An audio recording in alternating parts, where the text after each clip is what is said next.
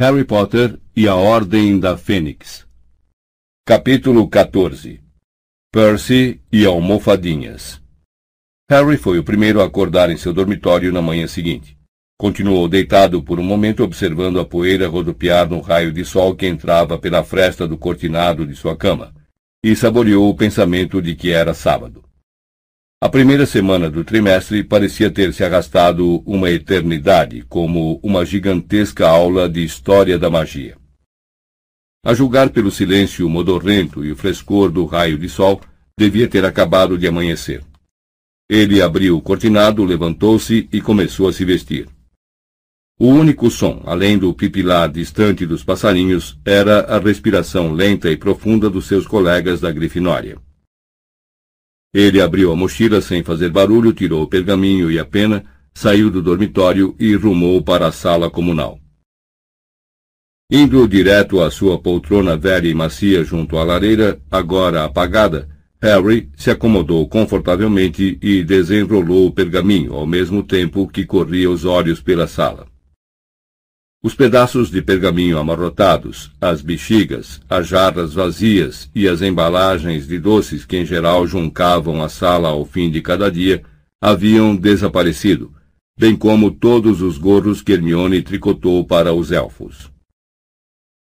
Imaginando vagamente quantos elfos teriam sido liberados, quisessem ou não, Harry destampou o tinteiro, mergulhou a pena e em seguida a manteve suspensa alguns centímetros acima da superfície amarelada e lisa, se concentrando.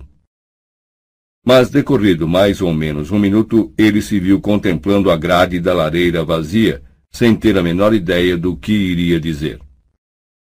Pôde então avaliar como teria sido difícil para Ronnie e Hermione lhe escreverem cartas durante as férias. Como é que iria contar a Sirius tudo o que acontecera na última semana, e fazer todas aquelas perguntas que estava ansioso para fazer, sem dar aos possíveis ladrões de cartas muita informação que não gostaria que obtivessem. Sentou-se imóvel por algum tempo mirando a lareira. Então, finalmente, tomando uma decisão, mergulhou a pena no tinteiro mais uma vez e apoiou-a com firmeza no pergaminho. Querido Snuffles, espero que esteja bem.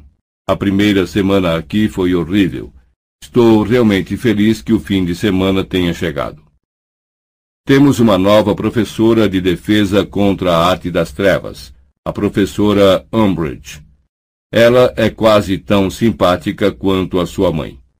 Estou lhe escrevendo porque aquela coisa sobre a qual lhe escrevi no verão passado tornou a acontecer ontem à noite, quando eu estava cumprindo uma detenção com a Umbridge. Estamos todos com saudades do nosso maior amigo e gostaríamos que ele não demorasse a voltar. Responda logo, por favor.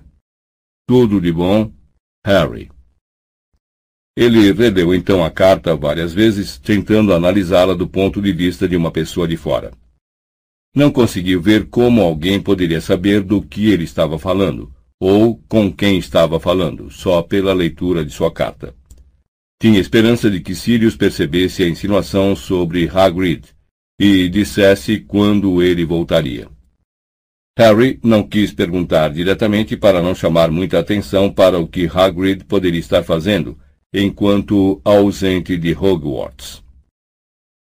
Considerando que era uma carta muito curta, levara muito tempo para ser escrita.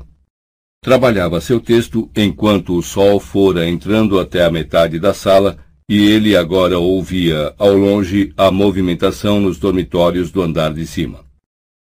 Lacrando o pergaminho com cuidado, ele passou pelo buraco do retrato e se dirigiu ao corujal. Eu não tomaria esse caminho se fosse você, disse Nick quase sem cabeça, atravessando de maneira desconcertante uma parede um pouco além, quando Harry seguia pelo corredor. O Pirraça está planejando pregar uma peça na próxima pessoa que passar pelo busto de Paracelso ali adiante. Tem a ver com Paracelso caindo na cabeça da pessoa? perguntou Harry.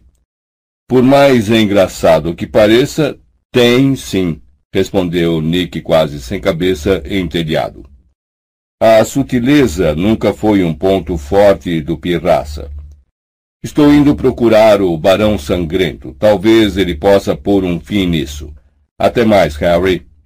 Ah, tchau, disse o garoto e, em lugar de virar à direita, virou à esquerda, tomando um caminho mais longo, porém mais seguro, para o Corujal.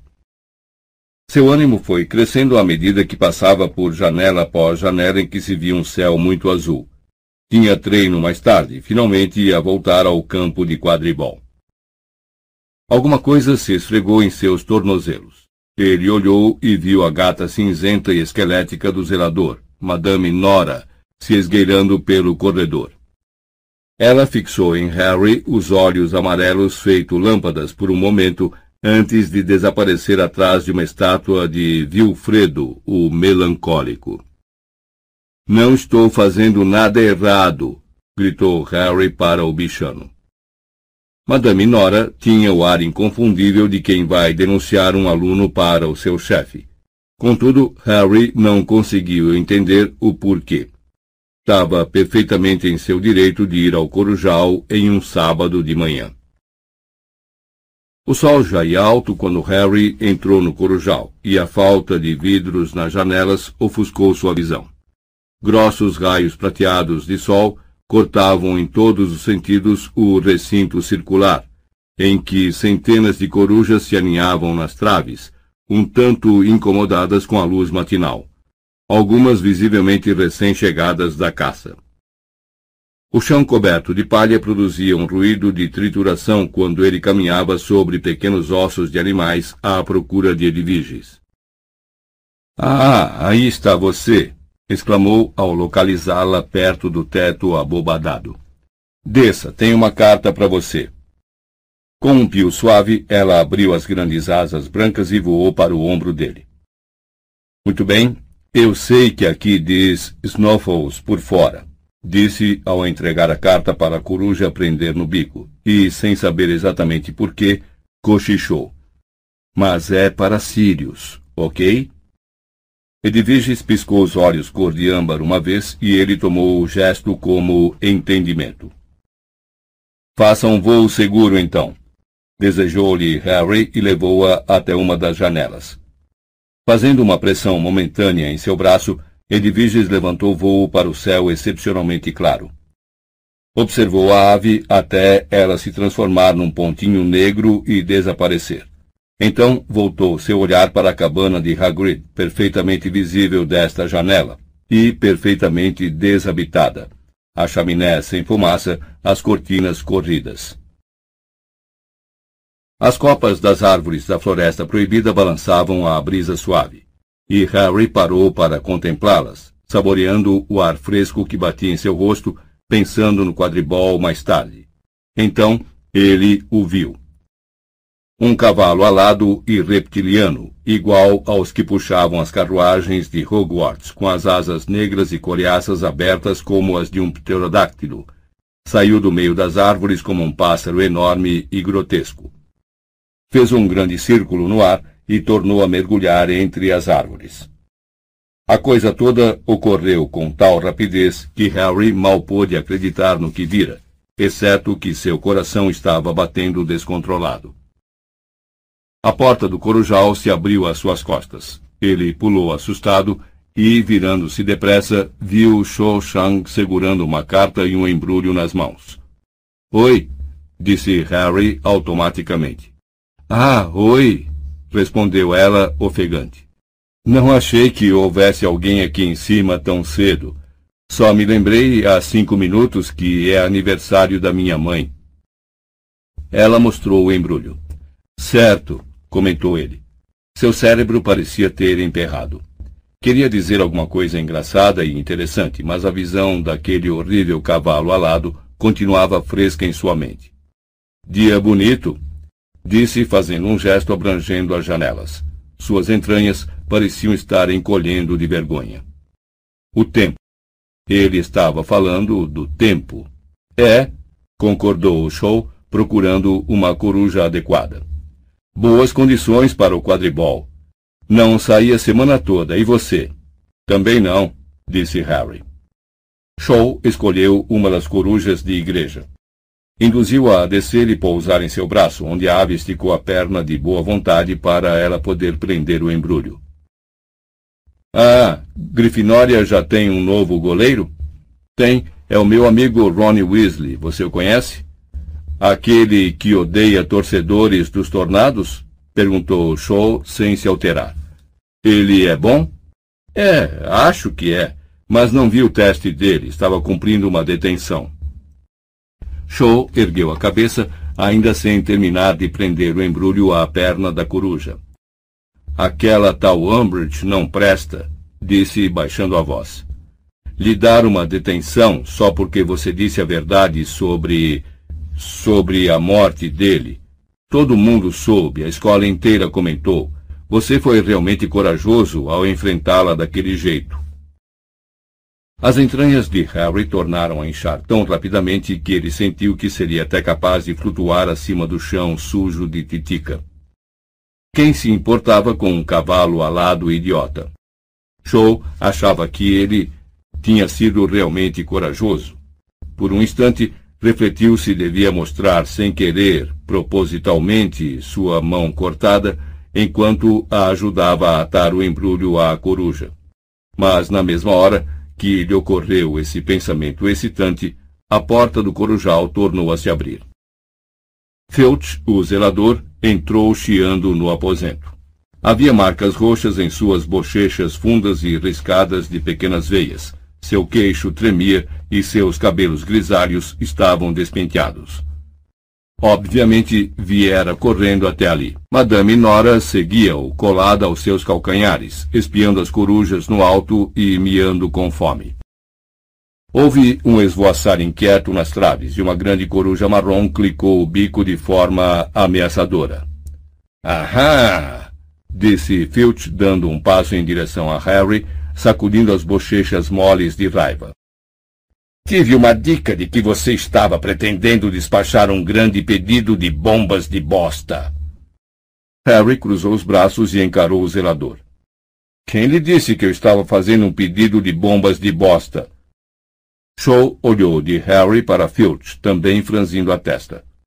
A coruja de igreja em seu braço, cansada de se equilibrar em uma perna só, deu um pio de aviso, mas a garota fingiu não ouvir. Tenho minhas fontes, disse Filch com um sibilo presunçoso. Agora me entregue o que está despachando. Sentindo-se imensamente grato de que não tivesse demorado a despachar sua carta, Harry disse: Não posso. Já foi. Foi? exclamou Filch com o rosto contraído de raiva. Foi, disse Harry calmamente. O zelador abriu a boca furioso, contorceu-a por alguns segundos, depois varreu com o olhar as vestes de Harry. Como é que posso saber que você não está com o pedido no bolso? Porque eu o vi despachar, disse Shaw aborrecida. Filch virou-se para ela. Você ouviu? Isso mesmo, eu ouvi, confirmou ela com ferocidade. Houve uma pausa momentânea em que Filch encarou Shaw com um olhar penetrante, e Shaw o retribuiu com a mesma intensidade. Então, o zelador deu as costas e saiu arrastando os pés em direção à porta. Parou com a mão na maçaneta e olhou mais uma vez para Harry. Se eu sentir o menor cheirinho de bomba de bosta. E desceu as escadas pisando forte. Madame Nora lançou um olhar desejoso para as corujas e seguiu o dono. Harry e Shaw se entreolharam. Obrigado, disse Harry. Não foi nada, disse ela, terminando finalmente de prender o embrulho à outra perna da coruja, corando ligeiramente.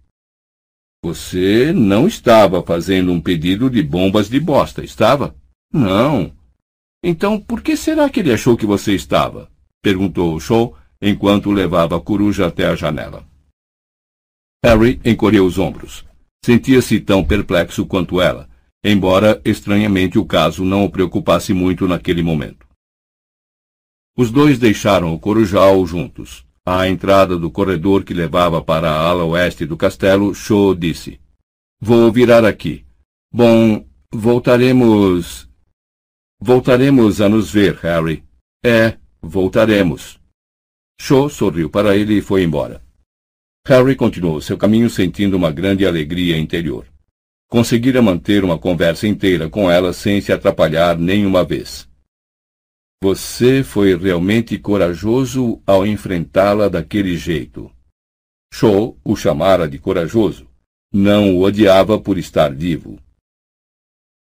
Naturalmente, ela preferira o Cedrico, ele sabia disso. Embora, se ele ao menos tivesse convidado Cho para o baile antes do Cedrico, as coisas poderiam ter sido diferentes. Ela parecera lamentar com sinceridade que precisasse recusar o seu convite.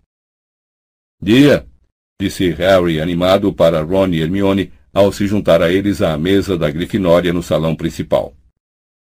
Por que é que você está com esse ar tão satisfeito?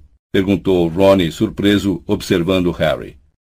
Ah, quadribol mais tarde, respondeu ele, feliz, puxando para perto uma grande travessa de bacon com ovos. Ah, é, disse Ronnie. Ele descansou no prato a torrada que estava comendo e tomou um grande gole de suco de abóbora. Depois disse: Escute, você toparia sair mais cedo comigo, só para. Uh, me ajudar a praticar um pouco antes do treino? Assim você poderia, sabe, me ajudar a focalizar melhor minha visão. Tá? Ok, disse Harry. Olhe, acho que vocês não deviam, disse Hermione séria. Os dois já estão realmente atrasados com os deveres de casa. Mas interrompeu o que ia dizer. O correio matinal estava chegando, e, como sempre, o profeta diário veio voando em sua direção no bico de uma coruja das torres, que pousou perigosamente próxima do açucareiro e estendeu a perna. Hermione meteu um nuque na bolsinha de couro, apanhou o jornal e esquadrinhou a primeira página criticamente, enquanto a coruja levantava voo. Alguma coisa interessante? perguntou Ronnie. Harry riu, sabendo que o amigo estava interessado em impedir que Hermione continuasse a falar sobre os deveres. Não, suspirou ela. Só uma bobagem sobre o baixista da banda As Esquisitonas, que vai casar. Hermione abriu o jornal e desapareceu atrás de suas páginas. Harry concentrou-se em se servir de uma nova porção de ovos com bacon. Ronnie examinava as janelas superiores do salão, parecendo ligeiramente preocupado. Espere um instante, disse Hermione de repente. Ah, não! Sirius! Que aconteceu? disse Harry, puxando o jornal com tanta violência que o rasgou ao meio, ficando uma metade na mão da amiga e a outra na dele o Ministério da Magia recebeu uma informação de fonte fidedigna de que Sirius Black, notório assassino de massa, blá blá blá blá blá blá blá blá blá, está presentemente escondido em Londres. Leu Hermione em sua metade com um sussurro angustiado. Lúcio Malfoy, aposto que foi, disse Harry em tom baixo e indignado. Ele reconheceu Sirius na plataforma, que? disse Ronnie parecendo alarmado. Você não disse psiu, fizeram os outros dois. O Ministério da Magia alerta a comunidade bruxa que Black é muito perigoso. Matou treze pessoas. Evadiu-se de Azkaban. As bobagens de sempre, concluiu Hermione, pousando sua metade do jornal e olhando amedrontada para Harry e Ronnie. Bom, ele simplesmente não poderá sair de casa outra vez, é só, sussurrou. Dumbledore avisou-o para não sair. Harry baixou os olhos, deprimido para o pedaço do profeta que rasgara. A maior parte da página estava tomada por um anúncio da Madame Malkin Roupas para todas as ocasiões, que, pelos dizeres, estava em liquidação. Ei, exclamou ele, esticando o jornal na mesa para que Hermione e Rony pudessem ver. Olhem só isso! Eu já tenho todas as vestes que quero, disse Rony. Não, tornou Harry. Olhe, esse pedacinho de notícia aqui. Rony e Hermione se curvaram para ler. A notícia não chegava a três centímetros e estava no fim de uma coluna. Seu título era Invasão no Ministério. Estúrgio Podmore, 38 anos, residente nos Jardins Laburnum 2, Clapham, compareceu perante a Suprema Corte dos Bruxos sob a acusação de invadir o Ministério da Magia e tentar roubar o bruxo vigia Érico Munch, que o encontrou tentando forçar uma porta de segurança máxima a uma hora da manhã. Podmore, que se recusou a se defender, foi considerado culpado das duas acusações e sentenciado a seis meses em Azkaban. Estúrgio Podmore? repetiu Ronnie lentamente. Ele é aquele cara que parece que tem a cabeça coberta de palha, não é? É dos que pertencem à. Ronnie, psiu, disse Hermione, lançando um olhar aterrorizado em volta. Seis meses em Azkaban, sussurrou Harry, chocado. Só por tentar passar por uma porta? Não seja bobo. Não foi só por tentar passar por uma porta. Afinal, o que é que ele estava fazendo no Ministério da Magia à uma da madrugada? murmurou Hermione. Você acha que ele estava fazendo alguma coisa para a ordem? perguntou Ronnie baixinho. Esperem um instante, disse Harry lentamente. Estúrgio devia ter ido nos levar ao embarque, lembram? Os dois olharam para ele. É, devia fazer parte da guarda que ia nos levar a King's Cross, lembra? E Moody ficou todo aborrecido porque ele não apareceu. Então será que não estaria fazendo um serviço para eles? Bom, talvez não esperassem que ele fosse pego, ponderou Hermione. Poderia ser um flagrante forjado, exclamou Ronnie excitado. Não. Escutem aqui. Continuou baixando a voz teatralmente ao ver a expressão ameaçadora no rosto de Hermione. O ministério suspeitava que ele fosse um dos seguidores de Dumbledore. Não sei. Então, o atraíram ao ministério e ele não estava tentando forçar porta alguma. Talvez tenham inventado alguma coisa para apanhá-lo. Houve uma pausa enquanto Harry e Hermione consideravam a ideia. Harry achou que parecia muito forçada. Hermione, por sua vez, pareceu bem impressionada. Sabem, eu não ficaria nada surpresa se isso fosse verdade. Ela dobrou sua metade do jornal pensativa. Quando Harry descansou os talheres, ela pareceu despertar do devaneio. Certo, muito bem. Acho que primeiro devemos encarar aquele trabalho para a Sprout sobre os arbustos autofertilizantes e, se tivermos sorte, poderemos começar o feitiço para conjurar a vida antes do almoço. Harry sentiu uma pontadinha de remorso ao pensar na pilha de deveres que o aguardava no andar de cima. Mas o céu estava claro, estimulantemente azul, e ele não montava sua Firebolt havia uma semana.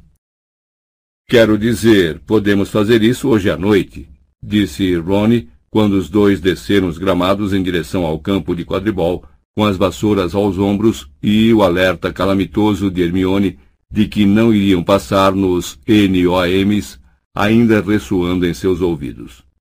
E temos amanhã. Ela se preocupa demais com o trabalho. Esse é que é o problema dela.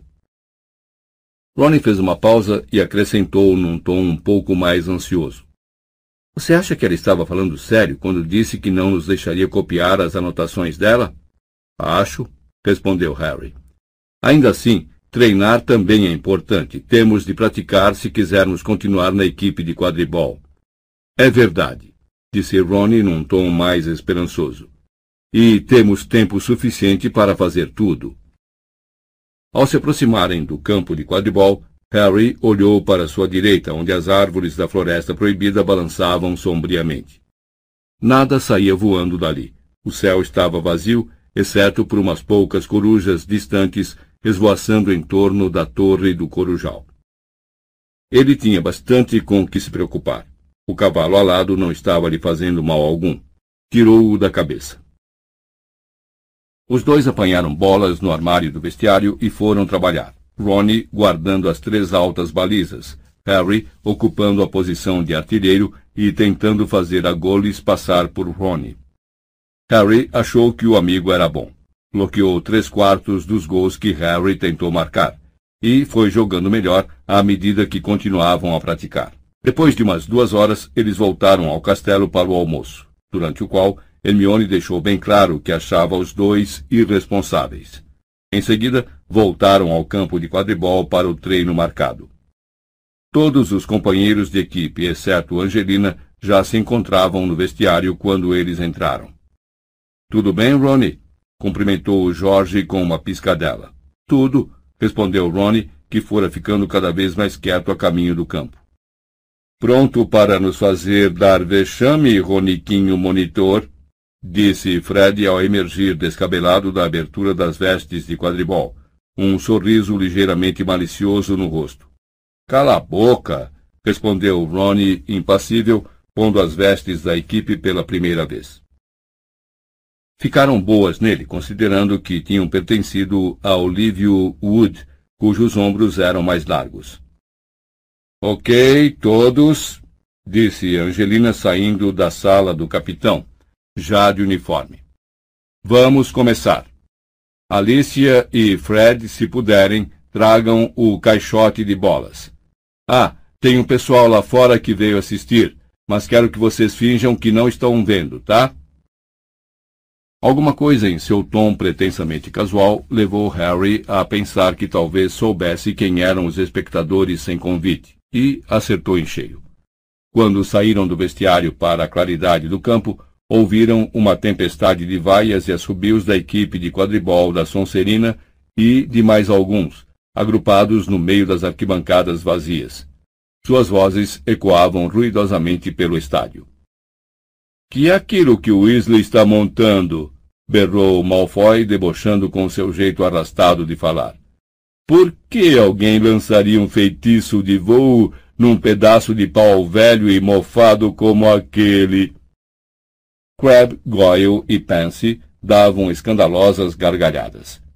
Ronnie montou sua vassoura e deu impulso do chão, e Harry o seguiu, observando as orelhas do amigo ficarem vermelhas. Não ligue para eles, disse acelerando para alcançar Ronnie. Veremos quem vai rir depois que jogarmos contra eles. É exatamente a atitude que quero, Harry, aprovou Angelina, voando em torno deles com a goles embaixo do braço e desacelerando para planar diante de toda a equipe já no ar. Ok, todos. Vamos começar com alguns passes só para esquentar. O time todo, por favor. Ei, Johnson, afinal que penteado é esse? Esganiçou-se Pence da arquibancada. Por que alguém iria querer parecer que tem minhocas saindo do crânio? Angelina afastou suas longas tranças do rosto e continuou calmamente. Então se espalhem e vamos ver o que conseguimos fazer. Harry deu meia volta e se afastou dos outros em direção à extremidade do campo. Ronnie recuou para o gol oposto. Angelina ergueu a goles com uma das mãos e atirou-a com força para Fred, que a passou a George, que a passou a Harry, que a passou a Ronnie, que a deixou cair. Os garotos da Sonserina, liderados por Malfoy, urraram de tanto rir. Ronnie, que mergulhara em direção ao solo para apanhar a goles antes que ela tocasse o chão, saiu mal do mergulho e escorregou pelo lado da vassoura. Em seguida, voltou à altura normal de jogo, corando. Harry viu Fred e George se entreolharem, mas, o que não era normal, nenhum dos dois disse nada, pelo que ele se sentiu grato. Passe adiante, Ronnie, gritou Angelina como se nada tivesse acontecido. Ron atirou a goles para Alicia, que a passou para Harry, que a passou para George. Ei, Potter! Como está a sua cicatriz? gritou Malfoy. Tem certeza de que não precisa se deitar um pouco? Já deve fazer o quê? Uma semana que você esteve na ala hospitalar. Isso é um recorde para você, não é não? Jorge passou a bola para Angelina. Ela inverteu o passe para Harry, pegando-o desprevenido. Mas ele apanhou a bola nas pontinhas dos dedos e emendou rapidamente o passe para Ronnie, que mergulhou para apanhar a bola, mas perdeu-a por pouco. Assim não dá, Ronnie, disse Angelina aborrecida quando ele tornou a mergulhar em direção ao solo atrás da Goles. Se liga! Seria difícil dizer o que estava mais escarlate, se a Goles ou a cara de Ronnie, quando ele mais uma vez recuperou a altura normal. Malfoy e o resto dos colegas da Sonserina uivavam de tanto rir. Na terceira tentativa, Ronnie apanhou a Goles. Talvez por alívio, ele a passou com tanto entusiasmo para Katia que a bola vazou pelas mãos estendidas da jogadora e bateu com força em seu rosto. Desculpe, gemeu Ronnie, precipitando-se para a frente a ver se a machucara. Volte à sua posição, ela está ótima, vociferou Angelina. Mas quando estiver passando a bola para uma companheira de equipe, Tente não derrubá-la da vassoura, tá? Deixa isso para os balaços. O nariz de Kátia estava sangrando. Lá embaixo, os garotos da Sonserina batiam os pés e caçoavam. Fred e Jorge correram para Kátia. Aqui, tome isso, disse Fred, entregando à jogadora alguma coisa pequena e roxa que tirara do bolso. Vai parar o sangramento rapidinho. Tudo bem, gritou Angelina. Fred e Jorge vão buscar seus bastões e um balaço. Ronnie vá para as balizas. Harry, solte o pomo quando eu mandar. Vamos visar o gol do Ronnie, é óbvio. Harry disparou atrás dos gêmeos para apanhar o pomo. Ronnie está melando tudo, não tá? murmurou Jorge quando os três pousaram junto ao caixote das bolas e o abriram para tirar um dos balaços e o pomo. É só nervoso, disse Harry. Ele estava ótimo quando praticamos hoje de manhã. Ah, bom, espero que ele não tenha dado o melhor antes do treino, comentou Fred desalentado. Eles voltaram ao ar. Quando Angelina apitou, Harry parou o pomo e Fred e George deixaram o balaço voar. Daquele momento em diante, Harry parou de perceber o que os outros estavam fazendo.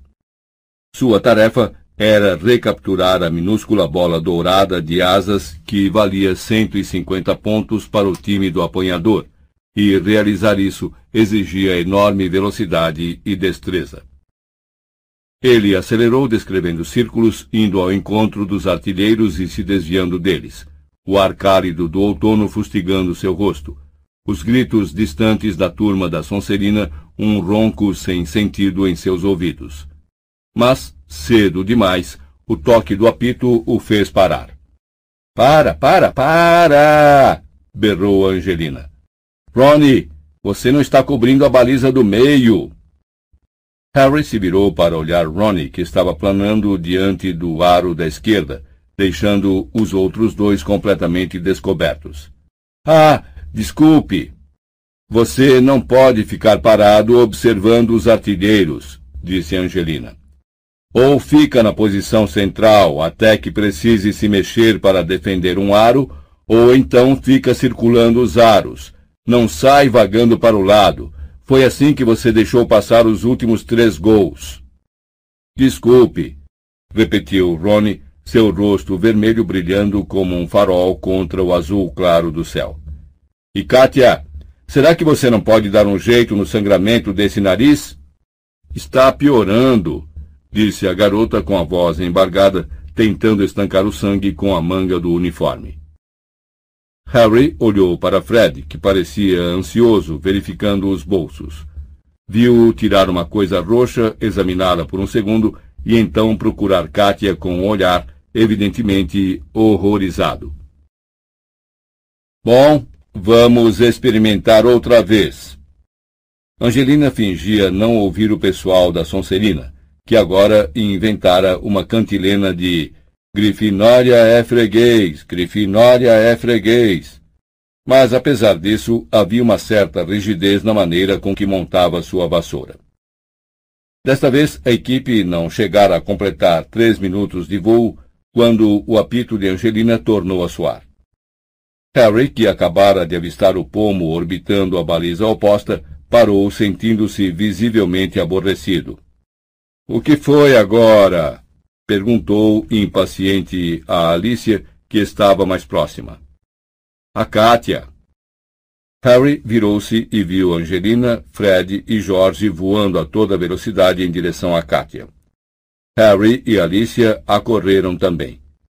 Era claro que Angelina parara o treino bem em tempo. Kátia estava branco gesso e coberta de sangue. Ela precisa ir para a ala hospitalar, disse Angelina.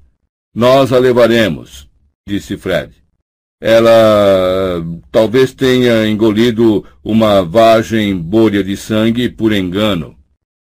Bem, não adianta continuar sem dois batedores e uma artilheira, anunciou Angelina mal-humorada quando Fred e Jorge dispararam para o castelo amparando Kátia. Anda, gente, vamos trocar de roupa.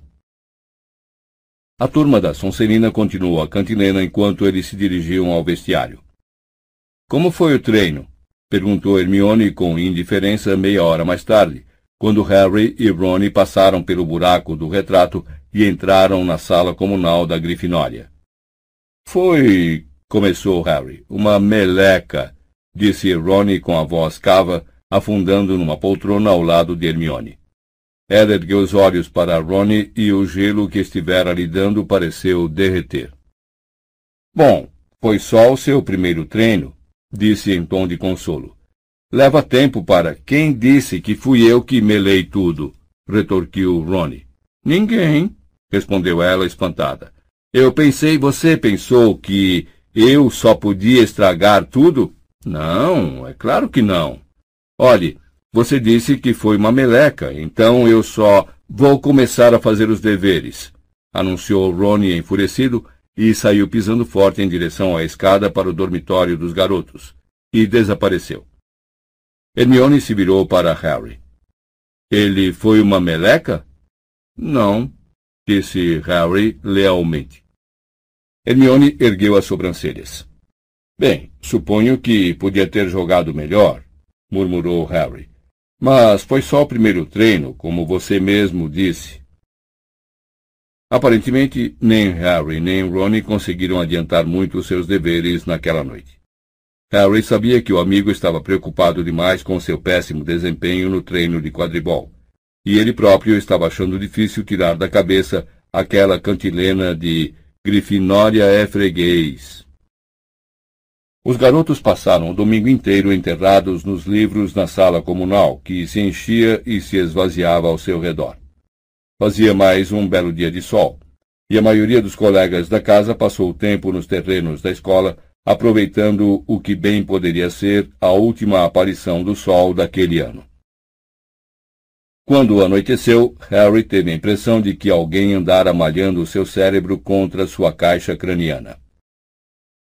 Sabe, provavelmente devíamos tentar adiantar os deveres durante a semana, murmurou Harry para Ronnie quando finalmente puseram de lado o longo trabalho pedido pela professora McGonagall sobre o feitiço para conjurar a vida.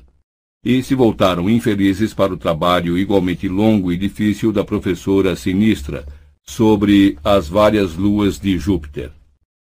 É, respondeu Ronnie, esfregando os olhos ligeiramente congestionados e atirando a quinta folha de pergaminho que estragava na lareira ao lado. Escuta, vamos perguntar a Mione se podemos dar uma olhada no que ela fez? Harry olhou para a amiga que estava sentada com um bichento ao colo. Conversava alegremente com Gina, segurando à sua frente um par de agulhas de tricô que lampejava no ar e agora tecia um par de meias informes para elfos. Não, respondeu deprimido. Você sabe que ela não vai deixar. Então continuaram a estudar enquanto o céu lá fora se tornava gradualmente mais escuro. Aos poucos, o número de colegas na sala comunal recomeçou a diminuir. Às onze e trinta, Hermione se aproximou deles, bocejando. Quase no fim? Não, disse Rony secamente. A lua maior de Júpiter é Ganimedes e não Calisto, disse ela, apontando para uma linha no trabalho de astronomia de Ronnie por cima do seu ombro. E é Io que tem os vulcões. Obrigado, agradeceu ele asperamente, riscando as frases erradas. Desculpe, eu só. Eu sei. Ótimo. Você só veio até aqui para criticar. Ronnie, não tenho tempo para ouvir sermão, tá, Hermione? Estou até o pescoço. Não. Olhe. Hermione estava apontando para a janela mais próxima. Harry e Ronnie olharam. Uma bela coruja das torres estava pousada no parapeito da janela, olhando para Ronnie dentro da sala. Aquela não é Hermes? perguntou Hermione, parecendo espantada. Caracas, é mesmo, respondeu Ronnie baixinho, largando a pena e se levantando. Para que será que o Percy está me escrevendo? Ele foi até a janela e a abriu. Hermes entrou, pousou sobre o trabalho de Ronnie e estendeu a perna em que estava presa a carta. O garoto desamarrou-a e a coruja partiu imediatamente, deixando pegadas de tinta no desenho que Ronnie fizera da lua. Decididamente é a letra de Percy, disse Ronnie, afundando de volta na poltrona e fixando as palavras no exterior do pergaminho. Ronald Weasley, Grifinória, Hogwarts. Ele olhou para os outros dois. O que é que vocês acham? Abre! pediu Hermione ansiosa e Harry concordou com a cabeça. Ronnie desenrolou o pergaminho e começou a ler. À medida que seu olhar descia pelo pergaminho, mais carrancudo ele ia ficando. Quando terminou de ler, parecia absolutamente enojado. Atirou a carta para Harry e Hermione, que juntaram as cabeças e leram. Caro Ronnie, acabei de saber, por ninguém menos que o ministro da magia em pessoa, que soube por sua nova professora, professora Umbridge, que você foi nomeado monitor em Hogwarts. Fiquei agradavelmente surpreso quando ouvi a notícia, e, primeiramente, preciso lhe dar os meus parabéns. Devo admitir que sempre receei que você tomasse o que poderíamos chamar de caminho do Fred e do Jorge em lugar de seguir os meus passos. Por isso pode imaginar o que senti quando soube que você parou de zombar da autoridade e decidiu assumir uma responsabilidade de peso. Mas quero lhe dar mais do que os parabéns, Ronnie. Quero lhe dar um conselho, razão pela qual estou preferindo mandar esta carta à noite em vez de mandá-la pelo correio matinal. Esperemos que você possa lê-la longe de olhares curiosos e evitar perguntas embaraçosas. Por uma coisa que o ministro deixou escapar quando me contou que você agora é monitor, Deduzo que você ainda esteja vendo o Harry Potter com muita frequência. Preciso lhe dizer, Ronnie, que nada pode torná-lo mais vulnerável de perder seu distintivo do que continuar se confraternizando com esse garoto. Tenho certeza de que você está surpreso com isso. Sem dúvida você dirá que Potter sempre foi o favorito de Dumbledore. Mas me sinto na obrigação de lhe informar que Dumbledore talvez não continue por muito tempo à frente de Hogwarts. E as pessoas realmente influentes têm uma opinião diferente e provavelmente mais exata do comportamento de Potter. Não direi muito mais do que isso, mas se você ler o Profeta Diário amanhã, terá uma boa ideia para que lado estão soprando os ventos, e veja se consegue reconhecer o seu caro irmão. Seriamente, Ronnie, você não quer ser igualado a Potter. Poderia ser muito prejudicial para os seus projetos futuros. E estou me referindo aqui à sua vida depois de terminar a escola também. Como você deve saber, uma vez que o nosso pai acompanhou Potter ao tribunal, ele compareceu a uma audiência disciplinar este verão perante toda a Corte Suprema e não saiu com uma boa imagem. Foi inocentado por uma mera tecnicalidade, se quer saber, e muitas pessoas com quem falei continuam convencidas de que ele é culpado. Talvez você tenha receio de cortar seus vínculos com Potter. Sei que ele pode ser desequilibrado e violento. Mas, se isso o preocupar de alguma forma, ou se observou mais alguma coisa no comportamento de Potter que o possa estar incomodando, peço que vá procurar Dolores Umbridge, uma mulher realmente encantadora que estou certo que terá muito prazer em aconselhá-lo. Isso me leva a lhe dar mais conselhos. Como já insinuei acima, o regime de Dumbledore em Hogwarts talvez esteja no fim. Sua lealdade, Ronnie, não deve ser a ele, mas à escola e ao ministro. Lamento muito saber que até o momento a professora Umbridge está encontrando muito pouca cooperação dos professores em seu esforço para realizar as mudanças necessárias em Hogwarts, que o ministro tão ardentemente deseja. Embora sua tarefa deva ficar mais fácil a partir da próxima semana. Leia o Profeta Diário amanhã. Só lhe adiantarei uma coisa. Um estudante que se mostrar disposto a ajudar a professora Umbridge, agora, talvez fique bem colocado para se candidatar à função de monitor-chefe dentro de mais uns dois anos. Sinto muito não ter podido vê-lo com mais frequência durante o verão. Dói-me criticar os nossos pais, mas receio que não possa continuar a viver sob o teto deles enquanto insistirem em se misturar com o grupo perigoso que cerca Dumbledore.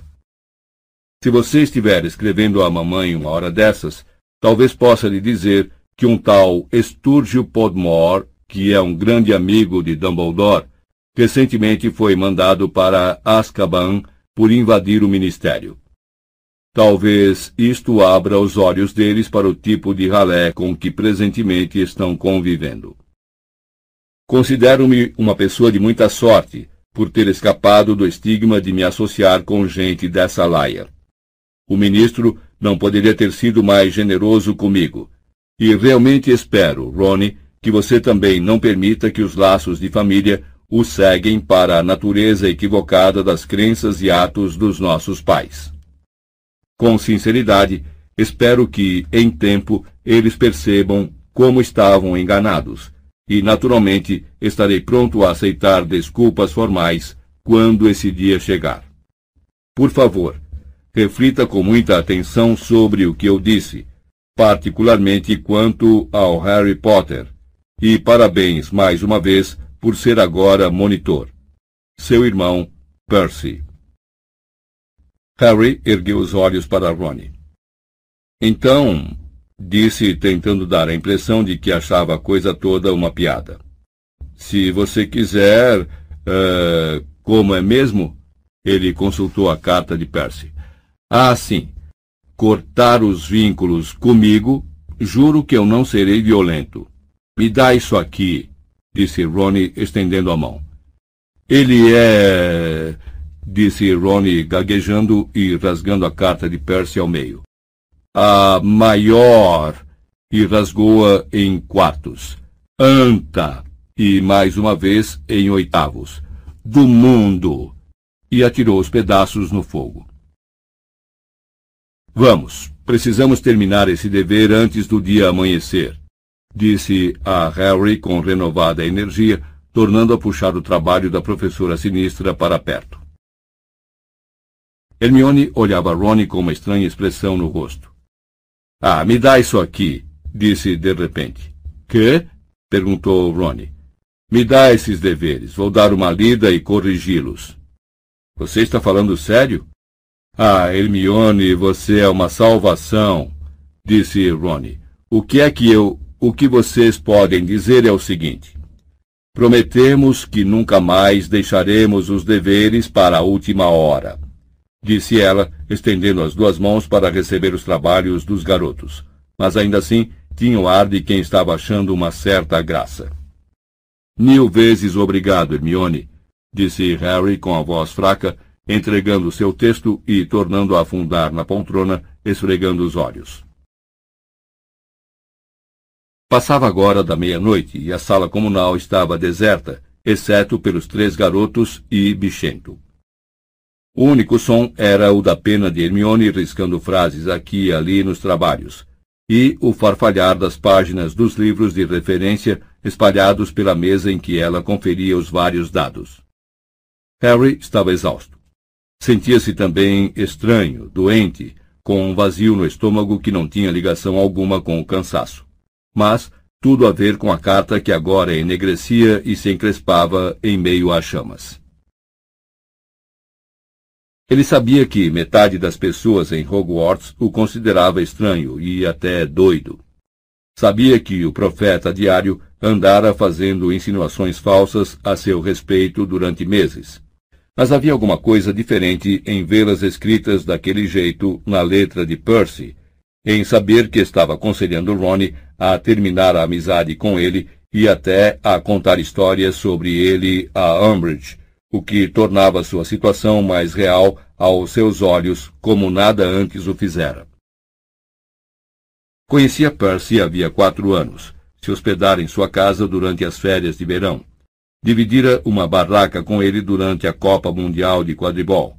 Chegara a receber dele o número de pontos totais pela segunda tarefa no torneio Tribruxo no ano anterior. No entanto, agora, Percy o achava desequilibrado e possivelmente violento. E, sentindo uma onda de simpatia pelo padrinho, Harry pensou que Sirius provavelmente era a única pessoa que ele conhecia, que, de fato, seria capaz de compreender o que estava sentindo naquele momento, porque se encontrava na mesma situação. Quase todas as pessoas no mundo bruxo achavam que ele era um perigoso homicida e um grande seguidor de Voldemort, e ele precisava conviver com isso durante 14 anos. Harry piscou os olhos. Acabara de ver uma coisa no fogo que não poderia estar ali. Tornara-se visível em um lampejo e desaparecera imediatamente. Não, não poderia estar ali. Ele imaginara por que estivera pensando em Sirius. Ok, escreva aí, disse Hermione a Rony, empurrando-lhe o trabalho e uma folha escrita com sua letra. E depois acrescente a conclusão que fiz. Hermione, sinceramente você é a pessoa mais maravilhosa que eu já conheci, disse Ronnie com a voz fraca. E se eu tornar a ser grosseiro com você, saberei que você voltou ao normal, completou ela. Harry, o seu está bom, exceto o pedacinho final. Acho que você deve ter entendido mal a professora sinistra. A lua Europa é coberta de gelo, não de grelos. Harry! Harry escorregara da poltrona sobre os joelhos e agora estava agachado no tapete puído e chamuscado, espiando as chamas. Uh, Harry! chamou Ronnie inseguro. Por que é que você está aí embaixo? Porque acabei de ver a cabeça de Sirius no fogo, disse Harry. Falou isso calmamente, afinal, vira a cabeça de Sirius nesse mesmo fogo no ano anterior e falara com ele. Contudo, não tinha muita certeza se realmente a vira desta vez, e desaparecera tão depressa. A cabeça de Sirius? repetiu Hermione. Você quer dizer como na vez em que ele quis falar com você durante o torneio tribruxo? Mas ele não faria isso agora. Seria Sirius? Ela exclamou, os olhos fixos na lareira. Ronnie deixou cair a pena. Ali no meio das línguas de fogo estava parada a cabeça de Sirius, os cabelos longos e escuros emoldurando o seu rosto sorridente. Eu estava começando a pensar que você iria se deitar antes de todos os outros terem desaparecido, disse ele. Tenho verificado de hora em hora, você tem aparecido no fogo de hora em hora? perguntou Harry, com um ar de riso no rosto. Só por uns segundos, para ver se a barra estava limpa. Mas e se alguém o tivesse visto? perguntou Hermione, ansiosa. Bom, acho que uma garota, caloura, pelo jeito, talvez tenha me visto de relance mais cedo. Mas não se preocupe, apressou-se Sirius a dizer quando Hermione levou a mão à boca. Desapareci no instante em que ela me encarou, e aposto que deve ter pensado que eu era uma tora de madeira de forma esquisita ou outra coisa qualquer. Mas Sirius, isso é um risco enorme, começou Hermione. Você está parecendo a Molly, esta foi a única maneira que pude imaginar de responder à carta de Harry sem recorrer a um código. Os códigos são decifráveis. À menção da carta de Harry, Hermione e Ron se viraram para encarar o amigo. Você não contou que tinha escrito a Sirius, disse Hermione em tom de acusação. Eu me esqueci, o que era absolutamente verdade. Seu encontro com Cho no Corujal varrera todo o resto de sua cabeça. Não me olhe assim, Hermione. Não havia nenhuma maneira de alguém ter extraído informações secretas da carta. Havia, Sirius? Não, estava muito boa, disse ele sorrindo. Em todo caso, é melhor nos apressarmos, caso alguém venha nos perturbar. A sua cicatriz. O quê? perguntou Ronnie, mas Hermione o interrompeu. Nós lhe falaremos depois. Continue, Sirius. Bom, eu sei que não tem a menor graça quando dói, mas achamos que não há realmente nada com que se preocupar. Ela doeu todo o tempo no ano passado, não foi? Foi. E Dumbledore disse que isso acontecia toda vez que Voldemort estava sentindo uma emoção muito intensa. Confirmou Harry, ignorando como sempre as caretas de Ron e Hermione. Então, talvez ele estivesse apenas, sei lá, realmente furioso ou outra coisa qualquer na noite em que cumpria aquela detenção. Bem, agora que ele voltou, deverá doer com mais frequência, disse Sirius.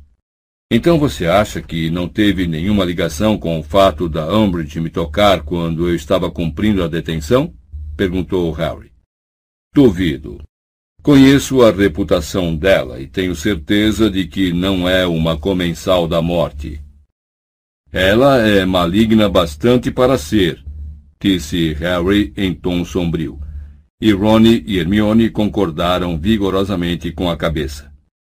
É, mas o mundo não está dividido entre os bons e os comensais da morte, disse Sirius com um sorriso enviesado. Mas eu sei que ela não é flor que se cheire. Você devia ouvir o que o Remo diz dela. Lupin a conhece?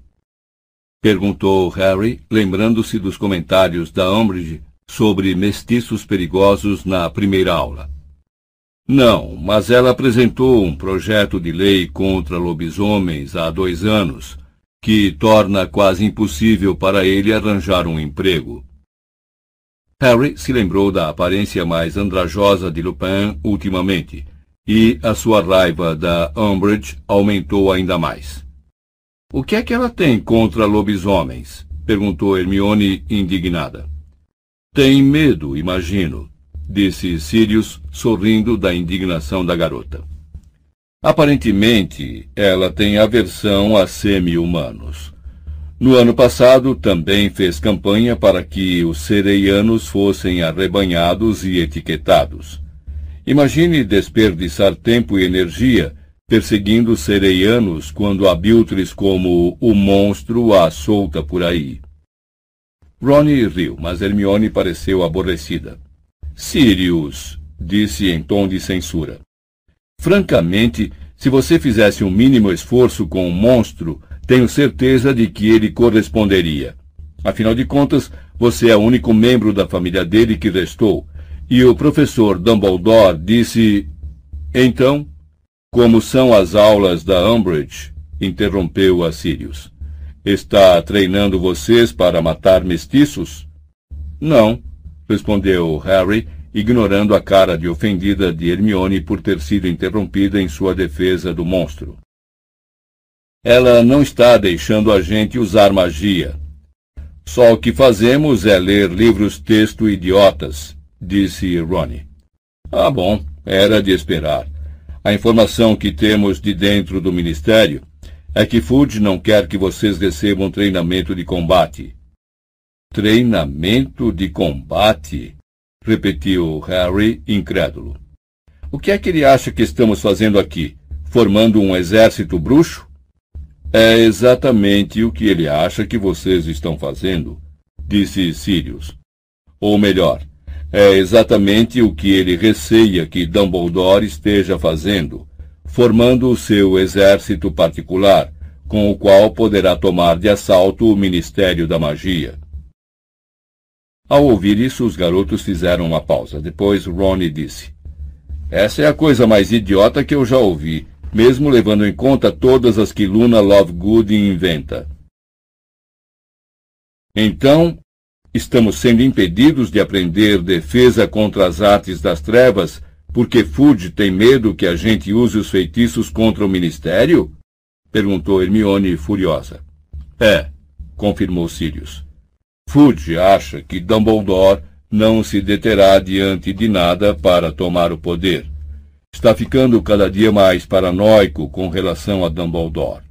É uma questão de tempo ele mandar prendê-lo sob alguma acusação fajuta. Isso lembrou a Harry a carta de Percy. Você sabe se vai sair alguma coisa sobre o Dumbledore no Profeta Diário amanhã? Percy, o irmão de Ronnie, acha que sairá. Não sei. Não vi ninguém da ordem o fim de semana inteiro, estão todos ocupados. Ficamos somente o monstro e eu. Havia uma nítida nota de amargura na voz de Sirius. Então, você também não teve nenhuma notícia de Hagrid? Ah, disse Sirius. Bom, ele já devia estar de volta. Ninguém tem muita certeza do que aconteceu. Então, notando a expressão chocada dos garotos, acrescentou depressa. Mas Dumbledore não está preocupado, então vocês não precisam ficar nervosos. Tenho certeza de que Hagrid está ótimo.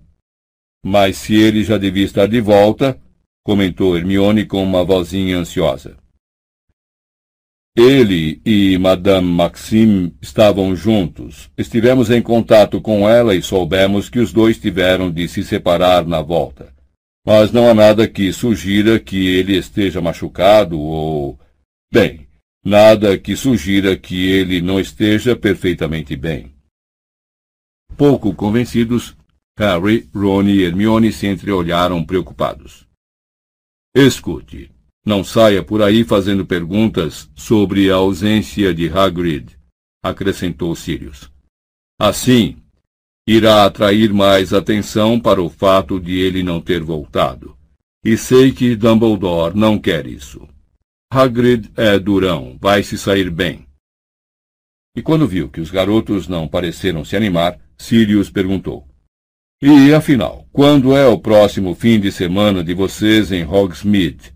Estive pensando, nos saímos muito bem com o disfarce de cachorro na estação, não foi?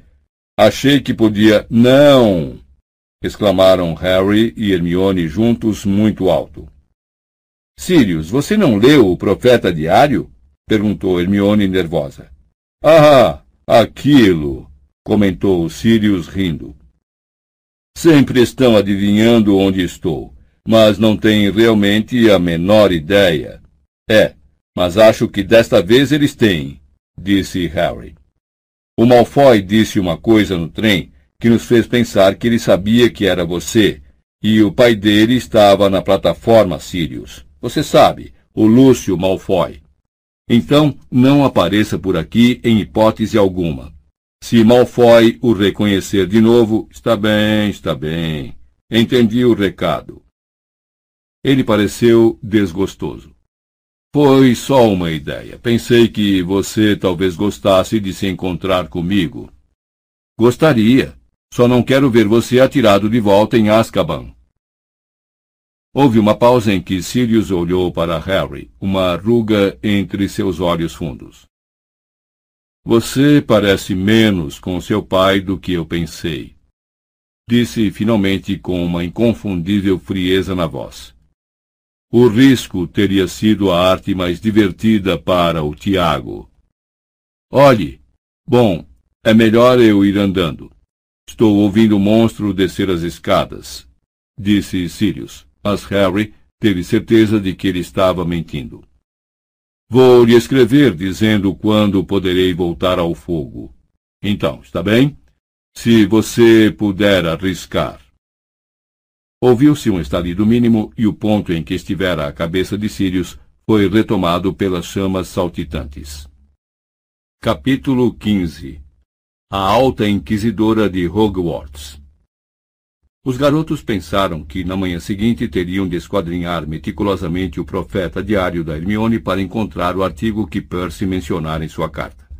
No entanto, a coruja entregadora mal levantara voo da jarra de leite em que pousara quando Hermione já deixava escapar uma enorme exclamação e abria o jornal todo para mostrar uma grande foto de Dolores Umbridge com um enorme sorriso piscando lentamente para eles sob a manchete.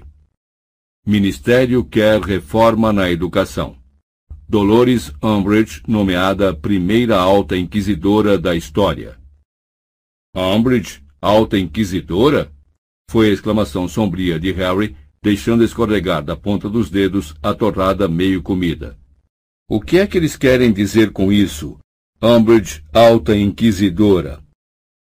Hermione leu em voz alta. Ontem à noite, o Ministério da Magia surpreendeu a todos, aprovando uma lei que concede ao próprio órgão um nível de controle sem precedentes sobre a Escola de Magia e Bruxaria de Hogwarts. Já há algum tempo, o ministro tem se mostrado apreensivo com o que acontece em Hogwarts, comentou seu assistente júnior, Percy Weasley. O decreto é uma resposta às preocupações expressadas por pais ansiosos que sentem que a escola está trilhando um caminho que desaprovam. Não é a primeira vez nas últimas semanas que o ministro Cornélio Fudge tem usado novas leis para realizar aperfeiçoamentos na escola de magia. Em 30 de agosto recente, foi aprovado o Decreto de Educação número 22, para assegurar que, na eventualidade do atual diretor não conseguir apresentar um candidato a uma vaga de professor, o Ministério selecione uma pessoa habilitada.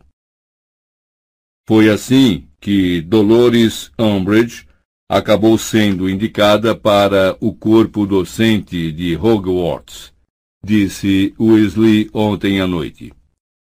Dumbledore não conseguiu encontrar ninguém. Então o ministério nomeou Umbridge e, naturalmente, ela alcançou imediato sucesso.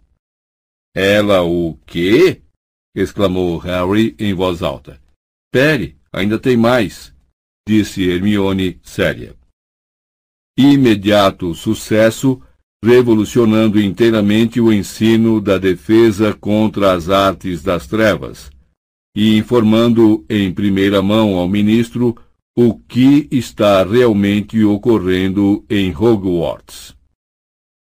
É esta função que o Ministério está formalizando agora ao aprovar o Decreto de Educação número 23, que cria o cargo de Alta Inquisidora de Hogwarts. Inicia-se assim uma nova fase no plano ministerial para enfrentar o que alguns têm chamado de queda nos padrões de Hogwarts, diz Weasley. A inquisidora terá poderes para inspecionar seus colegas educadores e se assegurar de que estejam satisfazendo os padrões desejados. O cargo foi oferecido à professora Umbridge, que aceitou a nova incumbência e a irá acumular com o cargo docente que ora exerce. As novas medidas do Ministério receberam o apoio entusiástico dos pais dos alunos de Hogwarts. Eu me sinto muito mais tranquilo agora que sei que Dumbledore está sujeito a avaliações justas e objetivas, declarou o Sr. Lúcio Malfoy, 41, à noite passada de sua mansão de Wiltshire.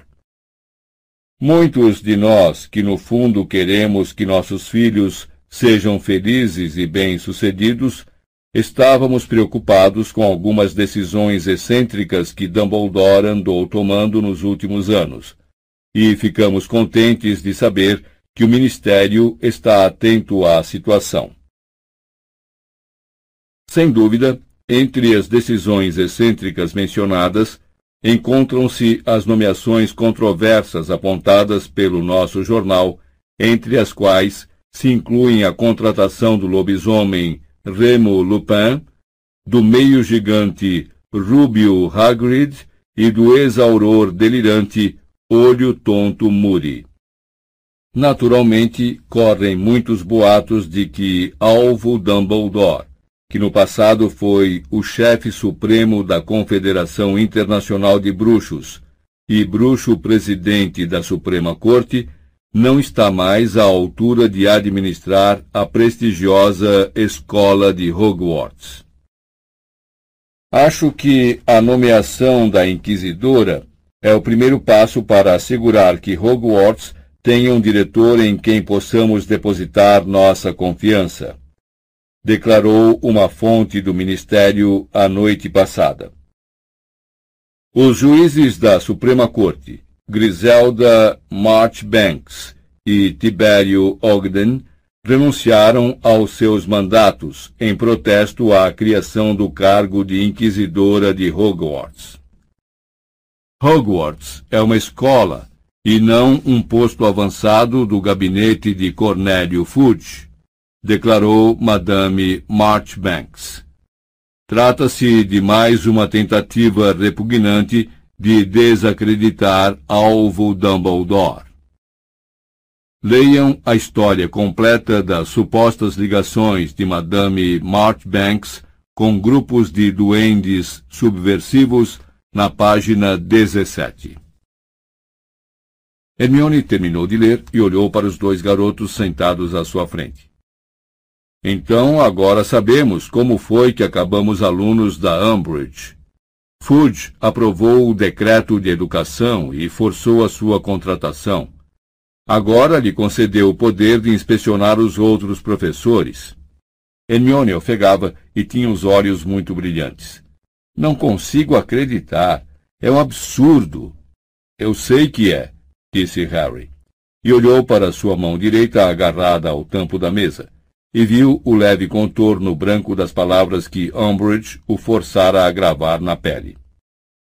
Mas no rosto de Ronnie começou a se abrir um sorriso. Que foi? perguntaram Harry e Hermione juntos olhando para ele. Ah, mal posso esperar para ver a McGonagall ser inspecionada, disse feliz. A Umbridge não vai saber nem o que foi que a acertou. Ah, vamos, disse Hermione levantando-se de um salto. É melhor irmos andando. Se ela estiver inspecionando a classe de Beans, não vamos querer chegar atrasados. Mas a professora Umbridge não estava inspecionando a aula de História da Magia, que foi tão desinteressante quanto a da segunda-feira anterior.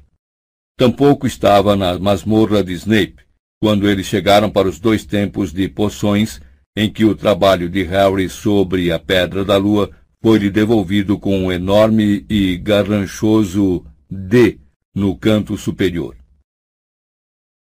Dei a vocês as notas que teriam recebido se tivessem apresentado esses trabalhos no seu NOM.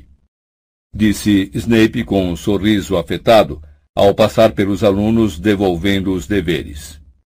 Isto lhes deverá dar uma ideia realista do que esperar no exame. Snape foi até a frente da classe e se voltou para a turma. O nível geral dos deveres foi abissal. A maioria de vocês não teria passado se fosse um exame real. Espero observar um esforço bem maior no trabalho desta semana sobre as variedades de antídotos para venenos, ou terei de começar a distribuir detenções para os tapados que receberem D. O professor riu com afetação quando Malfoy deu uma risadinha e disse num sussurro ressonante: Teve gente que recebeu um D? Haha! Harry percebeu que Hermione estava olhando de esguelha para ver que nota o garoto recebera. Mas Malfoy escorregou o trabalho para dentro da mochila o mais depressa que pôde, sentindo que preferia guardar essa informação só para ele. Decidido a não dar a Snape um pretexto para anular seu exercício, Harry leu e releu cada linha de instrução no quadro negro pelo menos três vezes antes de segui-la. Sua solução para fortalecer não ficou exatamente um turquesa claro, como o da Hermione, mas pelo menos ficou azul e não rosa, como a de Neville. E ele depositou o seu frasco na mesa de Snape ao final da aula, com uma sensação em que se mesclaram o desafio e o alívio. Bom, não foi tão ruim quanto na semana passada, não é? Comentou Hermione quando subiam as escadas das masmorras para atravessar o saguão de entrada e ir almoçar. E o dever de casa também não foi nada mal, não é? Ao ver que nem Ron nem Harry respondiam, ela insistiu. Quero dizer, tudo bem, eu não esperava a nota máxima, não se Snape estiver corrigindo pelos padrões do NOAM. Mas um aprovado é bastante animador nesse estágio, não acham? Harry produziu um som indistinto com a garganta. Claro, muita coisa pode acontecer entre agora e o exame. Temos bastante tempo para melhorar. Mas as notas que estamos recebendo são uma espécie de base, não acham? A partir delas, podemos ir construindo. Os três se sentaram à mesa da Grifinória. É óbvio que eu teria vibrado se tivesse recebido a nota máxima. Hermione, disse Ronnie com rispidez. Se você quiser saber que notas nós tiramos, é só perguntar. Eu, eu, não, eu não tive intenção. Bom, se vocês quiserem me dizer. Eu tirei um P, disse Ronnie, servindo uma concha de sopa em seu prato. Contente? Ora, não tem do que se envergonhar, disse Fred, que acabara de chegar à mesa com George e Lino Jordan, e estava se sentando à direita de Harry. Não há nada de errado com um saudável P. Mas, perguntou Hermione, P não significa passável. Isso mesmo, disse Lino. Mas ainda é melhor do que um D, não é? Deplorável. Harry sentiu o rosto esquentar e fingiu um pequeno acesso de tosse provocado pelo pão. Quando se recuperou do acesso, lamentou ver que Hermione continuava falando sobre as notas do NOM. Então, a melhor nota é O, de ótimo, ia dizendo, e depois tem o A. Não, o E. Jorge a corrigiu. É, de excede expectativas. Eu sempre achei que Fred e eu devíamos ter recebido é em tudo, porque excedemos as expectativas só de comparecer para prestar os exames. Todos riram, exceto Hermione, que insistiu. Então, depois do é, tem o A, de aceitável. E esta é a última nota para a aprovação, não é? É, respondeu Fred, enfiando um pãozinho inteiro na sopa transferindo-o para a boca e engolindo-o de uma só vez. Aí vem o P de passável. Ronnie ergueu os dois braços fingindo comemorar. E D de deplorável. E, por fim, o T. Jorge lembrou ao irmão. T? perguntou Hermione, parecendo admirada. Ainda abaixo de D? O que é que significa T? Trasgo, disse Jorge imediatamente. Harry tornou a rir, embora não tivesse muita certeza se Jorge estaria ou não brincando. Ele imaginou tentar esconder de Hermione que recebera T's em todos os seus NOMs e decidiu imediatamente se esforçar mais dali em diante. Vocês já tiveram uma aula inspecionada? perguntou Fred. Não, respondeu Hermione na hora. Vocês já? Acabamos de ter uma antes do almoço, disse Jorge. Feitiços. E como foi? perguntaram Harry e Hermione juntos. Fred sacudiu os ombros. Nada mal. Umbridge só ficou escondida em um canto, tomando notas em uma prancheta. Vocês conhecem o Flitwick. Ele a tratou como convidada e não pareceu se incomodar. Ela não disse muita coisa Fez umas perguntas a Alicia para saber como são normalmente as aulas. Alicia respondeu que eram realmente boas, e foi só. Não consigo ver o velho Flitwick recebendo nota baixa, comentou Jorge. Ele normalmente consegue fazer todo mundo passar bem nos exames. Com quem vocês têm aula hoje à tarde? perguntou Fred a Harry. Trelawney. Um T, se é que já vi algum. E a própria Umbridge. Vai, seja bonzinho e fica calmo com a Umbridge hoje, disse Jorge. Angelina vai enlouquecer a mulher se você perder mais um treino de quadribol. Mas Harry não precisou esperar até a defesa contra as artes das trevas para encontrar a professora Umbridge. Estava sentado em uma cadeira no fundo da sombria sala de adivinhação, tirando da mochila o seu diário de sonhos, quando Ronnie lhe deu uma cotovelada nas costelas. E, ao olhar para o lado, ele viu a professora Umbridge surgir pelo alçapão no piso. A turma que estivera conversando alegre calou-se imediatamente. A queda abrupta no nível do barulho fez a professora Trelawney, que vagava pela sala distribuindo exemplares do Oráculo dos Sonhos, virar-se para olhar. Boa tarde, professora, disse a professora Umbridge com seu largo sorriso. Você recebeu o meu bilhete, espero, informando a hora e a data da sua inspeção. A professora Trelawney fez um breve aceno com a cabeça e, parecendo muito descontente, deu as costas à recém-chegada e continuou a distribuir os livros. Ainda sorridente, a professora Umbridge agarrou o espaldar da poltrona mais próxima e puxou-a até a frente da classe, de modo a colocá-la alguns centímetros atrás da cadeira da professora Trelawney. Sentou-se então, apanhou a prancheta na bolsa florida e ergueu a cabeça em atitude de expectativa, aguardando o início da aula. A professora Trelawney apertou Charles em volta do corpo com as mãos ligeiramente trêmulas e inspecionou a turma através das enormes lentes de aumento dos seus óculos. Hoje continuaremos o nosso estudo dos sonhos proféticos, disse numa corajosa tentativa de reproduzir o seu tom místico habitual embora sua voz tremesse um pouco. Dividam-se em pares, por favor, e interpretem as últimas visões noturnas do colega com a ajuda do oráculo. Ela fez um movimento largo para retomar o seu lugar. Viu a professora Umbridge sentada bem ao lado e imediatamente se desviou para a esquerda em direção a Parvati e Lila, que já discutiam absortas o sonho mais recente de Parvati. Harry abriu o seu exemplar do Oráculo dos Sonhos, observando Umbridge veladamente.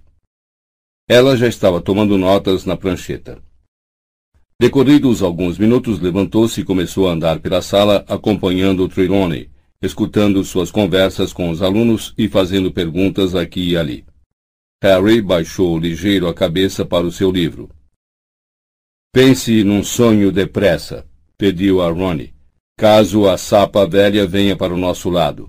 Já fiz isso da última vez, protestou Ronnie. Agora é sua vez. Você me conta um. Ah, não sei, disse Harry, desesperado, que não conseguia se lembrar de ter sonhado coisa alguma nos últimos dias. Vamos dizer que eu tenha sonhado que estava afogando o Snape no meu caldeirão. É, esse deve servir. Rindo, Ronnie abriu o seu oráculo dos sonhos. Ok? Temos de somar a sua idade à data em que você teve o sonho. O número de letras que tem o tema do sonho.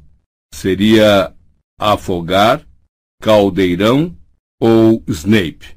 Não importa, escolha qualquer um, disse Harry, arriscando um olhar para trás.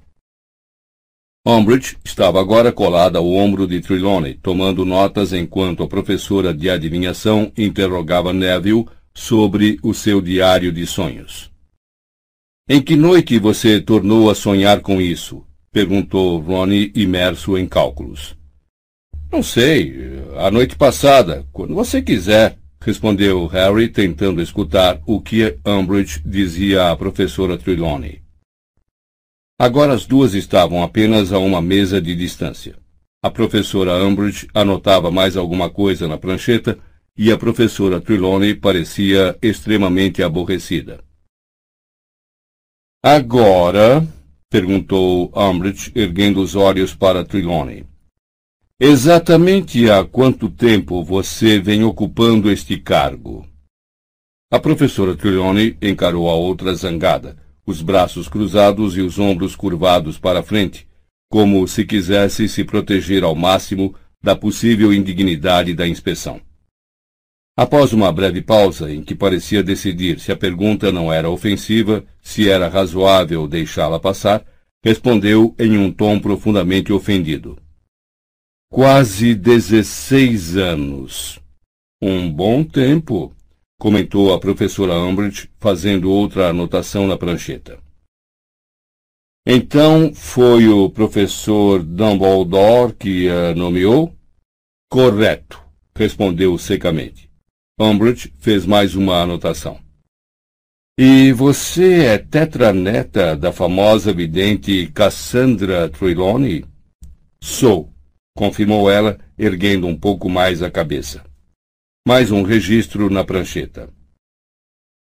Mas eu acho corrija-me se eu estiver enganada, que você é a primeira em sua família desde Cassandra Trelawney a ser dotada de segunda visão? Esses dons muitas vezes saltam uh, três gerações, disse a professora Trelawney. O sorriso bufonídeo da professora Umbridge se ampliou. Naturalmente, disse com meiguice, fazendo mais um registro. Bem, então será que poderia profetizar alguma coisa para mim? Ergueu os olhos com ar indagador, ainda sorridente. A professora Trelawney ficou tensa, como se não conseguisse acreditar no que ouvia.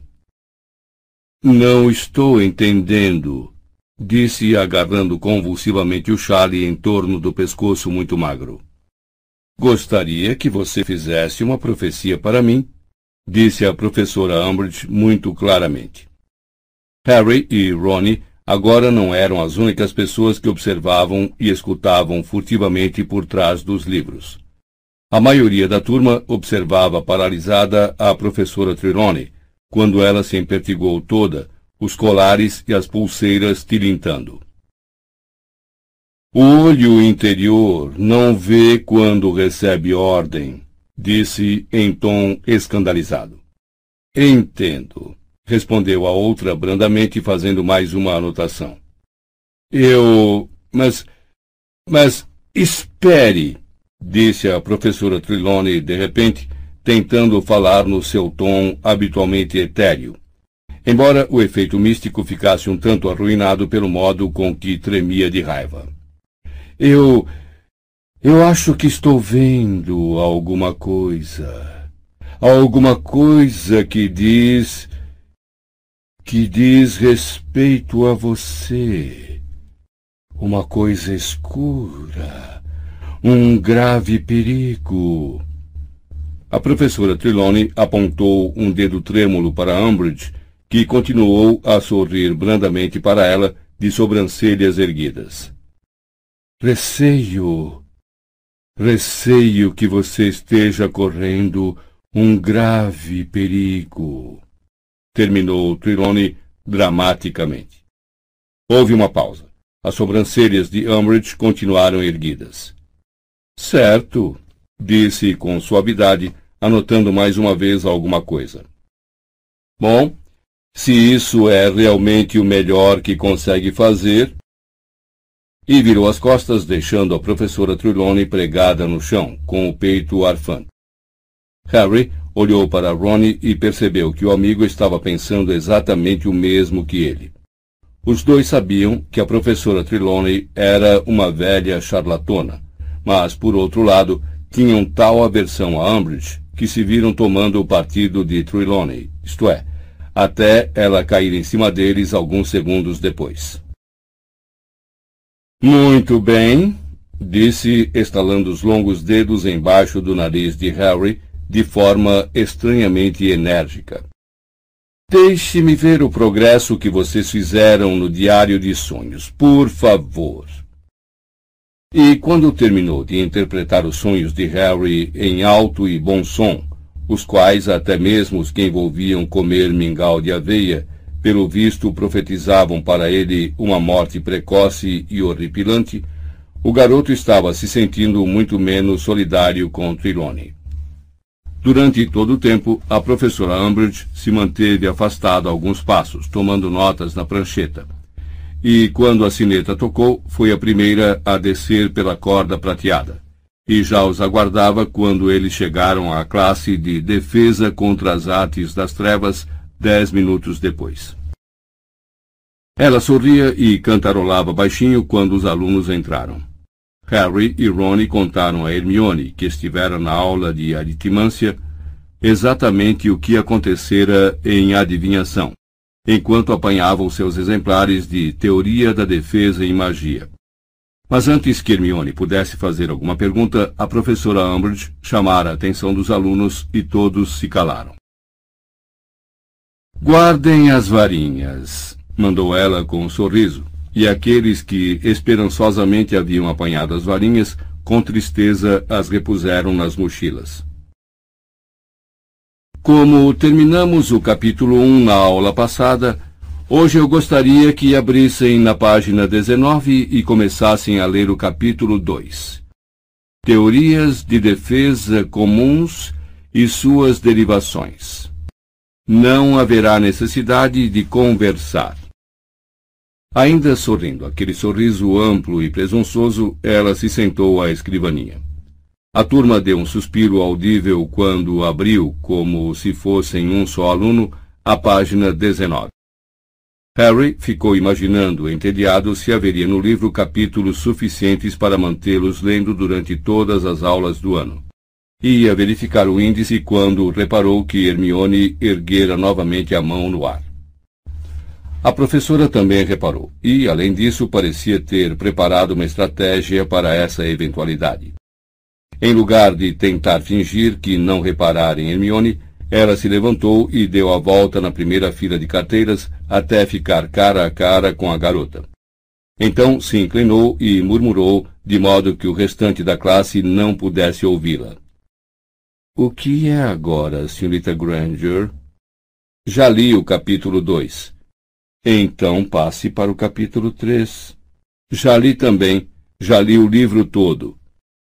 A professora Umbridge piscou os olhos, mas recuperou sua pose quase instantaneamente.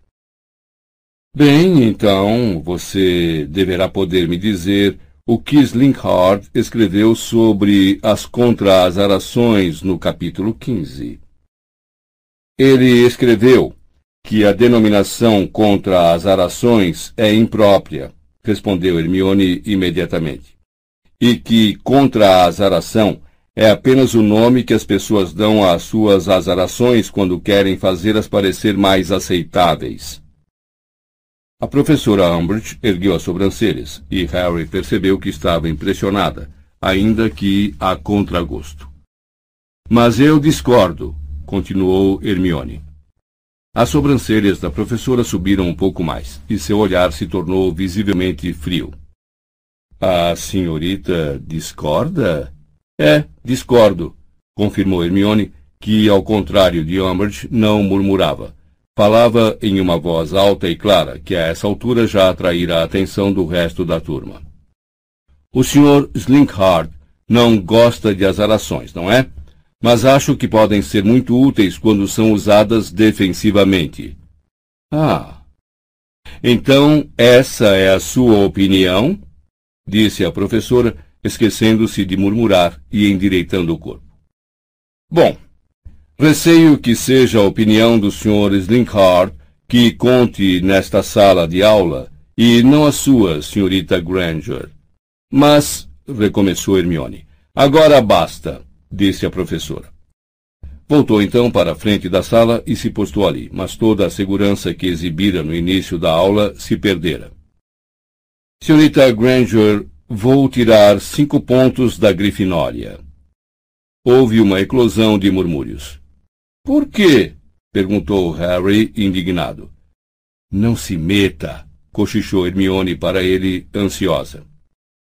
Por perturbar minha aula com interrupções sem sentido, disse a professora Umbridge suavemente.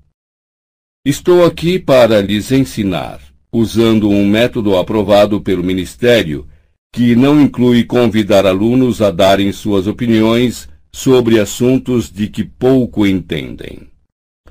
Os professores anteriores desta disciplina podem ter permitido aos senhores maior liberdade. Mas, como nenhum deles, com a possível exceção do professor Quirrell, que pelo menos parece ter se restringido a assuntos apropriados para sua idade, teria passado em uma inspeção do Ministério. É, Quirrell foi um grande professor, disse Harry em voz alta. Exceto pelo pequeno problema de ter Lord Voldemort saindo pela nuca. Este pronunciamento foi seguido de um dos mais retumbantes silêncios que Harry já ouvira. Então, acho que mais uma semana de detenção lhe faria bem, Sr. Potter, disse Umbridge com voz sedosa. O corte nas mãos da mão de Harry mal sarara, e na manhã seguinte já voltava a sangrar. Ele não se queixou durante a detenção da noite. Estava decidido a não dar a Umbridge essa satisfação. Repetidamente ele escreveu Não devo contar mentiras, e nenhum som escapou de seus lábios, embora o corte se aprofundasse a cada letra. A pior parte desta segunda semana de detenções foi exatamente como Jorge predisse. A reação de Angelina. Ela encostou-o contra a parede na hora em que ele chegou à mesa da Grifinória para o café da manhã de terça-feira e gritava tão alto que a professora McGonagall se levantou da mesa dos professores e correu para os dois. Senhorita Johnson, como se atreve a fazer um estardalhaço desses no salão principal? Cinco pontos a menos para a Grifinória. Mas, professora, ele arranjou outra detenção. Que história é essa, Potter? perguntou a professora rispidamente, virando-se para Harry. Detenção? De quem? Da professora Umbridge, murmurou Harry, sem encarar os olhos penetrantes por trás dos óculos de aros quadrados. Você está me dizendo, perguntou ela, baixando a voz para que o grupo de alunos curiosos da Corvinal atrás deles não pudesse ouvir, que depois do aviso que lhe dei na segunda-feira passada, você se descontrolou outra vez na aula da professora Umbridge? Sim, senhora, murmurou Harry, olhando para o chão. Potter, você precisa se controlar. Você está caminhando para uma séria encrenca. Menos cinco pontos para a Grifinória outra vez. Mas o que? Professora, não! exclamou Harry, indignado com a injustiça. Já estou sendo castigado por ela. Por que a senhora precisa nos tirar pontos também? Porque as detenções parecem não produzir o menor efeito em você, respondeu a professora azeda. Não, nem mais uma palavra de reclamação, Potter. E quanto à senhorita Johnson, no futuro restrinja os seus gritos ao campo de quadribol ou se arriscará a perder a função de capitã do time. A professora McGonagall voltou à mesa dos professores. Angelina lançou a Harry um olhar de profundo descontentamento e foi embora, ao que Harry se atirou no banco ao lado de Ronnie, espumando. Ela tirou cinco pontos da Grifinória porque minha mão está sendo fatiada todas as noites. Como é que isso pode ser justo? Como? Eu sei, cara, disse Ronnie solidário, servindo bacon no prato do amigo. Ela está completamente baralhada. Hermione, porém, meramente folheou as páginas do Profeta Diário e não fez nenhum comentário. Você acha que McGonagall estava com a razão, não é? perguntou Harry zangado à foto de Cornélio Fudge que tampava o rosto de Hermione. Eu gostaria que ela não tivesse descontado pontos de você. Mas acho que tem razão quando o avisa para não perder a cabeça com a Umbridge, disse a voz de Hermione, enquanto Fudge gesticulava com energia na primeira página obviamente fazendo um discurso. Harry não falou com Hermione durante toda a aula de feitiços, mas quando entraram em transfiguração, ele esqueceu que estava zangado com a amiga. A professora Umbridge achava-se sentada a um canto com sua prancheta, e essa visão apagou a cena do café da manhã de sua lembrança. Excelente! sussurrou Ronnie quando se sentaram nos lugares de sempre. Vamos ver se a Umbridge recebe o que merece. A professora McGonagall entrou decidida na sala, sem dar a menor indicação de que sabia que a professora Umbridge se achava presente. Agora chega, disse ela, e os alunos fizeram imediato silêncio. Senhor Finnegan, tenha a bondade de vir até aqui e entregar esses deveres aos seus colegas. Senhorita Brown, por favor, apanhe esta caixa de ratinhos. Não seja tola, menina. Eles não vão lhe fazer mal. E dê um a cada aluno. Hem, hem, fez a professora Umbridge, usando a mesma tossezinha boba que usara para interromper Dumbledore na primeira noite do ano letivo. A professora McGonagall fingiu não ouvir. Simas devolveu a Harry o trabalho dele, que o apanhou sem olhar para o colega e viu para seu alívio que conseguira um A. Muito bem, ouçam todos com atenção. Dino Thomas, se fizer isto outra vez com o ratinho, lhe darei uma detenção. A maioria da turma conseguiu fazer desaparecer as lesmas e mesmo aqueles que as deixaram com vestígios do caracol entenderam o objetivo do feitiço. Hoje vamos.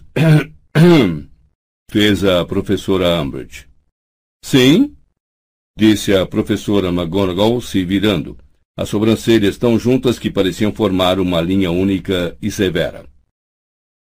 Eu estava me perguntando, professora, se a senhora teria recebido o meu bilhete avisando a data e a hora da sua inspe... Obviamente que a recebi. Ou teria lhe perguntado o que está fazendo na minha sala de aula, disse ela, dando as costas com firmeza à professora Umbridge. Muitos estudantes trocaram olhares de alegria.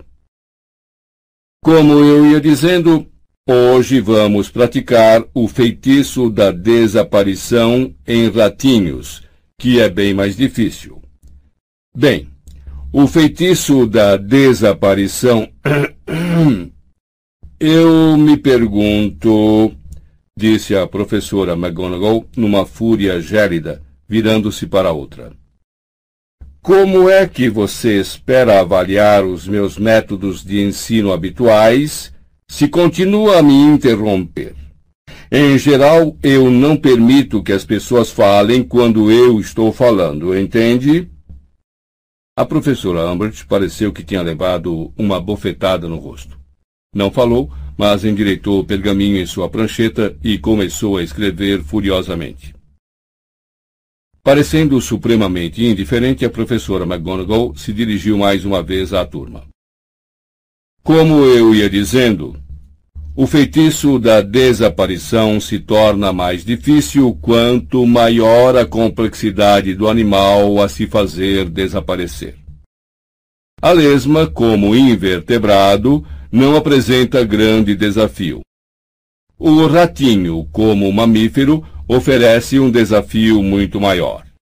Não é, portanto, um feitiço que se possa realizar com a cabeça no jantar. Vocês já conhecem a fórmula cabalística.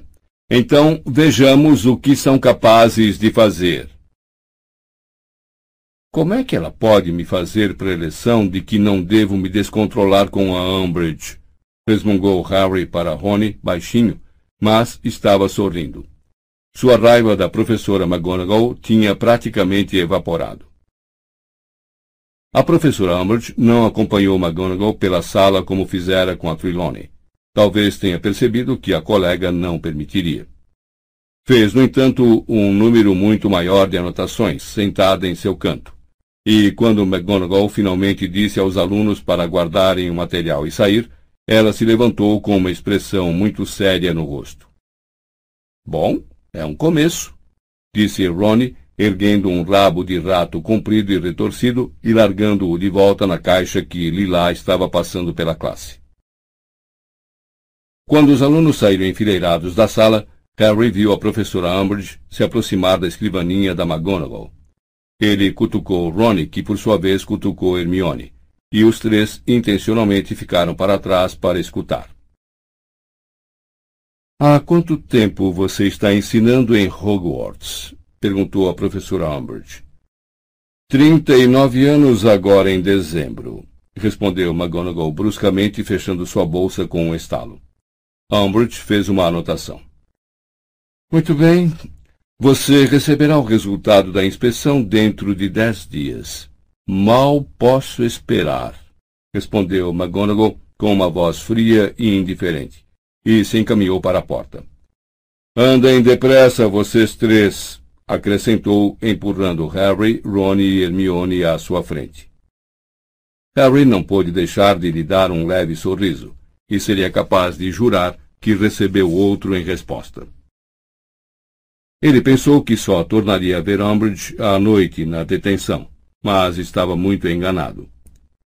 Quando iam descendo os gramados em direção à floresta para assistir à aula de trato das criaturas mágicas, encontraram-na com a prancheta ao lado da professora Grubbly Plank.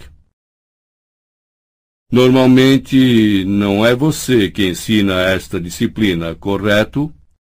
Harry a ouviu perguntar quando se aproximaram da mesa de cavalete, onde o grupo de tronquilhos capturados se atropelava para apanhar bichos de conta como se fossem gravetos vivos.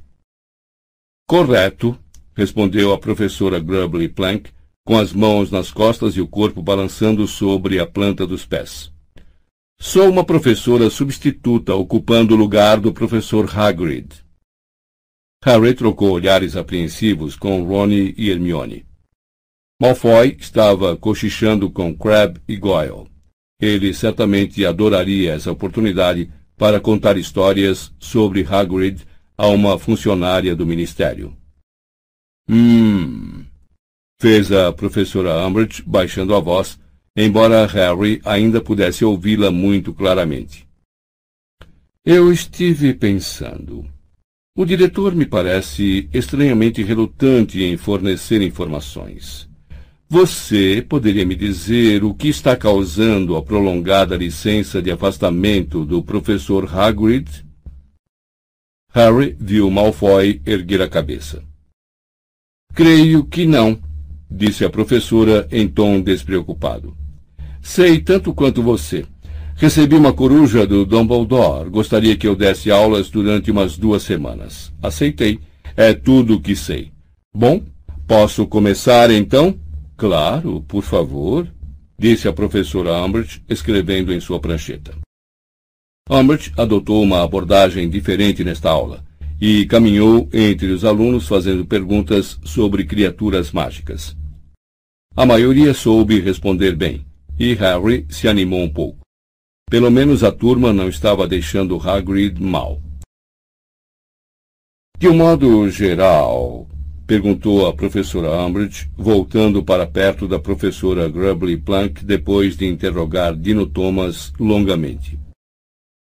O que é que você, como membro temporário do quadro docente, uma observadora externa, suponho que poderíamos dizer o que é que você acha de Hogwarts?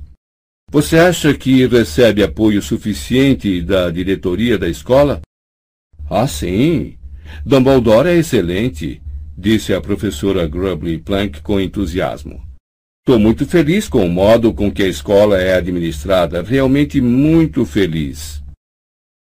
Com um ar de educada incredulidade, Umbridge fez uma minúscula anotação na prancheta e continuou. E o que é que você está planejando cobrir em suas aulas durante o ano, presumindo, é claro, que o professor Hagrid não volte?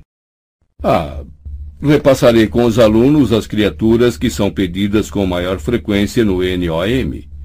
Não há muito mais a fazer. Eles já estudaram os unicórnios e os pelúcios.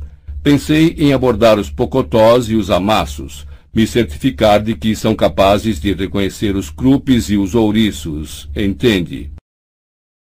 Bem, em todo caso, você parece saber o que está fazendo, concluiu a professora Umbridge, ticando muito enfaticamente o pergaminho na prancheta. Harry não gostou da ênfase que ela deu ao você, e gostou menos ainda quando a professora fez a pergunta seguinte a Goyle. Agora, ouvi dizer que tem havido alunos feridos nesta classe. Goyle deu um sorriso idiota. Malfoy se apressou a responder. Foi comigo. Levei uma lambada de um hipogrifo. Hipogrifo? repetiu a professora Umbridge, agora escrevendo freneticamente. Só porque ele foi burro demais e não deu ouvidos às instruções de Hagrid, comentou Harry zangado. Ronnie e Hermione gemeram. A professora Umbridge virou a cabeça lentamente na direção de Harry. Mais uma noite de detenção, creio eu, disse brandamente. Bem, muito obrigada, Grubbly Plunk. Acho que é tudo o que preciso saber. Você receberá o resultado de sua inspeção dentro de dez dias. Que bom! disse a professora Grubbly Plunk, e a professora Umbridge começou a subir o gramado para voltar ao castelo. Era quase meia-noite quando Harry deixou a sala de Umbridge aquela noite. Sua mão agora sangrava tanto que manchava o lenço em que ele a enfaixara. Esperava que a sala comunal estivesse vazia quando voltasse, mas Ronnie e Hermione estavam acordados à sua espera. Ficou feliz em vê-los, principalmente porque Hermione estava disposta a se solidarizar com ele, ao invés de criticá-lo. Tome, disse ansiosa, estendendo uma tigelinha com líquido amarelo. Encharque a mão nisso. É uma solução de tentáculos de murtisco em salmoura e depois peneirados. Deve ajudar. Harry colocou a mão que sangrava e doía na tigela e experimentou uma maravilhosa sensação de alívio. Bichento se enrolou em suas pernas, ronronando alto. Depois saltou para o seu colo e se acomodou. Obrigado, disse agradecido, coçando atrás das orelhas do gato com a mão esquerda. Eu ainda acho que você devia reclamar, disse Ronnie em voz baixa. Não, disse Harry categoricamente. McGonagall ia endoidar se soubesse, provavelmente ia. E quanto tempo você acha que levaria para Umbridge aprovar outro decreto dizendo que quem reclamar da alta inquisidora será imediatamente despedido? Ronnie abriu a boca para retorquir, mas não emitiu som algum. E, passado um instante, tornou a fechar a boca, derrotado. Ela é uma mulher horrível, disse Hermione baixinho horrível. Sabe, eu estava dizendo ao Ronnie quando você entrou. Temos de fazer alguma coisa a respeito dela. Eu sugiro veneno, disse Ronnie com ferocidade. Não. Quero dizer, alguma coisa para divulgar que é uma péssima professora e que não vamos aprender defesa alguma com ela, explicou Hermione. Bom, e o que é que podemos fazer? perguntou Ronnie bocejando. Já é tarde a beça, não é não? Ela foi nomeada e veio para ficar. Fudge vai garantir isso. Bom, disse Hermione hesitante. Sabe, estive pensando hoje. Lançou um olhar nervoso a Harry e então prosseguiu. Estive pensando. Talvez tenha chegado a hora de simplesmente simplesmente nos virarmos sozinhos. Nos virarmos sozinhos fazendo o quê? perguntou Harry, desconfiado, mantendo a mão flutuando na essência de murtisco. Bom, aprendendo defesa contra as artes das trevas, sozinhos, concluiu Hermione. Ah, corta essa, gemeu Rony. Você quer que a gente faça trabalho extra? Você tem ideia do quanto Harry e eu estamos outra vez atrasados com os nossos deveres e só estamos na segunda semana de aulas? Mas isto é muito mais importante do que os deveres de casa. Harry e Rony arregalaram os olhos para ela. Pensei que não houvesse nada mais importante no universo do que os deveres de casa, caçoou Rony. Não seja bobo, claro que há. Rebateu Hermione, e Harry notou com um mau presságio que o rosto da amiga se tornara inesperadamente radioso, com aquele tipo de fervor que o fale normalmente lhe inspirava. Trata-se de nos prepararmos, como disse o Harry na primeira aula da Umbridge, para o que nos aguarda lá fora. Trata-se de garantir que realmente possamos nos defender. Se não aprendermos nada o ano inteiro, não podemos fazer muita coisa sozinhos, disse Ronnie com um quê de derrota na voz. Quero dizer, tudo bem, podemos ir procurar as orações na biblioteca e tentar praticá-las Suponho. Não. Eu concordo. Já passamos da fase em que podemos aprender apenas com livros, disse Hermione. Precisamos de um professor de verdade que possa nos mostrar como usar os feitiços e nos corrigir quando errarmos. Se você está falando do Lupin, começou Harry. Não, não, não estou falando de Lupin. Ele está ocupado demais com a ordem e, de qualquer jeito, o máximo que poderíamos vê-lo seria nos fins de semana em Hogsmeade, e eles não acontecem com tanta frequência assim. Quem então? perguntou Harry, franzindo a testa para a amiga.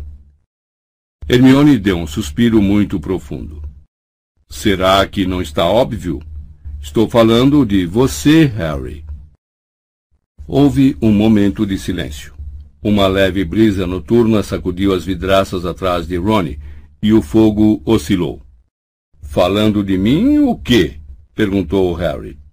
Estou falando de você nos ensinar defesa contra as artes das trevas. Harry encarou Hermione. Depois se virou para Ronnie, pronto para trocar os olhares exasperados que às vezes trocavam quando Hermione detalhava esquemas fora da realidade como o fale. Mas, para seu desânimo, Ronnie não parecia exasperado. Estava com a testa ligeiramente enrugada, em aparente reflexão. Então disse: É uma ideia. O que é uma ideia? perguntou Harry. Você nos ensinar. Mas. Harry estava sorrindo agora, certo de que os dois estavam gozando com a cara dele. Mas eu não sou professor.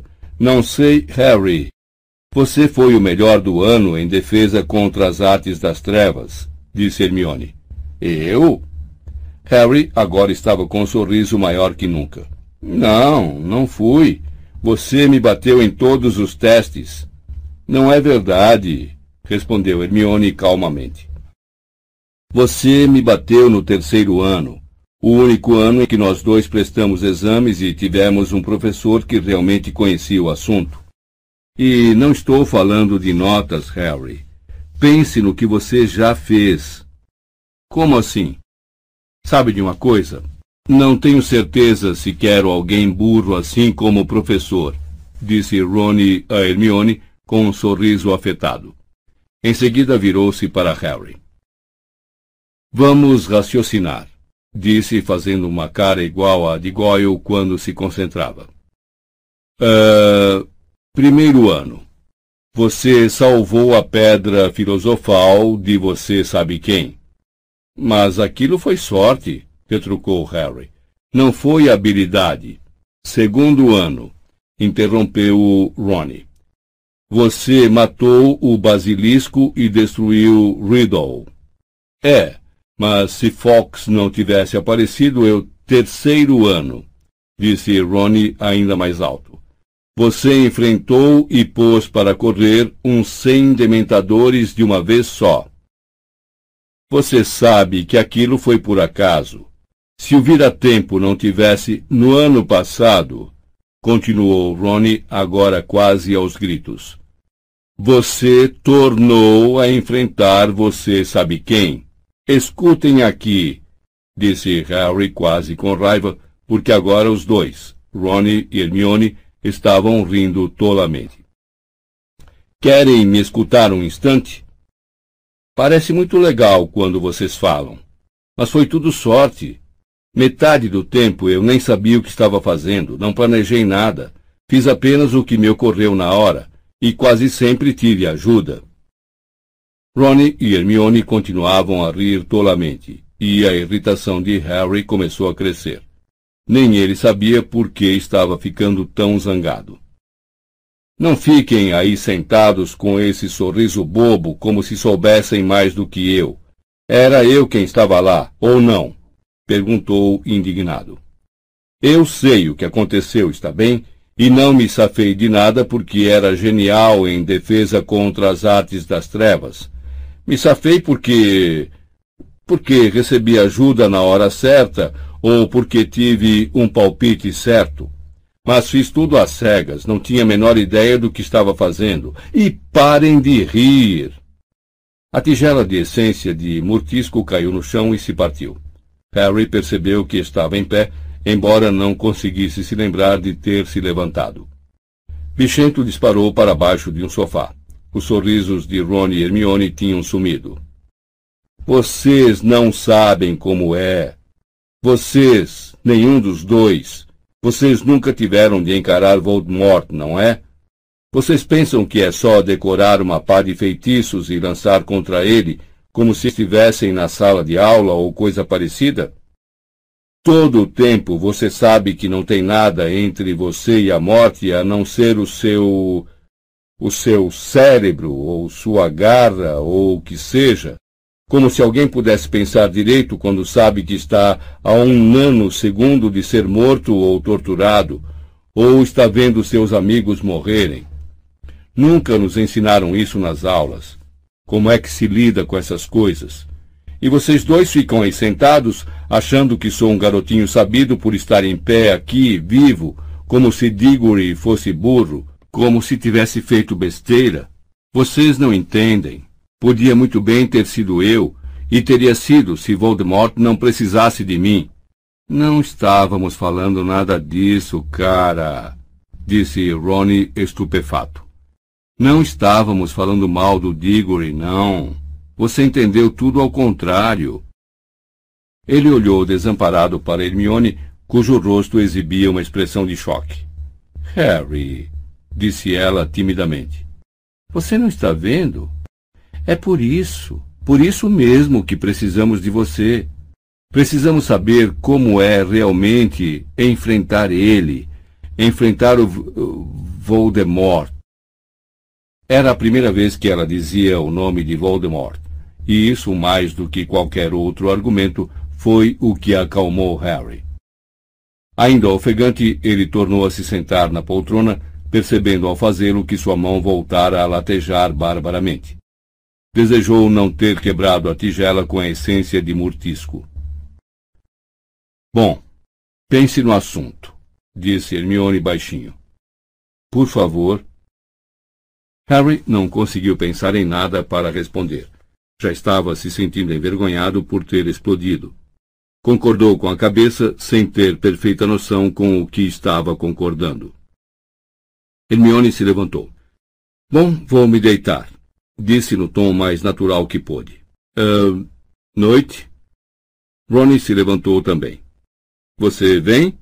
perguntou sem jeito ao amigo. Vou, num. num minuto. Vou limpar essa sujeira. Ele indicou a tigela partida no chão. Ronnie assentiu com a cabeça e foi embora. Preparo, murmurou Harry, apontando a varinha para os cacos de porcelana. Eles se juntaram, a tigela ficou como nova, mas não havia como fazer a essência de murtisco voltar à tigela. De repente sentia-se tão cansado que ficou tentado a se largar na poltrona e dormir ali. Mas em vez disso fez um esforço para se levantar e seguiu o exemplo de Ronnie. Sua noite inquieta foi mais uma vez pontuada por sonhos de longos corredores e portas fechadas, e ele acordou no dia seguinte com a cicatriz formigando outra vez. Capítulo 16 No Cabeça de Javali Hermione não mencionou sua sugestão para Harry ensinar defesa contra as artes das trevas durante duas semanas inteiras. Finalmente, as detenções do garoto com a Umbridge terminaram. Ele duvidava de que as palavras agora gravadas nas costas de sua mão viessem a desaparecer totalmente. Ronnie tivera mais quatro treinos de quadribol e não levara nenhum grito nos últimos dois. E os três amigos tinham conseguido fazer desaparecer seus gatinhos em transfiguração. Aliás, Hermione já se adiantara e estava fazendo desaparecer gatinhos, quando o assunto foi novamente abordado em uma noite de violenta tempestade, no final de setembro, quando os três estavam sentados na biblioteca procurando ingredientes de poções para um dever passado por Snape. Eu estive me perguntando, disse Hermione de repente, se você já voltou a pensar na defesa contra as artes das trevas, Harry. Claro que pensei, disse Harry, rabugento. Não consigo esquecer. E não daria mesmo com aquela megera ensinando a gente. Estou falando da ideia que Ronnie e eu tivemos. Ronnie lançou a Hermione um olhar assustado e ameaçador. Ela fechou a cara para ele. Ah, tudo bem então. A ideia que eu tive de você nos ensinar. Harry não respondeu imediatamente.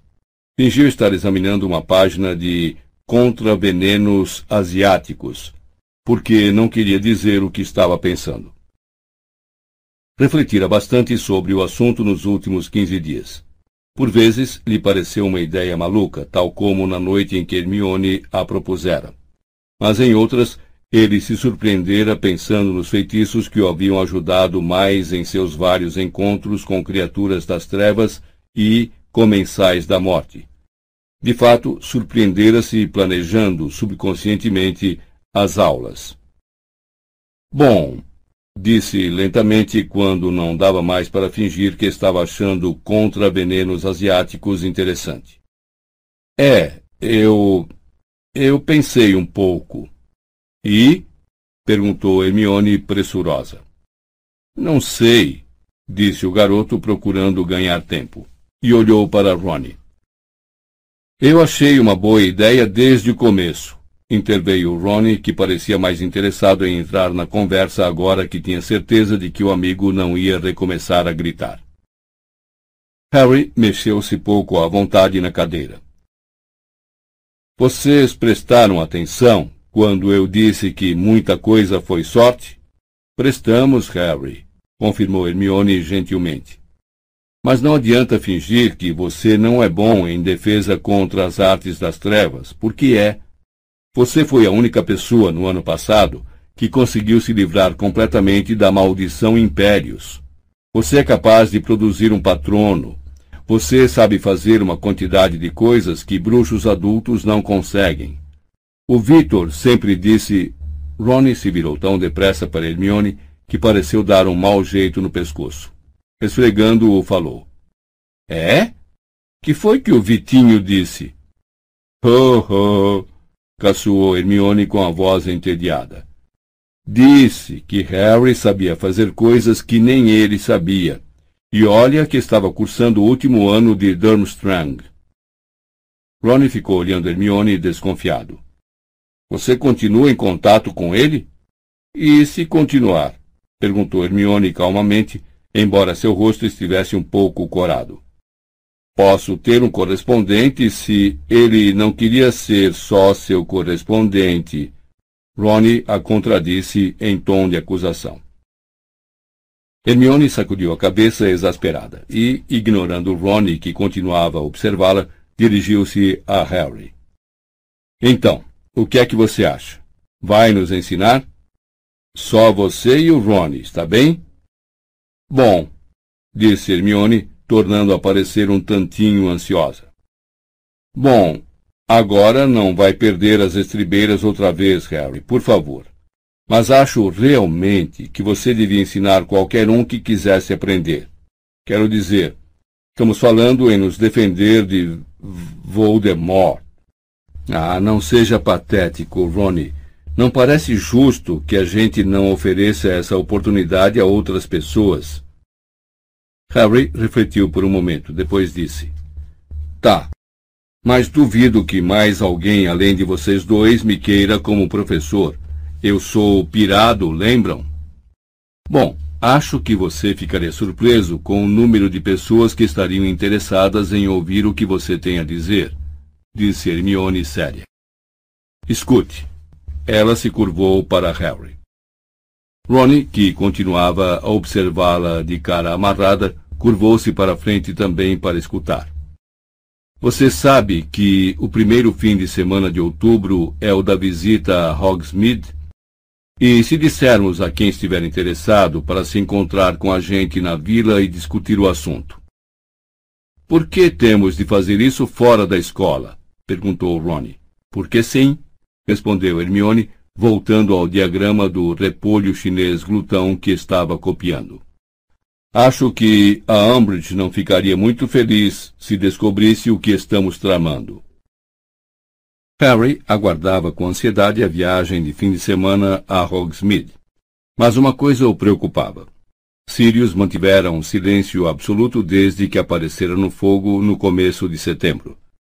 Harry sabia que o deixara aborrecido quando disse que não queria que ele fosse, mas ainda se preocupava de tempos em tempos com que Sirius pudesse jogar a cautela para o alto e aparecer.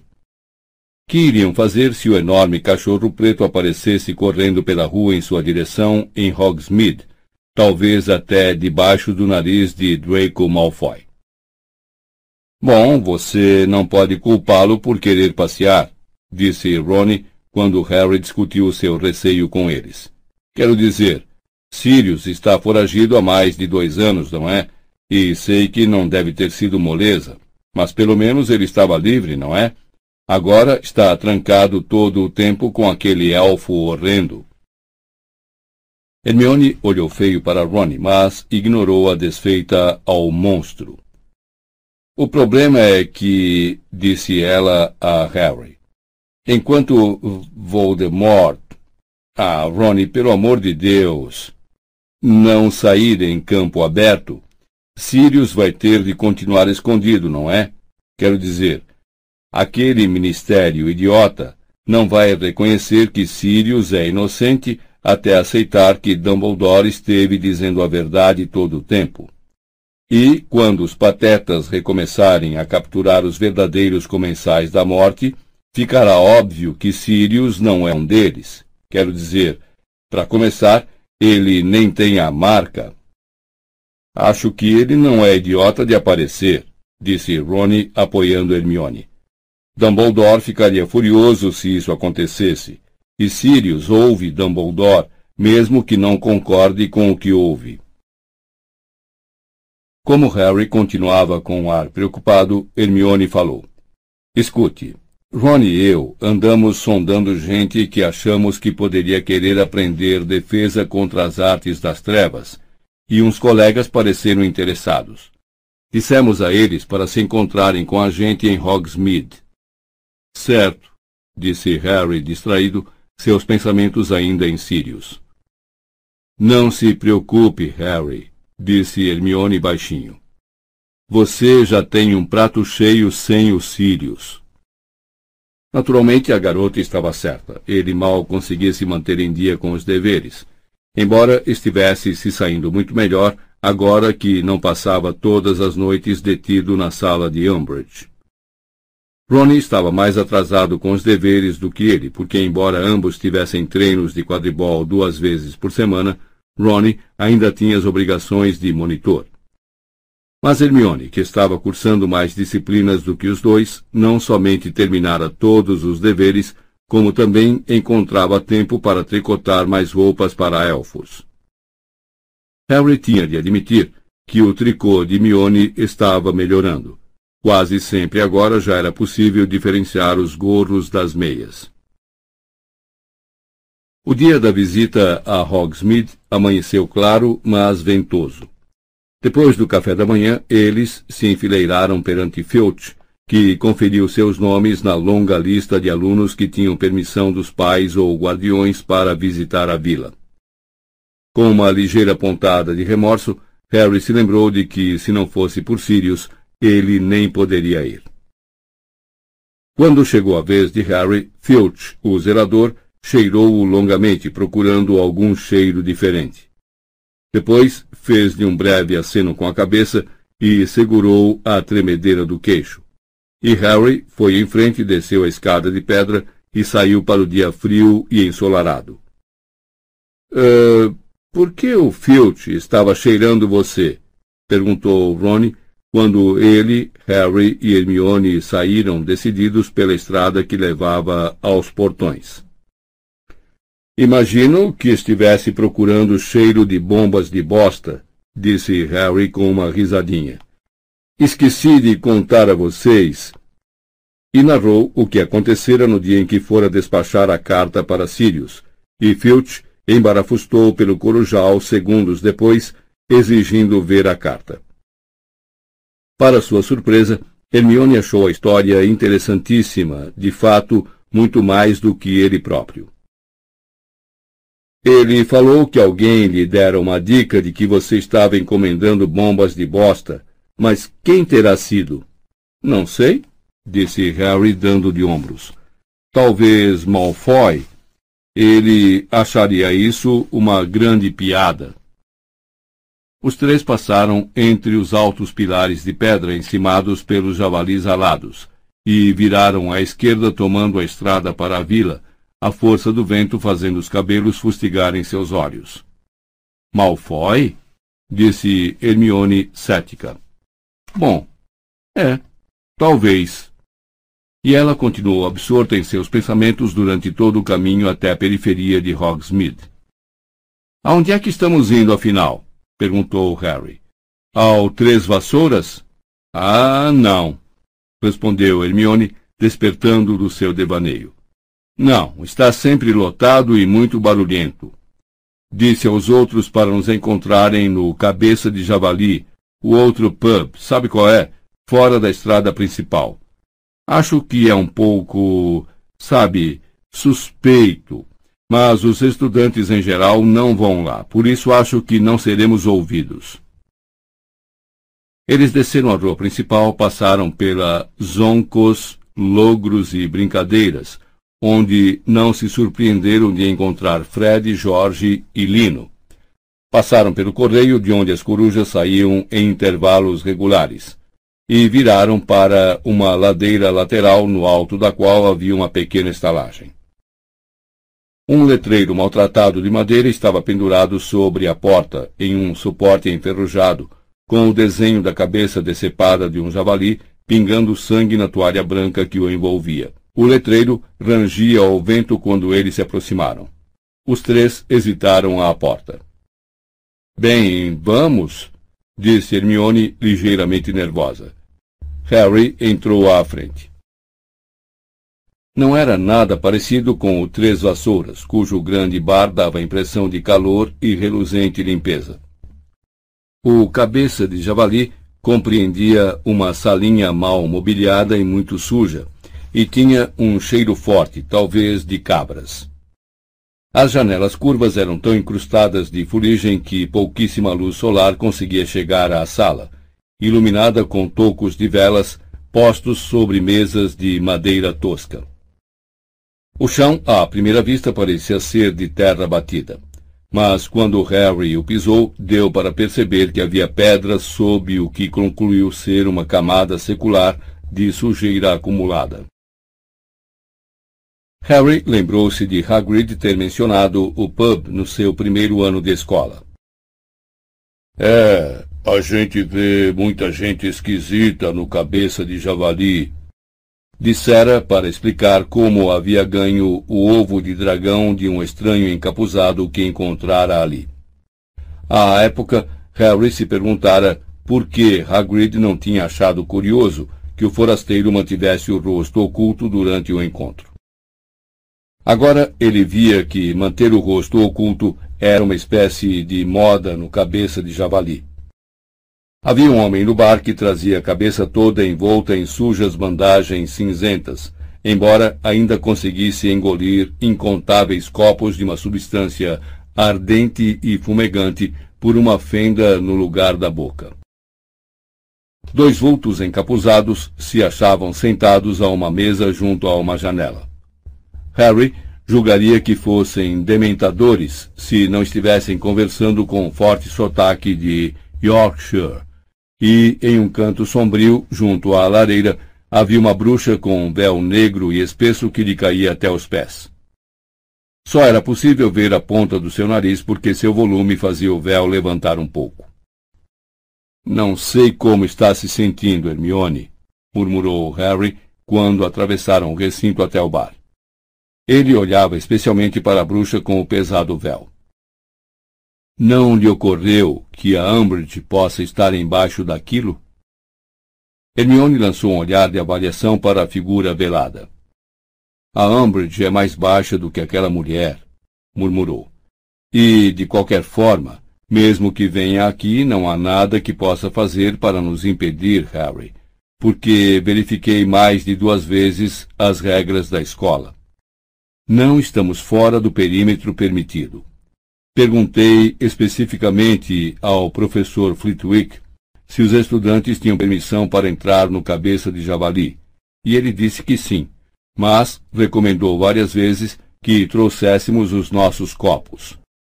E Consultei tudo o que pude pensar sobre grupos de estudo e deveres, e decididamente estamos cobertos. Só não acho que seja uma boa ideia a gente ficar alardeando o que está fazendo. Não, disse Harry, principalmente porque não é bem um grupo para fazer deveres que estamos organizando, não é? O barman saiu de um aposento nos fundos e se aproximou deles. Era um velho de ar rabugento, com uma espessa cabeleira e barbas grisalhas.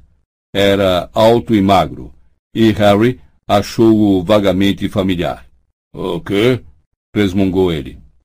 Três cervejas amanteigadas, por favor, disse Hermione. O homem meteu a mão sob o balcão e tirou três garrafas muito empoeiradas, muito sujas, e bateu-as em cima do bar. Seis ciclos, eu pago, disse Harry, entregando-lhe depressa a moeda de prata. Os olhos do homem fotografaram Harry e se detiveram uma fração de segundo em sua cicatriz. Então ele virou as costas e guardou o dinheiro numa velha registradora de madeira, cuja gaveta se abriu automaticamente para recebê-lo. Harry, Ron e Hermione se retiraram para a mesa mais afastada do bar e se sentaram, correndo olhar ao seu redor. Então o homem com as bandagens cinzentas e sujas bateu no balcão com os nós dos dedos e recebeu mais uma bebida fumegante do barman. Querem saber de uma coisa? murmurou Ronnie, olhando para o bar entusiasmado. Poderíamos pedir qualquer coisa que quiséssemos aqui. Aposto como aquele sujeito nos venderia qualquer coisa, não ia nem ligar. Eu sempre quis experimentar o uísque de fogo, você é monitor, lembrou Hermione com rispidez. Ah! exclamou Ronnie, o sorriso sumindo do rosto. É. Então, quem foi que você disse que viria encontrar a gente? perguntou Harry, abrindo a tampa enferrujada da cerveja amanteigada e tomando um gole. Meia dúzia de pessoas, repetiu Hermione, verificando o relógio e olhando para a porta, ansiosa. Pedi para chegarem por volta dessa hora, e tenho certeza de que todos sabem onde fica. Ah, veja, talvez sejam elas agora. A porta do pub se abrira. Uma faixa larga de poeira e luz dividiu momentaneamente o recinto, e em seguida desapareceu, bloqueada pela chegada de várias pessoas. Primeiro entrou Neville com Dino e Lila, seguidos de perto por Parvati e Padma Patil com, e aqui o estômago de Harry deu uma volta completa, Cho e uma de suas amigas risonhas. Então, sozinha e parecendo tão sonhadora que poderia ter entrado por acaso, Luna Lovegood. Depois Katia Bell, Alicia Spinett e Angelina Johnson. Colin e Dennis Creevy. Ernesto Macmillan. Justino Finch Fletchley. Anna Abbott. E uma garota da Lufa-Lufa, com uma longa trança descendo pelas costas, cujo nome Harry não sabia. Três garotos da Corvinal que ele tinha certeza de que se chamavam Antônio Goldstein, Miguel Corner e Terêncio Butt. Gina, seguida de um garoto louro e magricela de nariz arrebitado, que Harry reconheceu vagamente como jogador do time de quadribol da Lufa-Lufa. E, fechando a fila, Fred e George Weasley com o amigo Lino Jordan, todos três carregando grandes sacas de papel cheias de artigos da Zoncos. Meia dúzia de pessoas? exclamou Harry, rouco para Hermione. Meia dúzia de pessoas? É. Bom, a ideia pareceu muito popular, respondeu Hermione, feliz. Rony, quer puxar mais umas cadeiras para cá? O barman congelara no ato de limpar mais um copo com um trapo tão imundo que parecia nunca ter sido lavado. Possivelmente nunca vira seu bar tão cheio. Oi, disse Fred chegando primeiro ao bar e contando rapidamente seus companheiros. Pode nos servir vinte e cinco cervejas amanteigadas, por favor? O barman o encarou por um momento. Então, jogando no chão o seu trapo, irritado, como se tivesse sido interrompido no meio de alguma coisa importante, começou a passar as cervejas amanteigadas cheias de poeira de baixo para cima do balcão. Obrigado, disse Fred, distribuindo-as. Pessoal, pode ir se coçando. Eu não tenho ouro para tudo isso. Harry observava entorpecido enquanto o enorme grupo apanhava as cervejas com Fred e procurava moedas nos bolsos para pagá-las. Não conseguia imaginar para que toda essa gente aparecera, até lhe ocorrer o horrível pensamento de que poderiam estar esperando uma espécie de discurso. Ele se virou para Hermione. O que foi que você andou dizendo a essas pessoas? murmurou em voz baixa. O que é que elas estão esperando? Eu já falei. Só querem ouvir o que você tem a dizer, disse Hermione para acalmá-lo. Mas Harry continuou a olhar tão zangado que ela acrescentou depressa. Você não tem de fazer nada por enquanto. Eu vou falar com eles primeiro. Oi, Harry, cumprimentou Neville, sorrindo e se sentando em frente a ele. Harry tentou retribuir o sorriso, mas não respondeu. Sua boca estava excepcionalmente seca. Cho acabara de sorrir para ele e se sentara à direita de Ronnie. A amiga dela, que tinha cabelos louro-avermelhados e crespos, não sorriu, mas deu a Harry um olhar cheio de desconfiança, indicando que, se tivesse tido escolha, não estaria ali. Em pares e trios, os recém-chegados se acomodaram em volta de Harry, Ronnie e Hermione, alguns parecendo muito excitados, outros curiosos, Luna mirando sonhadoramente o espaço. Quando todos terminaram de puxar cadeiras e se sentar, a conversa morreu. Todos os olhares se concentraram em Harry. Começou Hermione, a voz ligeiramente mais alta do que normalmente nervosa. Bom, uh, oi? O grupo transferiu as atenções para ela, embora os olhares continuassem a se voltar a intervalos para Harry. Bom, uh, bom, vocês sabem por que estão aqui. Uh, bom, o Harry aqui teve a ideia, quero dizer, Harry lhe lançara um olhar cortante. Eu tive a ideia é, que seria bom se as pessoas que quisessem estudar defesa contra as artes das trevas e quero dizer realmente estudar, sabem, e não as bobagens que a Umbridge está fazendo com a gente. A voz de Hermione, de repente, se tornou mais forte e mais confiante. Porque ninguém pode chamar aquilo de defesa contra as artes das trevas. Apoiado, apoiado, disse Antônio Goldstein, e Hermione pareceu se animar.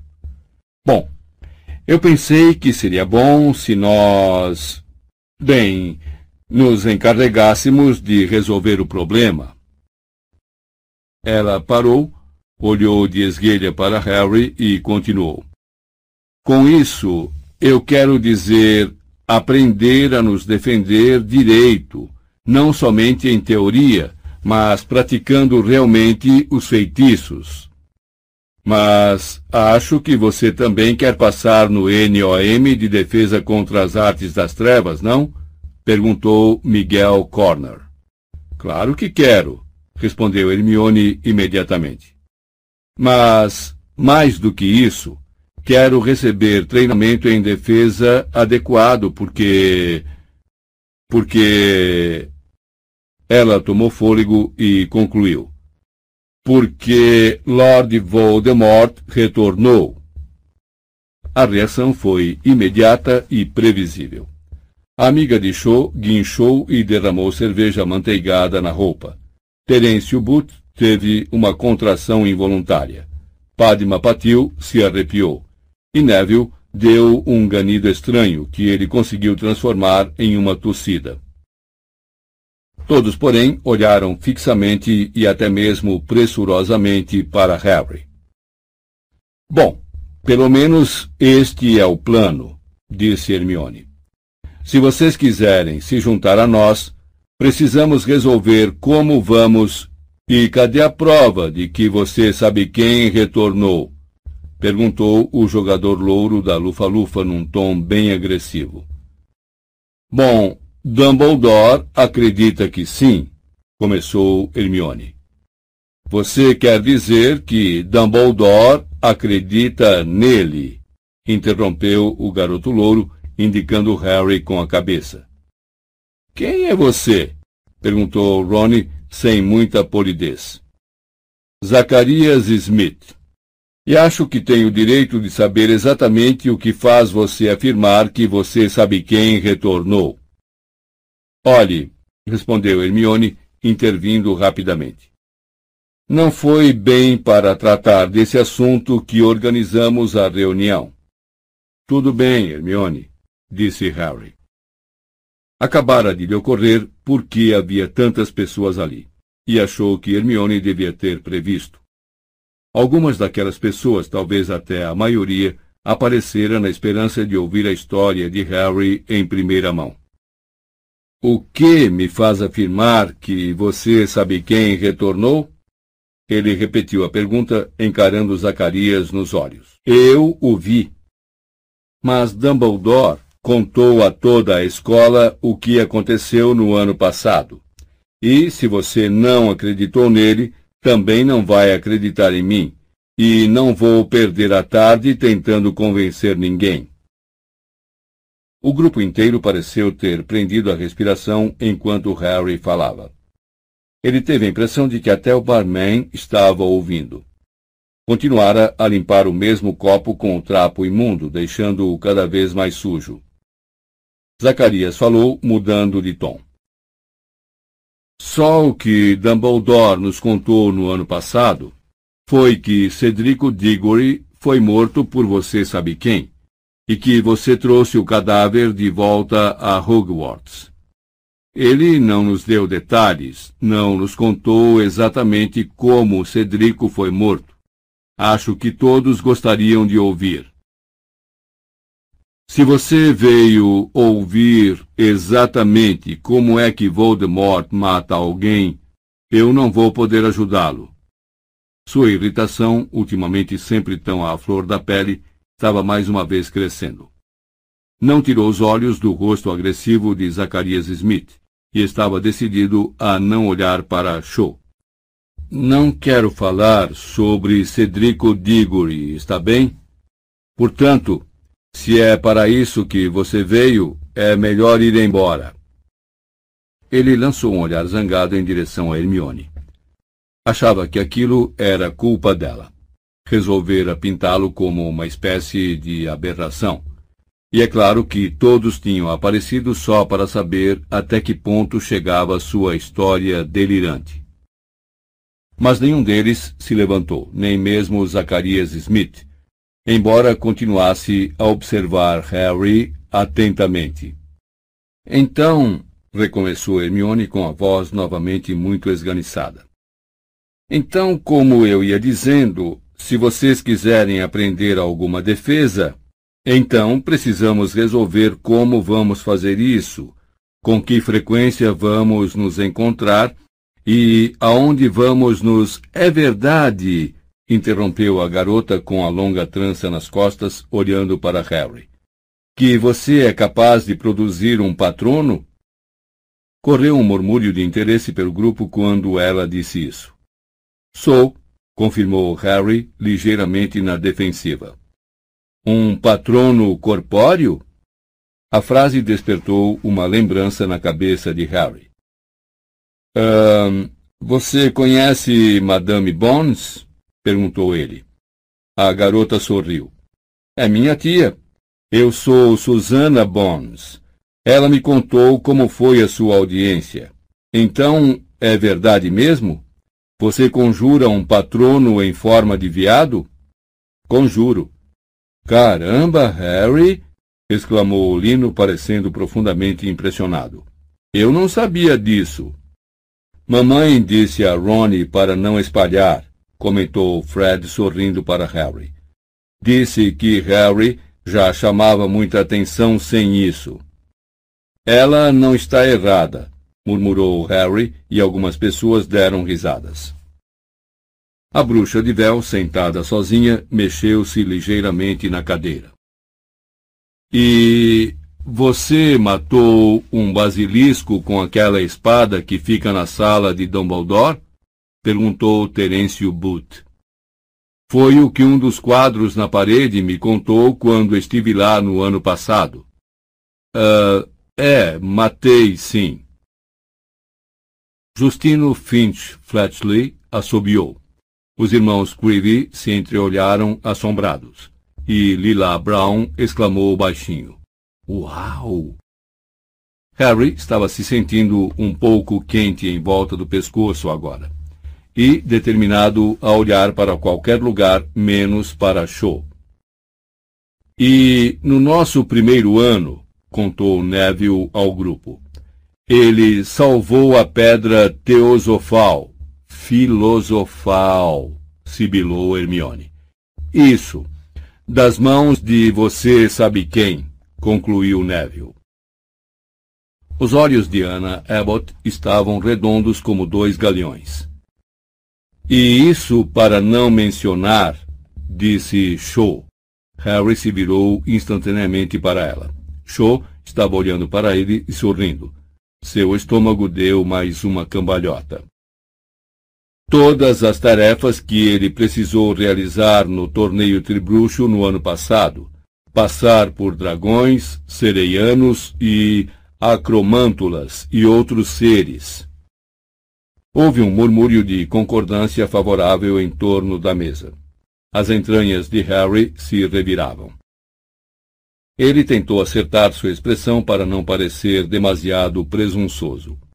O fato de que Shaw acabara de elogiá-lo tornara muitíssimo mais difícil dizer o que jurara que diria aos colegas. Escutem, disse ele, e todos silenciaram na mesma hora. Não quero parecer que estou tentando ser modesto nem nada, mas eu tive muita ajuda em tudo o que fiz. Não, com o dragão você não teve, disse Miguel Corner imediatamente. Aquilo foi um voo superirado. É, bom, concordou Harry, sentindo que seria grosseiro discordar. E ninguém ajudou você a se livrar dos dementadores agora no verão, disse Susana Bones. Não, concordou Harry. Não, ok, eu sei que fiz algumas coisas sem ajuda. Mas o que estou tentando dizer é que você está tentando fugir do compromisso de nos mostrar tudo isso? perguntou Zacarias. Tenho uma ideia, disse Ronnie em voz alta antes que Harry pudesse falar. Por que você não cala a boca? Ora, todos viemos para aprender com Harry, e agora ele está dizendo que no duro não sabe fazer nada disso. Não foi isso que ele disse, reagiu Fred. Quer que a gente limpe seus ouvidos para você? perguntou Jorge, tirando um longo instrumento metálico de aspecto letal de dentro de uma das sacas das Zoncos. Ou enfie isso em qualquer outra parte do seu corpo, para falar a verdade, não somos muito luxentos, acrescentou Fred. Bom, disse Hermione depressa. Continuando. A questão é, Estamos de acordo que queremos tomar aulas com o Harry? Houve um murmúrio de aprovação geral. Zacarias cruzou os braços e se manteve calado, talvez porque estivesse ocupado demais em prestar atenção ao instrumento na mão de Fred. Certo, disse Hermione, parecendo aliviada de que alguma coisa tivesse sido finalmente decidida. Bom, então, a próxima questão é: com que frequência vamos ter essas aulas? Na verdade, eu acho que não adianta nada nos encontrarmos menos de uma vez por semana. Calma aí, disse Angelina. Precisamos ter certeza de que não vão se chocar com o nosso treino de quadribol. Não, disse Cho. Nem com o nosso. Nem com o nosso, acrescentou Zacarias. Tenho certeza de que vamos encontrar uma noite que sirva para todos, disse Hermione com leve impaciência. Mas sabem, as aulas são muito importantes. Estamos falando de aprender a nos defender dos comensais da morte, de Voldemort. Muito bem, bradou Ernesto Macmillan, que Harry esperara que falasse muito antes disso. Pessoalmente, eu acho que as aulas são realmente importantes, possivelmente mais importantes do que qualquer outra coisa que vamos fazer este ano. Até mesmo os NOMs que vêm aí. Ernesto olhou para os lados ostensivamente, como se esperasse que os colegas fossem gritar. Claro que não são, mas ninguém disse nada. Então ele continuou. Pessoalmente, não consigo entender por que o Ministério nos impingiu uma professora inútil como essa em um período tão crítico. É óbvio que se recusam a admitir o retorno de você sabe quem, mas daí a nos mandar uma professora que está tentando nos impedir por todos os meios de usar feitiços defensivos, nós achamos que a razão por que Umbridge não quer que treinemos defesa contra as artes das trevas, disse Hermione, é que ela tem uma ideia alucinada de que Dumbledore pode usar os alunos da escola como um exército particular. Acha que ele poderia fazer uma mobilização contra o ministério. Quase todos pareceram perplexos com essa notícia. Todos, exceto Luna, que começou a falar. Bom, isso faz sentido. Afinal de contas, Cornélio Fudge tem um exército particular. Que?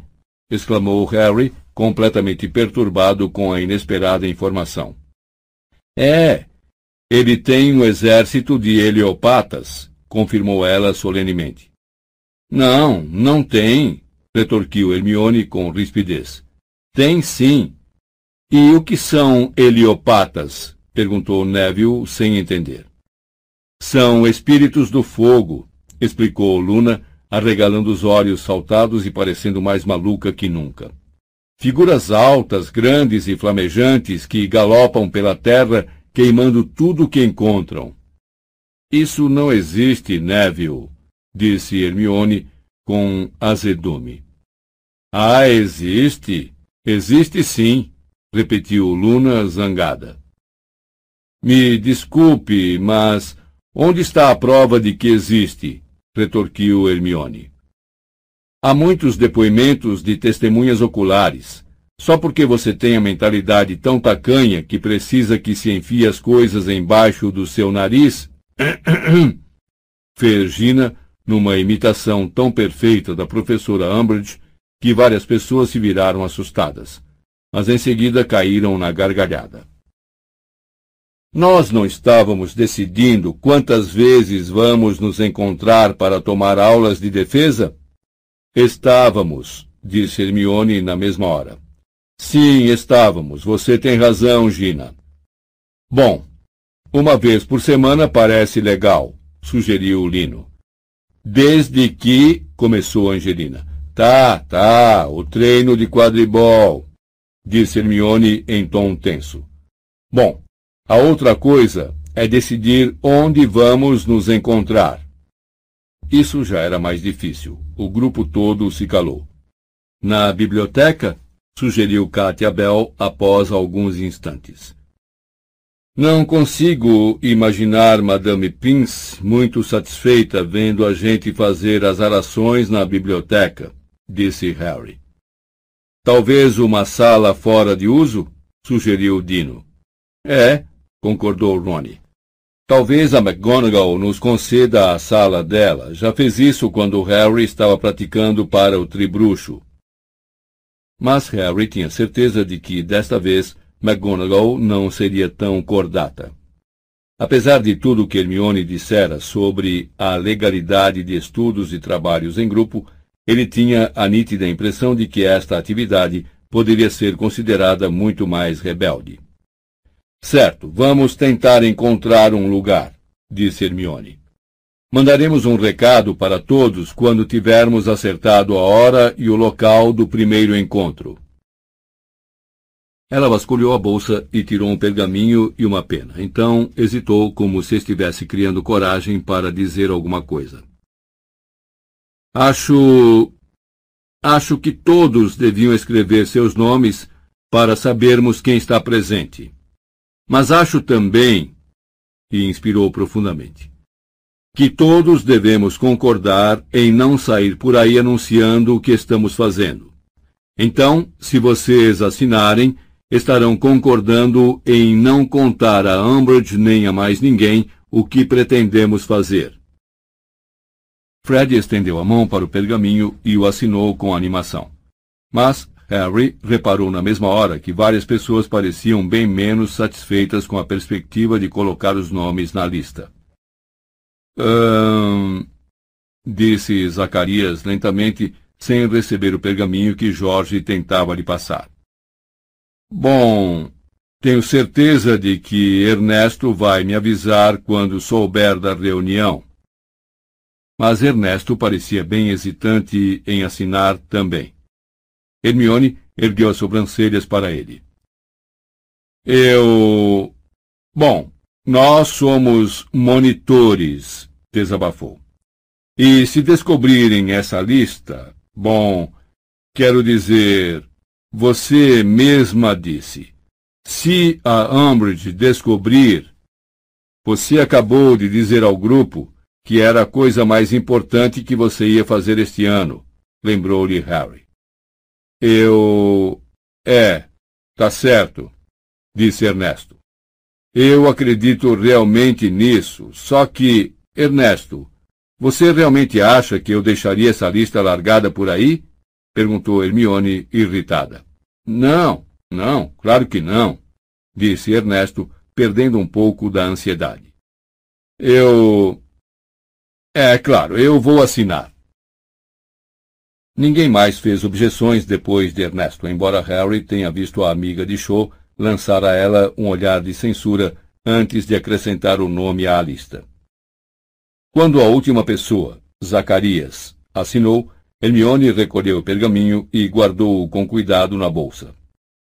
Havia um clima estranho no grupo agora. Era como se tivessem acabado de assinar uma espécie de contrato. Bom, o tempo está correndo, disse Fred com vivacidade, ficando em pé. Jorge, Lino e eu temos uns artigos de natureza delicada para comprar. Veremos vocês depois. Novamente, em trios e pares, o restante do grupo também se despediu. Shaw transformou o ato de fechar a bolsa para sair em um verdadeiro ritual. Seus longos cabelos negros balançando à frente do rosto e ocultando-o como um véu. Mas a amiga permaneceu ao seu lado, de braços cruzados, estalando a língua, de modo que Cho não teve outra escolha senão sair com ela. Quando a amiga abriu a porta do pub, Cho olhou para trás e acenou para Harry. Bom, acho que tudo correu bastante bem, comentou Hermione feliz, enquanto ela, Harry e Rony saíam do cabeça de javali para o dia ensolarado alguns minutos mais tarde. Harry e Rony iam agarrados às suas garrafas de cerveja amanteigada. Aquele Zacarias é um chato, disse Ronnie, olhando de cara feia para o vulto de Smith, apenas discernível à distância. Também não gosto muito dele, admitiu Hermione. Mas ele me ouviu conversando com Ernesto e Ana na mesa da Lufa-Lufa e pareceu realmente interessado em vir. E aí, que é que eu podia dizer? Mas, na verdade, quanto maior o número de pessoas, melhor será. Quero dizer, Miguel Corner e os amigos dele não teriam vindo se ele não estivesse saindo com a Gina. Ronnie, que estava bebendo as últimas gotas da sua cerveja amanteigada, engasgou-se e cuspiu cerveja nas vestes. Ele está o quê? Engrolou Ronnie indignado, suas orelhas agora parecendo cachinhos de carne crua. Ela está saindo com. com. A minha irmã está saindo. O que é que você quer dizer? Que é com o Miguel Corner?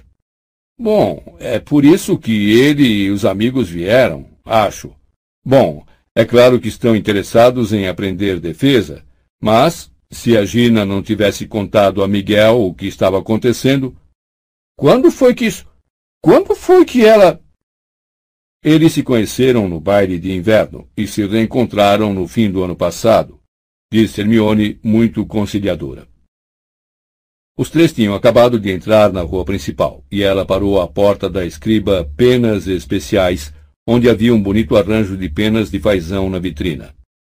Ah, eu bem que gostaria de comprar uma pena nova. Ela entrou na loja. Harry e Ronnie a acompanharam. Qual deles era o Miguel? Ronnie exigiu saber, furioso. O moreno, disse Hermione. Não gostei dele. Grande novidade, resmungou Hermione baixinho.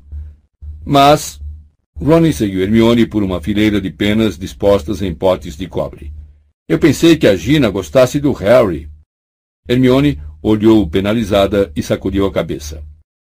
Gina costumava gostar do Harry, mas desistiu já faz meses. Não que ela não goste de você, claro, acrescentou gentilmente para Harry, enquanto examinava uma longa pena preta e dourada. Harry, cuja cabeça ainda estava tomada pelo aceno de despedida de Shaw, não achou o assunto tão interessante quanto Ronnie, que positivamente tremia de indignação. Mas levou-o a perceber uma coisa que até ali não havia registrado. Então é por isso que ela agora fala? perguntou a Hermione. Ela não costumava falar na minha frente. Exato. Acho que vou levar esta. Hermione foi até o balcão e pagou quinze ciclos e dois nuques, com Ronnie bafejando em seu pescoço. Ronnie, disse ela com severidade ao se virar e sentir que pisava ao pé do amigo. É exatamente por isso que a Gina não lhe disse que está se encontrando com o Miguel. Ela sabia que você não ia aceitar. Então, por favor, pare de insistir no assunto pelo amor de Deus. O que é que você quer dizer com isso? Quem é que não está aceitando alguma coisa? Eu não vou ficar falando de nada. Mas continuou resmungando baixinho pelo caminho. Hermione girou os olhos para Harry e então comentou em voz baixa, enquanto Ronnie continuava a murmurar imprecações contra Miguel Corner. E, por falar em Miguel e Gina, e achou e você? Como assim? perguntou Harry depressa. Foi como se a água estivesse fervendo e subisse rapidamente dentro dele. Uma sensação escaldante que fez seu rosto arder no frio. Será que fora assim tão óbvio? Bom, disse Hermione com um leve sorriso. Ela simplesmente não conseguia tirar os olhos de você. Harry nunca apreciara antes como a vila de Hogsmeade era bonita. Capítulo 17 Decreto da Educação número 24 Harry se sentiu mais feliz pelo resto do fim de semana do que se sentira até ali.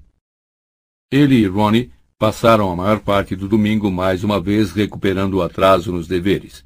E embora isso não pudesse ser considerado diversão, em vez de ficarem debruçados sobre as mesas da sala comunal, os dois levaram o trabalho para o jardim e se recostaram à sombra de uma frondosa faia à margem do lago para aproveitar a despedida do sol outonal. Hermione, que naturalmente estava em dia com os deveres, levou com ela uns novelos de lã e encantou as agulhas de tricô, que clicavam e brilhavam no ar ao seu lado, produzindo mais gorros e cachecóis. Saber que estavam fazendo alguma coisa para resistir a Umbridge e ao Ministério e que ele era uma parte importante dessa rebeldia, dava a Harry uma sensação de imenso contentamento. Ele não parava de reviver em sua mente a reunião de sábado. Toda aquela gente acorrendo ao seu encontro para aprender defesa contra as artes das trevas. E as expressões em seus rostos quando ouviram algumas das coisas que ele havia feito. E show elogiando seu desempenho no torneio tribruxo. Saber que todas aquelas pessoas não achavam um pirado mentiroso, mas alguém que merecia admiração, inflou de tal forma o seu ego que ele continuava animado na manhã de segunda-feira, apesar da perspectiva iminente de assistir a todas as aulas de que menos gostava. Ele e Ronnie desceram do dormitório discutindo a ideia proposta por Angelina, de que deviam trabalhar uma nova jogada chamada Giro da Preguiça no treino de quadribol daquela noite. E somente quando já estavam no meio da sala banhada de sol, eles repararam na novidade que já atraíra a atenção de um grupinho de alunos. Um grande aviso fora fixado ao quadro da Grifinória, tão grande que cobria tudo o que ali estava. As ofertas de livros de feitiço de segunda mão os lembretes sobre o regulamento da escola pregados por Argo Filch, o horário de treinamento do time de quadribol, as propostas para trocar certos cartões de sapos de chocolate por outros, os últimos anúncios dos Weasley pedindo testadores, as datas dos fins de semana em Hogsmeade e os avisos de achados e perdidos. O novo aviso estava impresso em grandes letras pretas e tinha um selo de aspecto muito oficial embaixo, ao lado de uma assinatura rebuscada e clara. Por ordem da Alta Inquisidora de Hogwarts, todas as organizações, sociedades, times, grupos e clubes estudantis estão doravante dissolvidos. Uma organização, sociedade, um time, grupo ou clube é aqui definido como uma reunião regular de três ou mais estudantes. A permissão para reorganizá-los deverá ser solicitada à alta inquisidora, professora Umbridge. Nenhuma organização, sociedade, nenhum time, grupo ou clube estudantil poderá existir sem o conhecimento e a aprovação da alta inquisidora. O estudante que tiver organizado ou pertencer a uma organização, sociedade, um time, grupo ou clube não aprovado pela alta inquisidora será expulso. O acima disposto está em conformidade com o decreto da educação número 24. Assinado Dolores Joana Umbridge, alta inquisidora. Harry e Ronnie leram o aviso por cima das cabeças de alguns segundanistas ansiosos. Isso quer dizer que vão fechar o clube das bexigas? perguntou um deles ao amigo. Acho que vai ficar tudo bem com as bexigas, comentou Ronnie sombriamente, fazendo o garoto se sobressaltar. Porém, acho que não teremos tanta sorte. E você? perguntou a Harry quando os segundanistas se afastaram rapidamente. Harry estava relendo o aviso todo. A felicidade que se apossara dele no sábado desapareceu. Suas entranhas pulsavam de raiva. Isto não é coincidência, disse, fechando os punhos com força. Ela sabe. Não pode saber, disse Ronnie imediatamente. Havia umas pessoas escutando naquele pub. E vamos encarar os fatos. Não sabemos em quantos dos que apareceram podemos confiar. Qualquer um poderia ter ido correndo contar a Umbridge.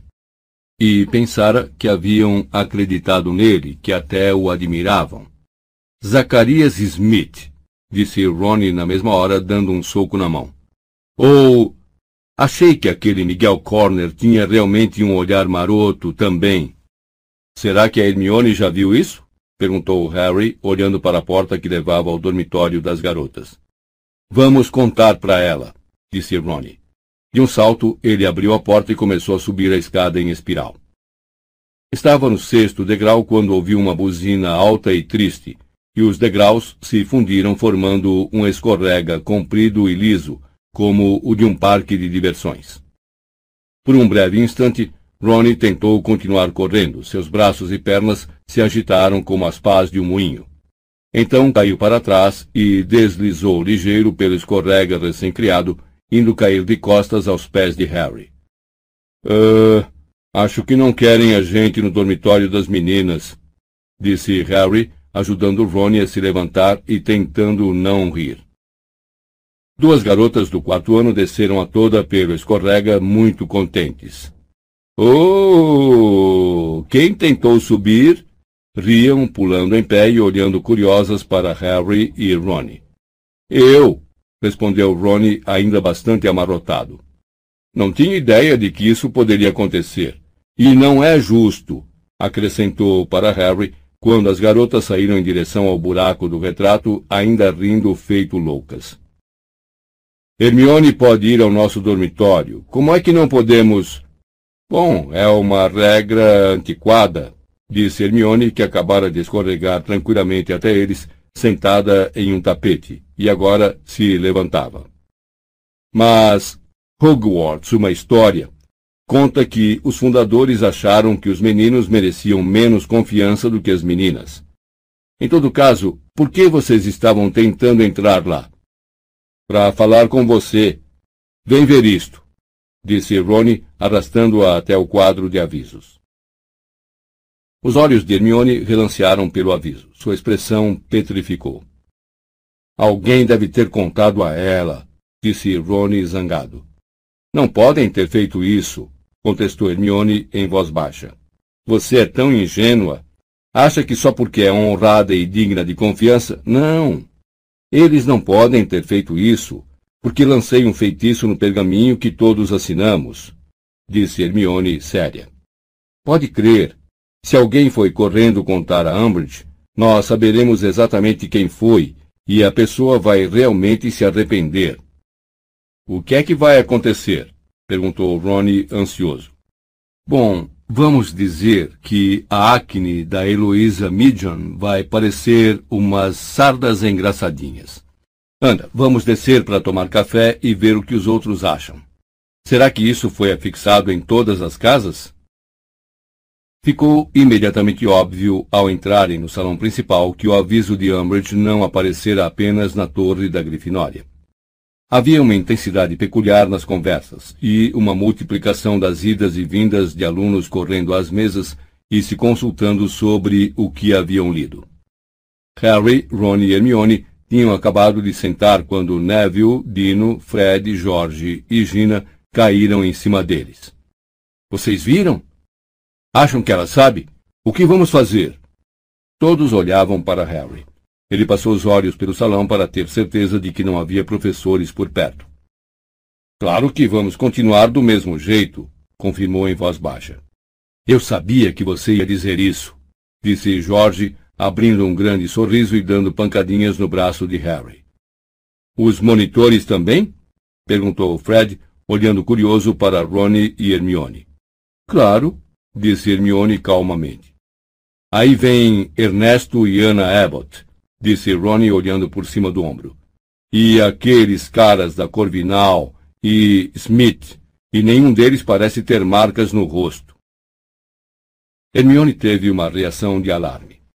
Esqueça as marcas, Os idiotas não podem vir aqui agora. Vai parecer realmente suspeito. Vão sentar. Vociferou Hermione para Ernesto e Ana, fazendo gestos frenéticos para voltarem à mesa da lufa-lufa. Mais tarde. Falaremos com vocês depois. Vou dizer ao Miguel, disse Gina, impaciente, deslizando para fora do banco. O boboca, francamente. Ela correu para a mesa da Corvinal. Harry observou-a afastando-se. Cho estava sentada não muito longe, conversando com a amiga de cabelos crespos que levara ao cabeça de javali. Será que o aviso da Umbridge a faria recear novos encontros? Mas eles só perceberam a amplitude das repercussões do aviso quando estavam saindo do salão principal para a aula de História da Magia. Harry! Ronnie! Era Angelina que corria em seu encalço com um ar absolutamente desesperado.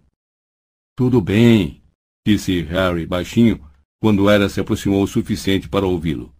Vamos continuar. Você não está entendendo que ela incluiu o quadribol nisso?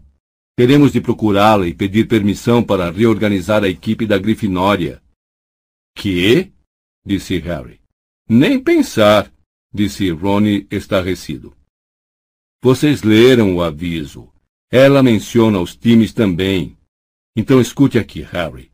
Estou dizendo isso pela última vez. Por favor, por favor, não perca a cabeça com a Umbridge de novo, ou ela pode não deixar a gente jogar mais. Ok, ok, concordou Harry, porque Angelina parecia à beira das lágrimas. Não se preocupe, eu vou me comportar. Aposto como a Umbridge vai estar na história da magia, disse Ronnie com ferocidade quando se encaminhavam para a aula de Beans. Ela ainda não o inspecionou. Aposto que vai estar lá. Mas se enganou. O único professor presente quando entraram era Beans, flutuando alguns centímetros acima de sua cadeira, como sempre, preparando-se para continuar sua monótona lenga-lenga sobre a guerra dos gigantes. Harry nem sequer tentou acompanhar o que ele estava dizendo. Rabiscava a esmo em seu pergaminho, fingindo não entender os olhares e cutucadas frequentes de Hermione, até que uma, particularmente dolorosa, nas costelas, o fez erguer os olhos aborrecido. O que foi? Ela apontou para a janela. Harry olhou. Edviges estava encarapitada no estreito peitoril, olhando fixamente para ele pela grossa vidraça uma carta amarrada à perna. Harry não entendeu. Tinham acabado de tomar o café da manhã. Por que ela não entregara a carta, então, como sempre? Muitos dos seus colegas estavam apontando Edviges uns para os outros também. Ah, eu sempre adorei essa coruja. É tão linda. Harry ouviu Lila suspirar para Parvati. Ele olhou para o professor Beans, que continuava a ler suas anotações, serenamente inconsciente de que a atenção da turma estava ainda menos concentrada nele do que o normal. Harry saiu discretamente da carteira, abaixou-se e percorreu a fila até a janela, onde soltou o trinco e a abriu muito devagarinho. Esperou que Edviges esticasse a perna para ele remover a carta e depois voasse para o corujal. Mas, no instante em que a janela abriu o suficiente, ela pulou para dentro, piando triste. Ele fechou a janela, lançando um olhar ansioso ao professor Beans. Tornou a se abaixar e a voltar correndo para sua carteira, com Edviges ao ombro. Sentou-se de novo, transferiu a coruja para o colo e fez menção de remover a carta amarrada à sua perna.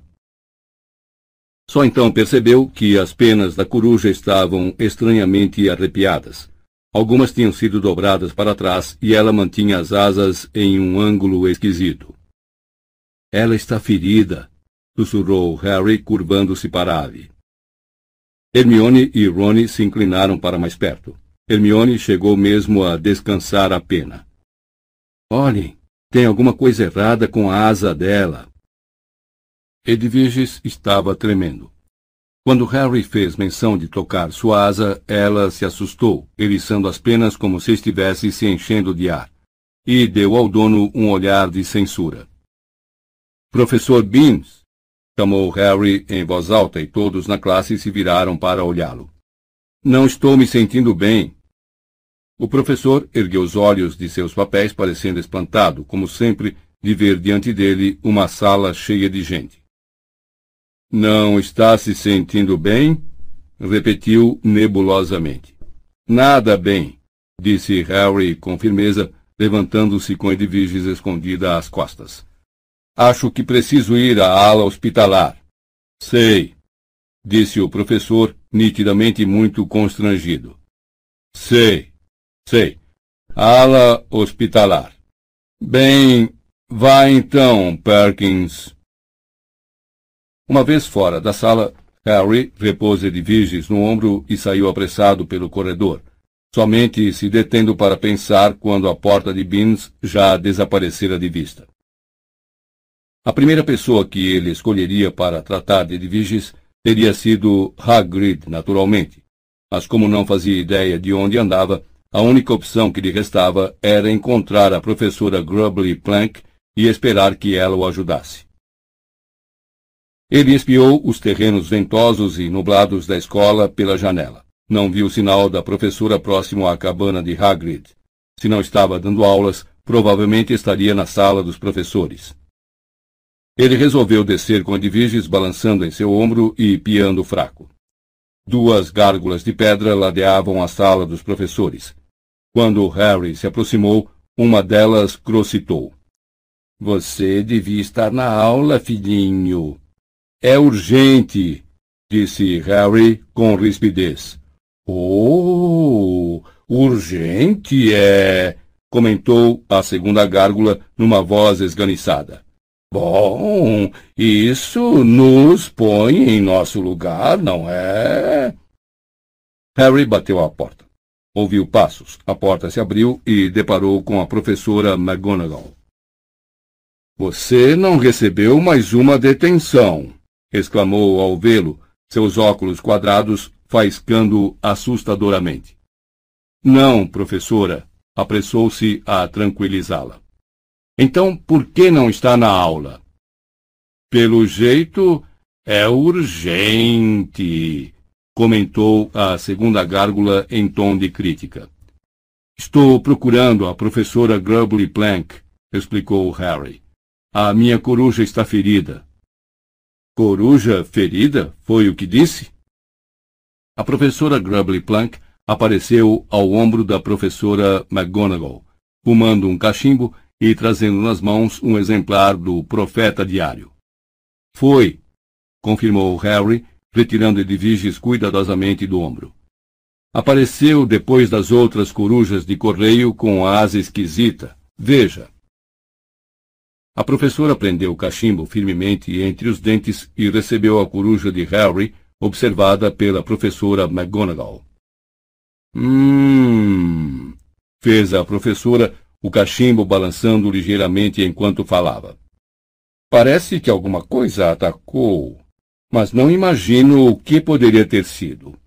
Os testrários às vezes caçam pássaros, mas Hagrid treinou os de Hogwarts muito bem para não tocarem em corujas. Harry não sabia nem se importava com o que seriam testrários.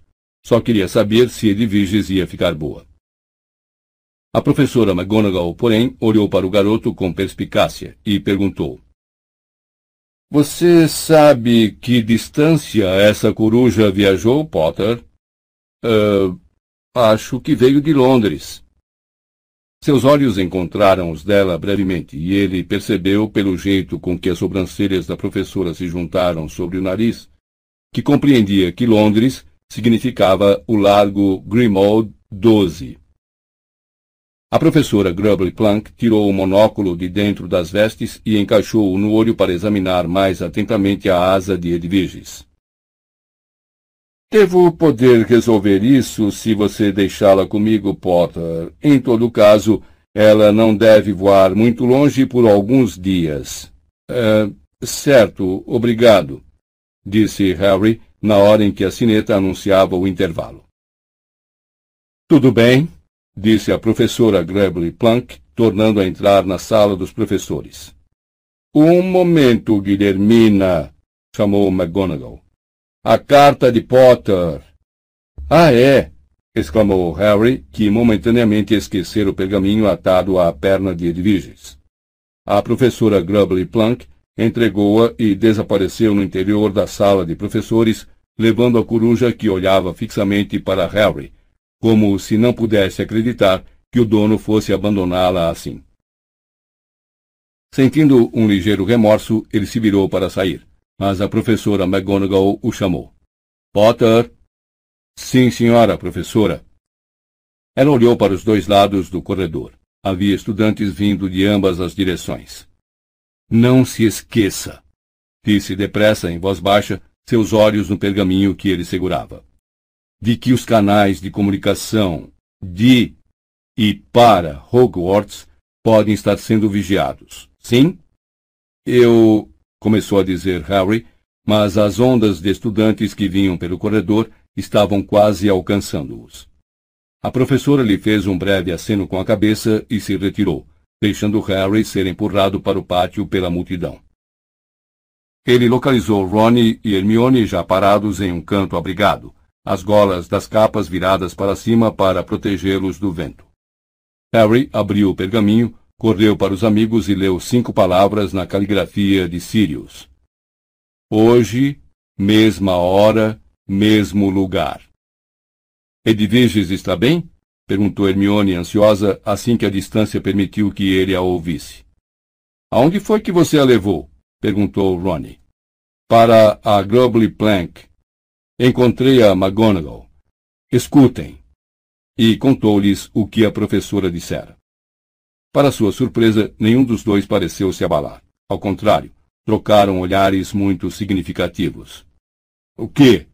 disse Harry, olhando de Ronnie para Hermione e novamente para o amigo. Bom, eu estava justamente dizendo ao Ronnie, e se alguém tivesse tentado interceptar Edviges? Quero dizer, ela nunca se machucou em um voo antes, não é? Afinal, de quem é a carta? Perguntou Ronnie, tirando o bilhete da mão de Harry. Snuffles, disse Harry baixinho. Mesma hora, mesmo lugar? Ele quer dizer a lareira na sala comunal? É óbvio, disse Hermione, lendo também o pergaminho.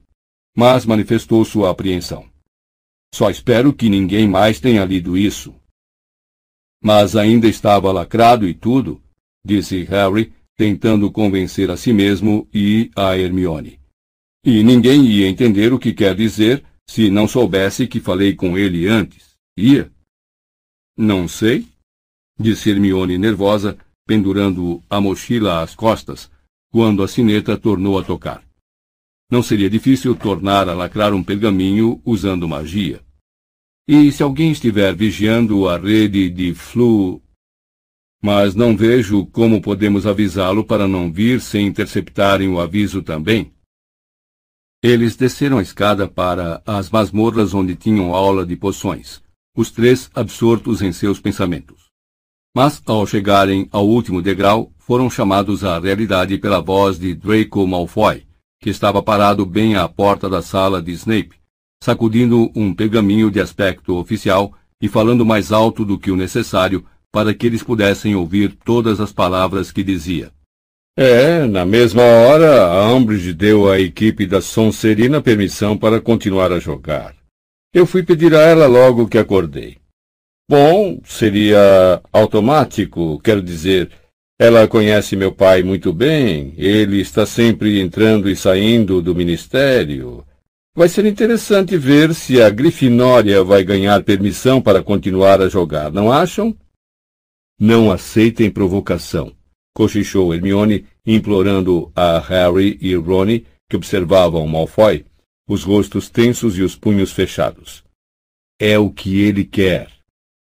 Quero dizer, continuou Malfoy, alteando um pouco mais a voz, os olhos cinzentos brilhando malevolamente para Harry e Rony.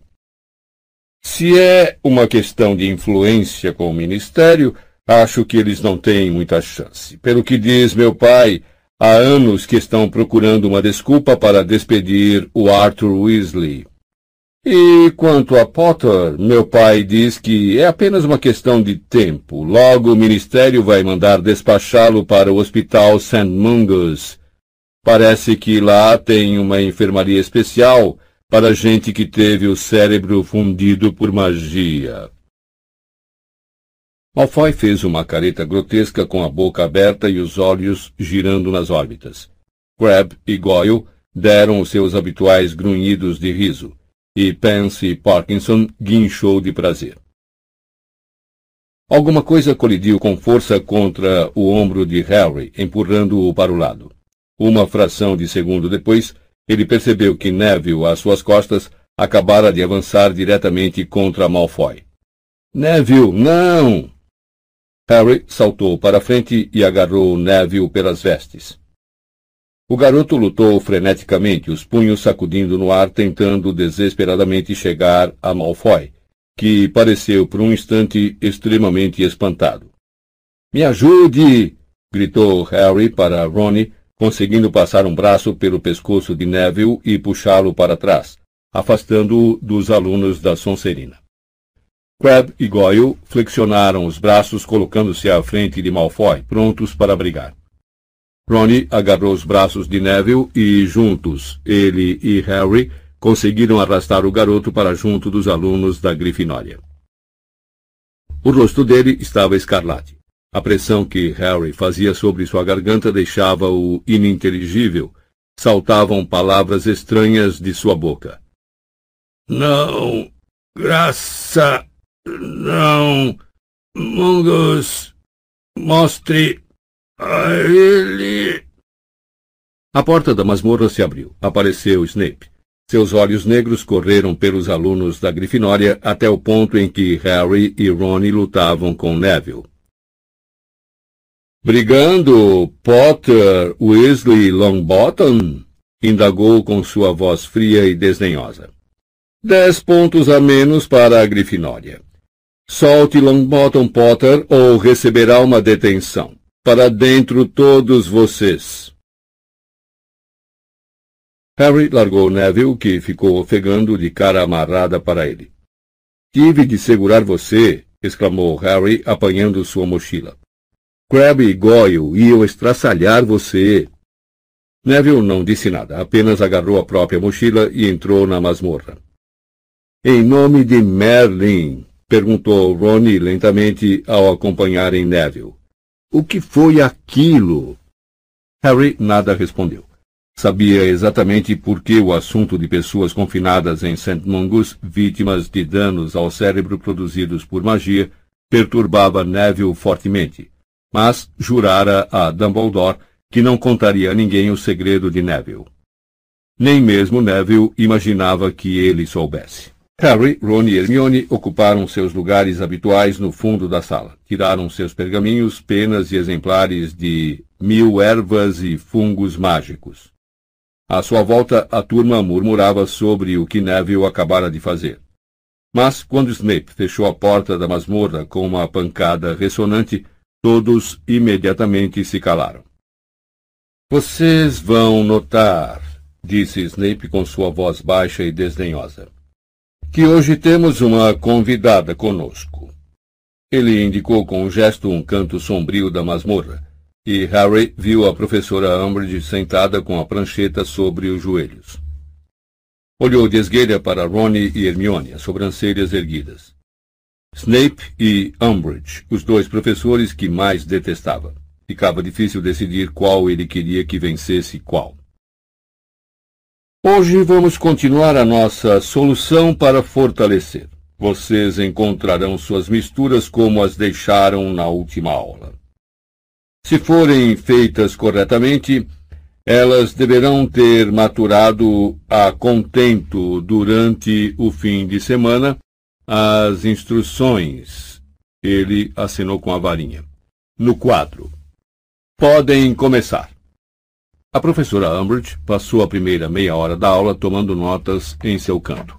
Harry estava muito interessado em ouvi-la questionar Snape. Tão interessado que começou a descuidar de sua poção outra vez. Sangue de salamandra, Harry! gemeu Hermione, agarrando o pulso dele para impedi-lo de acionar o ingrediente errado pela terceira vez. E não suco de romã. Certo, respondeu Harry distraído, pondo o frasco de lado e continuando a observar o canto. Umbridge acabara de se levantar. Ah! exclamou baixinho quando ela passou entre duas filas de carteiras em direção a Snape, que estava curvado para o caldeirão de Dino Thomas. Bom, a turma parece bastante adiantada para seu nível, disse ela, animada, para as costas de Snape. Embora eu questione se é aconselhável lhes ensinar uma poção como a solução para fortalecer. Acho que o Ministério preferiria que fosse retirada do programa. Snape se endireitou lentamente e se virou para encarar Umbridge. Agora, há quanto tempo você está ensinando em Hogwarts? perguntou ela, com a pena em posição sobre a prancheta. Quatorze anos? A expressão de Snape era indefinível. Com os olhos em Snape, Harry acrescentou algumas gotas à sua poção. O líquido sibilou ameaçadoramente e mudou de turquesa para laranja. Você se candidatou primeiro ao cargo de professor de defesa contra as artes das trevas, não foi? perguntou a professora a Snape. Foi, respondeu ele em voz baixa. Mas não foi aceito?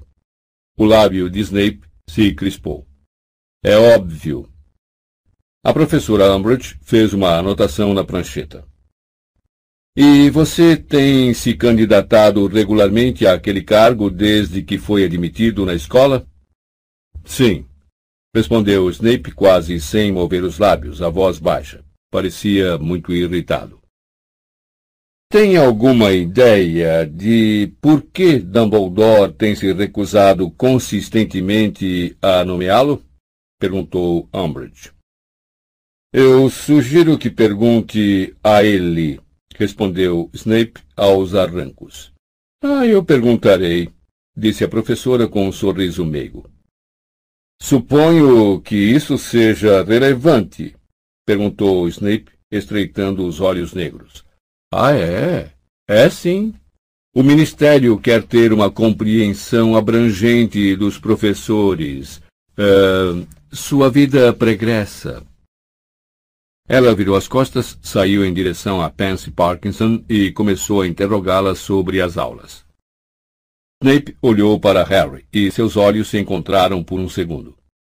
O garoto baixou os olhos depressa para sua poção, que agora congelava abominavelmente, soltando um cheiro forte de borracha queimada.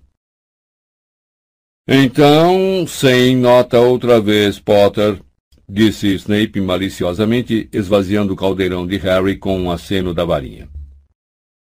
Você vai me fazer um trabalho escrito sobre a composição correta desta poção, indicando como e por que errou, para me entregar na próxima aula. Entendeu?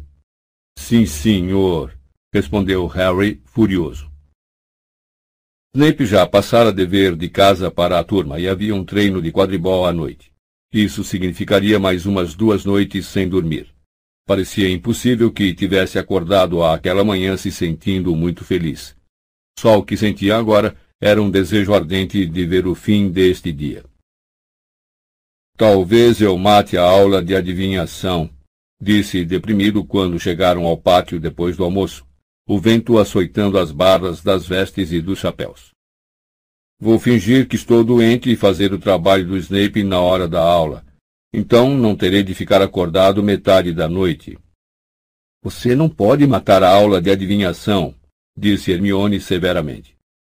Olhem quem está falando. Você abandonou a adivinhação e detesta a Trelawney, disse Ronnie indignado. Eu não detesto a Trelawney, contestou Hermione com ar superior. Acho simplesmente que ela é uma professora apavorante e uma charlatona velha das boas.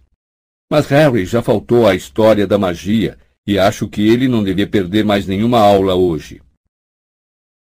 Havia verdade demais no argumento para não escutá-lo. Então, meia hora depois, Harry ocupou seu lugar no ambiente excessivamente perfumado e quente da aula de adivinhação, sentindo-se aborrecido com todos. A professora Trelawney estava mais uma vez distribuindo os exemplares do Oráculo dos Sonhos. Harry achou que seu tempo seria mais bem empregado no ensaio pedido por Snape, por castigo, do que sentado ali, tentando encontrar sentido em sonhos inventados. Mas, pelo visto, ele não era a única pessoa em adivinhação que estava de mau humor. A professora Trelawney bateu com um exemplar do oráculo na mesa entre Harry e Ronnie e se afastou majestosa, os lábios contraídos. Jogou o exemplar seguinte em Simas e Dino, que passou de raspão pela cabeça de Simas e empurrou o último exemplar no peito de Neville com tanta força que ele escorregou do puff. Muito bem, podem começar, disse a professora alto, a voz aguda e meio histérica. Vocês sabem o que fazer. Ou será que sou uma professora tão subcapacitada que vocês nunca aprenderam a abrir um livro? A turma olhou para ela perplexa. Depois se entreolhou, embora Harry soubesse qual era o problema. Quando a professora voltou num movimento brusco para sua cadeira de espaldar alto, os olhos aumentados pelas lentes, cheios de lágrimas de raiva, ele inclinou a cabeça para Ronnie e murmurou. Acho que ela recebeu o resultado da inspeção. Professora, disse Parvati Patil com a voz abafada. Ela e Lila sempre haviam admirado a professora Trelawney. Professora, há algum uh, problema? Problema! exclamou ela com a voz pulsante de emoção. Certamente que não. Eu fui insultada, certamente. Fizeram insinuações contra mim, acusações infundadas. Mas não, não há nenhum problema, certamente que não. Ela tomou fôlego, estremecendo, e desviou o olhar de Parvati, as lágrimas de raiva vazando por baixo dos óculos. Nem quero falar, sua voz embargou. Dos dezesseis anos de serviço dedicado, eles passaram aparentemente despercebidos, mas não vou admitir insultos. Não, não vou admitir. Mas, professora, quem está insultando a senhora? perguntou Parvati timidamente. A instituição, respondeu ela numa voz grave, dramática e trêmula.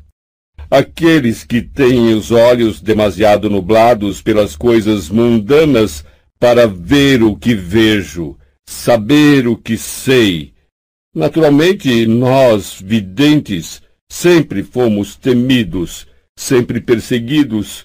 É, infelizmente, é a nossa sina. Ela engoliu em seco, enxugou as faces molhadas com a ponta do chale, depois puxou um lencinho bordado de dentro da manga e assoou o nariz com força, fazendo barulho parecido com o de pirraça soprando puns com a boca. Ronnie deu uma risadinha. Lila lançou-lhe um olhar de censura. Professora, disse Parvati, a senhora está se referindo. Uh, é alguma coisa que a professora Umbridge. Não me fale nessa mulher! Exclamou Trelawney, pondo-se repentinamente de pé, suas contas tirintando e seus óculos soltando lampejos. Faça o favor de continuar o seu trabalho. E ela passou o resto da aula caminhando entre os alunos, as lágrimas ainda escorrendo por baixo dos óculos, resmungando baixinho palavras que pareciam ameaças. Posso muito bem preferir me retirar. A indignidade da coisa. Em observação. Veremos. Como é que ela ousa você e Umbridge têm alguma coisa em comum, disse Harry a Hermione baixinho, quando tornaram a se encontrar em defesa contra as artes das trevas. Ela, obviamente, também considera Trelawney uma charlatã velha. Parece que a pôs em observação. Umbridge entrou na sala nesse instante, usando seu laço de veludo preto e uma expressão de grande satisfação íntima. Boa tarde, turma. Boa tarde, professora Umbridge, repetiram eles sem entusiasmo. Guardem as varinhas, por favor. Mas, desta vez, não houve nenhuma agitação em resposta. Ninguém se dera ao trabalho de tirar a varinha da mochila. Por favor, abram na página 34 de Teoria da Defesa e Magia e leiam o terceiro capítulo intitulado O caso das respostas não ofensivas ao ataque mágico. Não haverá necessidade de conversar, disseram baixinho Harry, Rony e Hermione. Não tem treino de quadribol, disse Angelina em tom cavo quando Harry, Ron e Hermione entraram na sala comunal depois do jantar daquela noite. Mas eu me controlei, disse Harry, horrorizado. Não disse nada para ela, Angelina. Eu juro. Eu, eu sei, eu sei, respondeu Angelina, infeliz. Ela simplesmente falou que precisava de um tempo para pensar. Pensar o quê? perguntou Rony zangado. Ela deu permissão a Sonserina, por que não a nós? Mas Harry podia imaginar o quanto Umbridge estava se deliciando em manter sobre a cabeça deles a ameaça de não haver uma equipe de quadribol da Grifinória. E podia facilmente compreender por que tão cedo ela não iria querer abrir mão dessa arma que mantinha apontada para eles. Bem, disse Hermione, olhe o lado bom da coisa. Pelo menos agora você vai ter tempo de fazer o trabalho do Snape. E isso é um lado bom, é? retrucou Harry, enquanto Rony olhava incrédulo para Hermione. Nada de quadribol e uma dose extra de poções? Harry se largou em uma cadeira, puxou com relutância o trabalho de poções para fora da mochila e começou a trabalhar. Foi muito difícil se concentrar, mesmo sabendo que Sirius só apareceria na lareira muito mais tarde, não conseguia deixar de olhar o fogo a intervalos de minutos só para ter certeza. Havia ainda uma zoeira incrível na sala. Fred e Jorge aparentemente haviam aperfeiçoado um tipo de kit mata-aula e se alternavam em demonstrá-lo para uma turma que dava vivas e gritos. Primeiro, Fred dava uma mordida na ponta laranja de um doce, e em seguida vomitava espetacularmente em um balde que colocara à sua frente. Depois ele se forçava a engolir a ponta roxa do doce, ao que a vontade de vomitar cessava imediatamente. Lino Jordan, que estava ajudando na demonstração, fazia desaparecer o vômito a intervalos regulares, sem pressa, com o mesmo feitiço da desaparição que Snape vivia usando para as poções de Harry. Com a repetição regular dos vômitos e aplausos e o barulho que Fred e George faziam anotando os pedidos antecipados dos colegas, Harry estava achando excepcionalmente difícil se concentrar no método correto para preparar a solução para fortalecer. Hermione não estava ajudando a melhorar nada. Os aplausos e ruídos do vômito batendo no fundo do balde eram pontuados por seus sonoros resmungos de desaprovação, que, para Harry, no mínimo, tinham o poder de desconcentrá-lo ainda mais. Então vai lá e faz eles pararem, disse irritado depois de riscar o peso da garra de grifo em pó que errara pela quarta vez. Não posso. Tecnicamente, eles não estão fazendo nada errado, disse Hermione, trincando os dentes. Eles têm todo o direito de comer as porcarias que quiserem. E não encontro nenhuma regra que diga que os outros idiotas não têm o direito de comprá-las. Não até que fique provado que elas sejam de alguma maneira perigosas, e pelo visto não são. Ela, Harry e Ronnie assistiram a George projetar o vômito no balde, engolir o resto do doce e se erguer sorrindo com os braços abertos para receber os prolongados aplausos. Sabem, eu não entendo por que o Fred e o Jorge só foram aprovados em três NOAMs cada um, disse Harry, observando como Fred, Jorge e Lino recebiam ouro dos colegas pressurosos. Eles realmente sabem das coisas. Eles só sabem coisas espalhafatosas que não têm real utilidade para ninguém, disse Hermione, depreciando. Não tem real utilidade? disse Rony em tom tenso. Hermione, eles já ganharam os vinte e seis galeões. Levou muito tempo para o ajuntamento em volta dos gêmeos Weasley se dispersar. Depois, Fred, Lino e Jorge ficaram acordados ainda um bom tempo contando o dinheiro.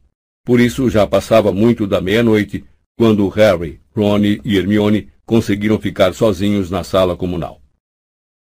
Finalmente, Fred fechou a porta para os dormitórios dos meninos, sacudindo sua caixa de galeões com estardalhaço, para ver Hermione amarrar a cara. Harry, que fizera pouquíssimo progresso com o trabalho de poções, decidiu parar por aquela noite. Ao guardar os livros, Ronnie, que tirava um cochilo na poltrona, deu um ronco abafado. Acordou e olhou com a vista ainda turva para a lareira. Sirius! exclamou. Harry se virou depressa. O rosto e a cabeleira negra e desgrenhada de Sirius pairavam nas chamas. Oi! saudou-os sorridente. Oi! responderam Harry, Ron e Hermione em coro, e se ajoelharam no tapete diante da lareira. Bichento roronou alto e chegou perto do fogo, tentando, apesar do calor, aproximar o focinho de Sirius. Como vão as coisas? Não muito boas, respondeu Harry, enquanto Hermione afastava Bichento para impedi-lo de chamuscar os bigodes. O Ministério nos impôs mais um decreto, o que significa que não podemos ter equipes de quadribol. Nem grupos secretos de defesa contra as artes das trevas? perguntou Sirius. Houve uma breve pausa. Como é que você soube? indagou Harry. Vocês precisam escolher com mais cuidado o local onde se reúnem, disse Sirius, dando um sorriso ainda maior. Logo, o cabeça de javali, eu lhe pergunto. Bom, era melhor do que o Três Vassouras, disse Hermione defensivamente. Está sempre lotado. O que significa que seria mais difícil ouvir vocês, disse Sirius. Você tem muito que aprender, Hermione. Quem nos ouviu? perguntou Harry. Mundongo, é claro. E quando todos fizeram cara de espanto, ele deu uma risada. Era a bruxa de véu. Aquela era Mundungo? exclamou Harry, atordoado. O que é que ele estava fazendo no cabeça de javali? O que é que você acha que ele estava fazendo? perguntou Sirius, impaciente. Vigiando você, é claro. Eu continuo sendo seguido? indagou Harry, aborrecido. Continua assim. E ainda bem, não é? Se a primeira coisa que você faz no fim de semana de folga é organizar um grupo ilegal de defesa. Mas ele não parecia zangado nem preocupado. Pelo contrário, olhava Harry com visível orgulho. Por que Dunga estava se escondendo da gente? perguntou Ronnie desapontado. Teríamos gostado de revê-lo. Ele foi expulso do cabeça de javali há vinte anos, disse Sirius. E o barman tem boa memória. Perdemos a capa da invisibilidade sobressalente de Moody quando Sturgio foi preso. Então, ultimamente, o Dunga tem se vestido muitas vezes de bruxa. Em todo caso, primeiro, Ronnie, jurei lhe passar um recado de sua mãe. Foi? Exclamou Ronnie apreensivo. Ela manda dizer que, em hipótese alguma, você deve tomar parte em um grupo secreto e ilegal de defesa contra as artes das trevas. Manda dizer que, sem a menor dúvida, você será expulso e o seu futuro arruinado. Ela manda dizer que mais tarde haverá muito tempo para você aprender a se defender e que ainda é muito criança para estar se preocupando com isso agora. Ela também aconselha. Os olhos de Sirius se voltaram para os outros dois. Harry e Hermione a não continuarem com o grupo, embora reconheça que não tem autoridade alguma sobre nenhum dos dois, e simplesmente suplica que se lembrem de que ela quer o bem de ambos. Ela teria escrito tudo isso, mas se a coruja fosse interceptada, vocês estariam realmente enrascados. E não pôde vir falar pessoalmente porque está de serviço hoje à noite. Como de serviço hoje à noite? perguntou Ronnie depressa. Não se preocupe, coisas da ordem, disse Sirius. Por isso fiquei sendo o mensageiro. Não se esqueça de dizer a ela que transmiti a mensagem completa, porque acho que ela não confia em mim. Houve mais uma pausa em que Bichento miando tentou alcançar a cabeça de Sirius com a pata, e Ronnie brincou com um buraco no tapete. Então, você quer que eu diga que não vou tomar parte no grupo de defesa? murmurou ele finalmente. Eu? Com certeza que não, exclamou Sirius fazendo uma cara surpresa. Acho uma ideia excelente. Acha mesmo? disse Harry, sentindo o peito aliviado. Claro que sim. Você acha que seu pai e eu teríamos baixado a cabeça e aceitado ordens de uma megera velha como a Umbridge? Mas, no período passado, você só fez me dizer para ter cuidado e não correr riscos. No ano passado, todos os indícios mostravam que alguém dentro de Hogwarts estava tentando matar você, Harry, disse Sirius impaciente. Este ano sabemos que tem alguém fora de Hogwarts que gostaria de matar todos nós. Por isso acho que aprender a se defender corretamente é uma excelente ideia. E se formos expulsos? perguntou Hermione com uma expressão intrigada no rosto. Mas, Hermione, essa história toda foi ideia sua, exclamou Harry, olhando para a amiga. Eu sei que foi. Eu só queria saber a opinião de Sirius, disse ela, sacudindo os ombros. Bom, é melhor ser expulso e capaz de se defender do que se sentar em segurança na escola sem ter ideia de nada. Apoiado, apoiado! exclamaram Harry e Ron entusiasticamente. Então, como é que vocês estão organizando o grupo? Onde vão se encontrar? Bom, isso é um probleminha, disse Harry. Não sei onde vamos poder nos encontrar. Que tal a Casa dos Gritos? sugeriu Sirius. Ei, seria ideal! exclamou Ronnie excitado. Mas Hermione manifestou seu ceticismo, e os três olharam para ela, a cabeça de Sirius girando nas chamas. Bom, Sirius, é que vocês eram só quatro a se encontrar na Casa dos Gritos quando estavam na escola, comentou Hermione.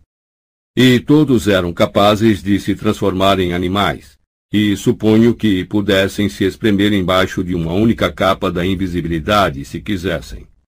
Mas nós somos vinte e oito, e nenhum é animago, por isso iríamos precisar não de uma capa, mas de um toldo da invisibilidade. Um bom argumento, disse Sirius parecendo ligeiramente desapontado. Bom, tenho certeza de que vocês vão arranjar algum lugar. Costumava haver uma passagem secreta bem espaçosa atrás daquele espelho grande no quarto andar. Talvez vocês tivessem bastante espaço para praticar as arações ali. Fred e Jorge me disseram que foi bloqueada, disse Harry, balançando a cabeça ruiu ou coisa assim. Ah, disse Sirius, enrugando a testa. Bom, terei de pensar e voltar. Ele parou de falar. Seu rosto tornou-se de repente tenso. Virou-se de lado, parecendo olhar para a parede sólida da lareira. Sirius? chamou Harry, ansioso. Mas ele desaparecera. Harry ficou olhando boquiaberto para as chamas por um instante. Depois se voltou para Ronnie e Hermione. Por que será? Hermione soltou uma exclamação de horror e ficou em pé de um pulo, ainda fixando o fogo. Aparecera uma mão entre as chamas, tateando, como se quisesse agarrar alguma coisa. Uma mão gorducha de dedos curtos, coberta de anéis feios e antiquados. Os três saíram correndo. À porta do dormitório dos meninos, Harry olhou para trás. A mão de Umbridge ainda gesticulava entre as chamas, como se soubesse exatamente onde estivera momentos antes a cabeleira de Sirius, e continuava decidida a agarrá-la. Capítulo 18 A Armada de Dumbledore Umbridge anda lendo suas cartas, Harry. Não há outra explicação. Você acha que Umbridge atacou Edviges? perguntou ele, indignado. Tenho quase certeza, disse Hermione séria. Cuidado, o seu sapo está fugindo. Harry apontou a varinha para o sapo que estava saltando esperançoso em direção à outra ponta da mesa. Axio! E o bicho voou acabrunhado para a mão dele. Feitiços era uma das melhores aulas para se bater um papinho particular. Em geral, Havia tanto movimento e atividade que o perigo de ser ouvido era mínimo.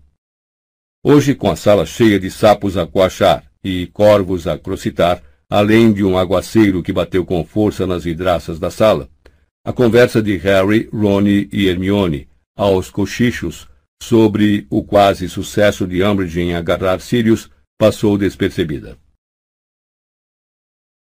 Ando suspeitando desde que Filch acusou você de ter encomendado bombas de bosta, porque achei aquilo uma mentira muito idiota, murmurou Hermione. Quero dizer, uma vez que sua carta fosse lida, teria ficado muito claro que você não estava encomendando nada, então estava limpo. Seria uma piada meio sem graça, não acha não? Então pensei. E se alguém quisesse apenas uma desculpa para ler suas cartas? Bom, então teria sido uma saída perfeita para a Umbridge fazer isso. Dava a dica a Filch, deixava-o fazer o trabalho sujo de confiscar a carta, então ou arranjava um jeito de roubar a carta dele, ou exigia vê-la. Acho que Filch não teria feito objeção. Quando foi que ele levantou a voz para defender o direito de um estudante? Harry, você está esganando seu sapo. Harry olhou para baixo. Estava de fato apertando o sapo com tanta força que os olhos do bicho saltavam das órbitas. Ele o repôs imediatamente na mesa. Ontem à noite foi por um tris, disse Hermione. Fico imaginando se a Umbridge sabe como chegou perto. Silêncio! O sapo em que ela estava praticando o feitiço silenciador ficou mudo no meio de uma coachada e lhe lançou um olhar de censura. Se ela tivesse apanhado o Snuffles. Harry terminou a frase pela amiga.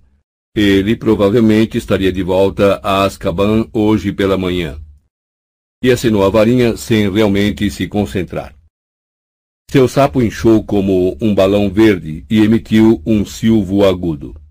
Silêncio! ordenou Hermione apontando depressa sua varinha para o sapo de Harry, que se esvaziou silenciosamente diante dos olhos deles. Bom, ele não devia tentar de novo, é só isso. Só não sei é como vamos avisá-lo. Não podemos lhe mandar uma coruja. Acho que ele não se arriscaria outra vez, comentou Ronnie. Sirius não é burro. Sabe que ela quase o pegou. Silêncio!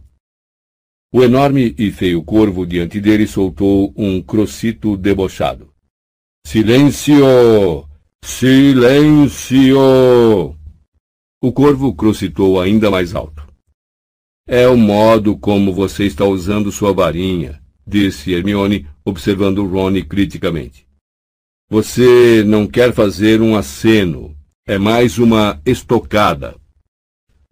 Os corvos são mais difíceis do que os sapos, retrucou Ronnie irritado.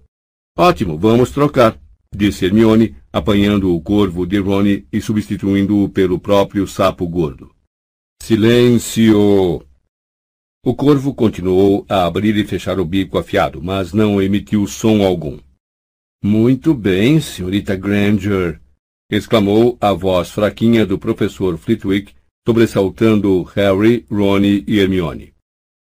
Agora, deixe-me ver o senhor experimentar, Sr. Weasley. Ah, ah, sim, senhor, disse Ronnie muito atrapalhado. Uh, Silêncio! Ele deu uma estocada tão forte no sapo que o espetou no olho. O sapo deu um crocito ensurdecedor e saltou fora da mesa. Ninguém se surpreendeu que Harry e Ron tivessem recebido ordem de praticar o feitiço silenciador como dever de casa. Os alunos tiveram permissão para continuar no interior da escola durante o intervalo, por força do temporal que desabava lá fora. Eles encontraram um lugar para sentar em uma sala barulhenta e cheia no primeiro andar, onde Pirraça flutuava como se sonhasse próximo ao lustre, soprando a intervalos uma pelota de tinta na cabeça de alguém.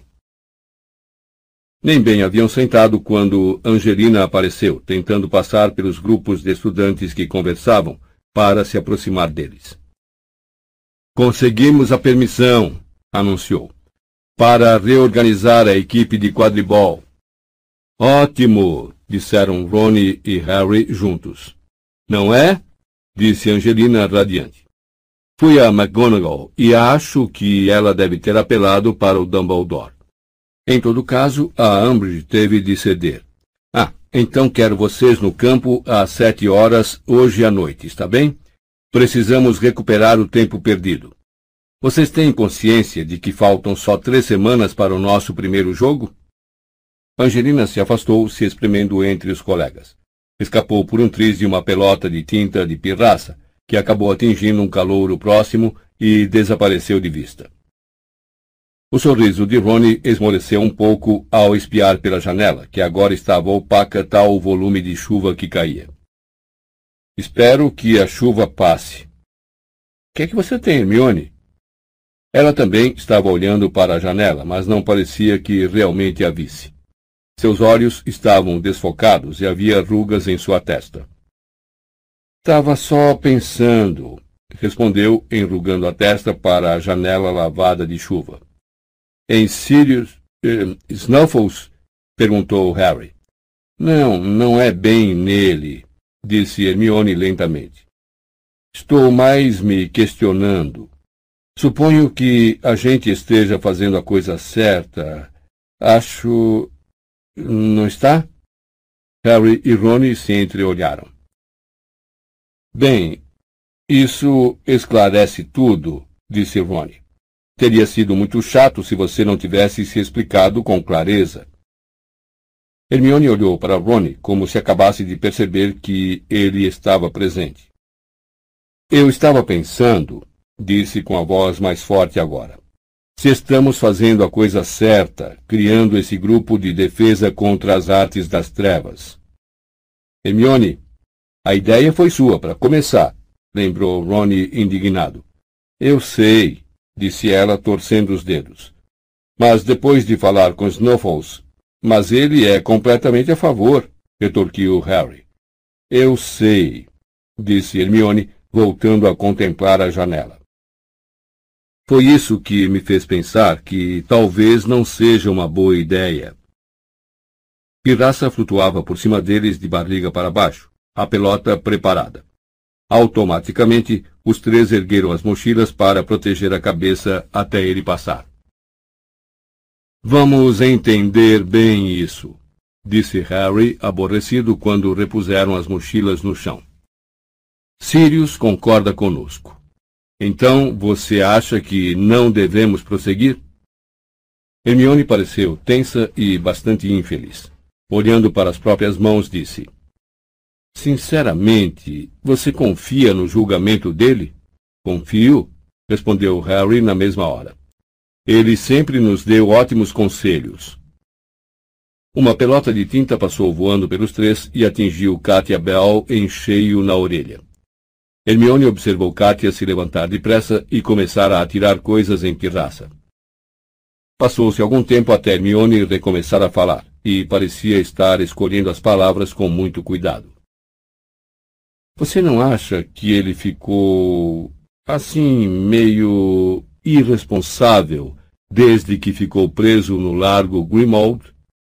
Você não acha que ele está assim meio que vivendo através da gente? O que é que você quer dizer com vivendo através da gente? retorquiu Harry. Quero dizer. Uh, bom. Acho que ele adoraria estar formando sociedades secretas de defesa bem embaixo do nariz de alguém do ministério. Acho que está realmente frustrado com o pouco que pode fazer onde está. Então, acho que está meio que nos instigando. Ronnie parecia absolutamente perplexo. Sirius tem razão. Você fala igualzinho à minha mãe. Hermione mordeu o lábio e não respondeu. A sineta tocou na hora em que Pirraça mergulhou sobre Kátia e despejou um tinteiro cheio na cabeça dela. O tempo não melhorou até o fim do dia, de modo que às sete horas, àquela noite, quando Harry e Ronnie desceram para o treino no campo de quadribol, ficaram encharcados em poucos minutos. Seus pés escorregavam na grama empapada. O céu estava um cinzento escuro e tempestuoso, e foi um alívio receber o calor e a luz dos vestiários, mesmo sabendo que a trégua seria apenas temporária. Já encontraram Fred e Jorge debatendo se deveriam usar um dos seus próprios doces mata-aula para fugir ao treino. Mas aposto como ela saberia o que fizemos, disse Fred pelo canto da boca. Se ao menos eu não tivesse oferecido uma vomitilha a ela ontem, Poderíamos tentar o febricolate, murmurou Jorge. Ninguém viu ainda. Funciona? indagou Ronnie esperançoso quando as marteladas da chuva no telhado se intensificaram e o vento uivou ao redor do prédio. Bom, funciona, disse Fred. Sua temperatura subiria na hora. Mas você também ganharia uns enormes furúnculos cheios de pus, explicou Jorge. E ainda não descobrimos como nos livrar deles. Não estou vendo nenhum furúnculo, disse Ronnie olhando bem para os gêmeos. Não, bem, você não veria, disse Fred sinistramente. Eles não saem em lugares que a gente normalmente expõe ao público. Mas montar em uma vassoura literalmente aperta-o muito bem, escutem todos, disse Angelina em voz alta, saindo da sala do capitão. Eu sei que o tempo não está ideal, mas há uma possibilidade de precisarmos jogar contra a Sonserina em condições muito parecidas. Então, é uma boa ideia descobrir como vamos enfrentá-los. Harry, você não fez alguma coisa com seus óculos para eles não embaçarem na chuva quando jogamos contra a Lufa-Lufa naquele temporal? Foi a Hermione que fez, disse Harry. Ele puxou a varinha, deu um toque nos óculos e ordenou. Impervius. Acho que devíamos experimentar isso, disse Angelina. Se ao menos pudéssemos deixar a chuva fora do rosto, melhoraria realmente a nossa visibilidade. Então, todos juntos. Impervius. Ok? Vamos. Todos guardaram as varinhas no bolso interno das vestes, puseram a vassoura ao ombro e seguiram Angelina para fora dos vestiários. Eles chapinharam pela lama cada vez mais funda até o meio do campo. A visibilidade continuava muito ruim, mesmo com o feitiço para impermeabilizar. A claridade ia desaparecendo depressa, e verdadeiras cortinas de chuva varriam os terrenos da escola. Muito bem, quando eu apitar, gritou Angelina. Harry deu impulso do chão, espalhando lama em todas as direções, e disparou para o alto, com o vento a desviá-lo ligeiramente do rumo. Ele não fazia ideia de como ia ver o pomo com aquele tempo. Já estava tendo bastante dificuldade em ver o único balaço com que estavam praticando. Com apenas um minuto de treino, a bola quase o desmontou e ele precisou usar o giro da preguiça para evitá-la. Infelizmente, Angelina não viu. Na verdade, ela não parecia capaz de ver nada. Nenhum deles tinha a menor ideia do que o outro estava fazendo. O vento aumentava. Mesmo àquela distância, Harry podia ouvir o ruído da chuva castigando a superfície do lago. Angelina manteve o treino por quase uma hora antes de se declarar derrotada. Levou a equipe molhada e desolada de volta aos vestiários, insistindo que o treino não fora um desperdício de tempo. embora sem convicção na voz. Fred e Jorge estavam com um ar particularmente chateado. Os dois tinham as pernas arqueadas e faziam caretas a cada movimento. Harry os ouvia reclamar em voz baixa enquanto enxugava o cabelo. Acho que alguns dos meus se romperam, disse Fred com a voz cava. Os meus não, disse Jorge fazendo uma careta. Estão latejando pra caramba. Parece que incharam. Ai! gritou Harry. Ele comprimiu o rosto com a toalha, seus olhos contraídos de dor. Sentira a cicatriz na testa queimar intensa e dolorosamente, como não sentia havia semanas. Que foi? perguntaram várias vozes. Harry saiu de trás da toalha.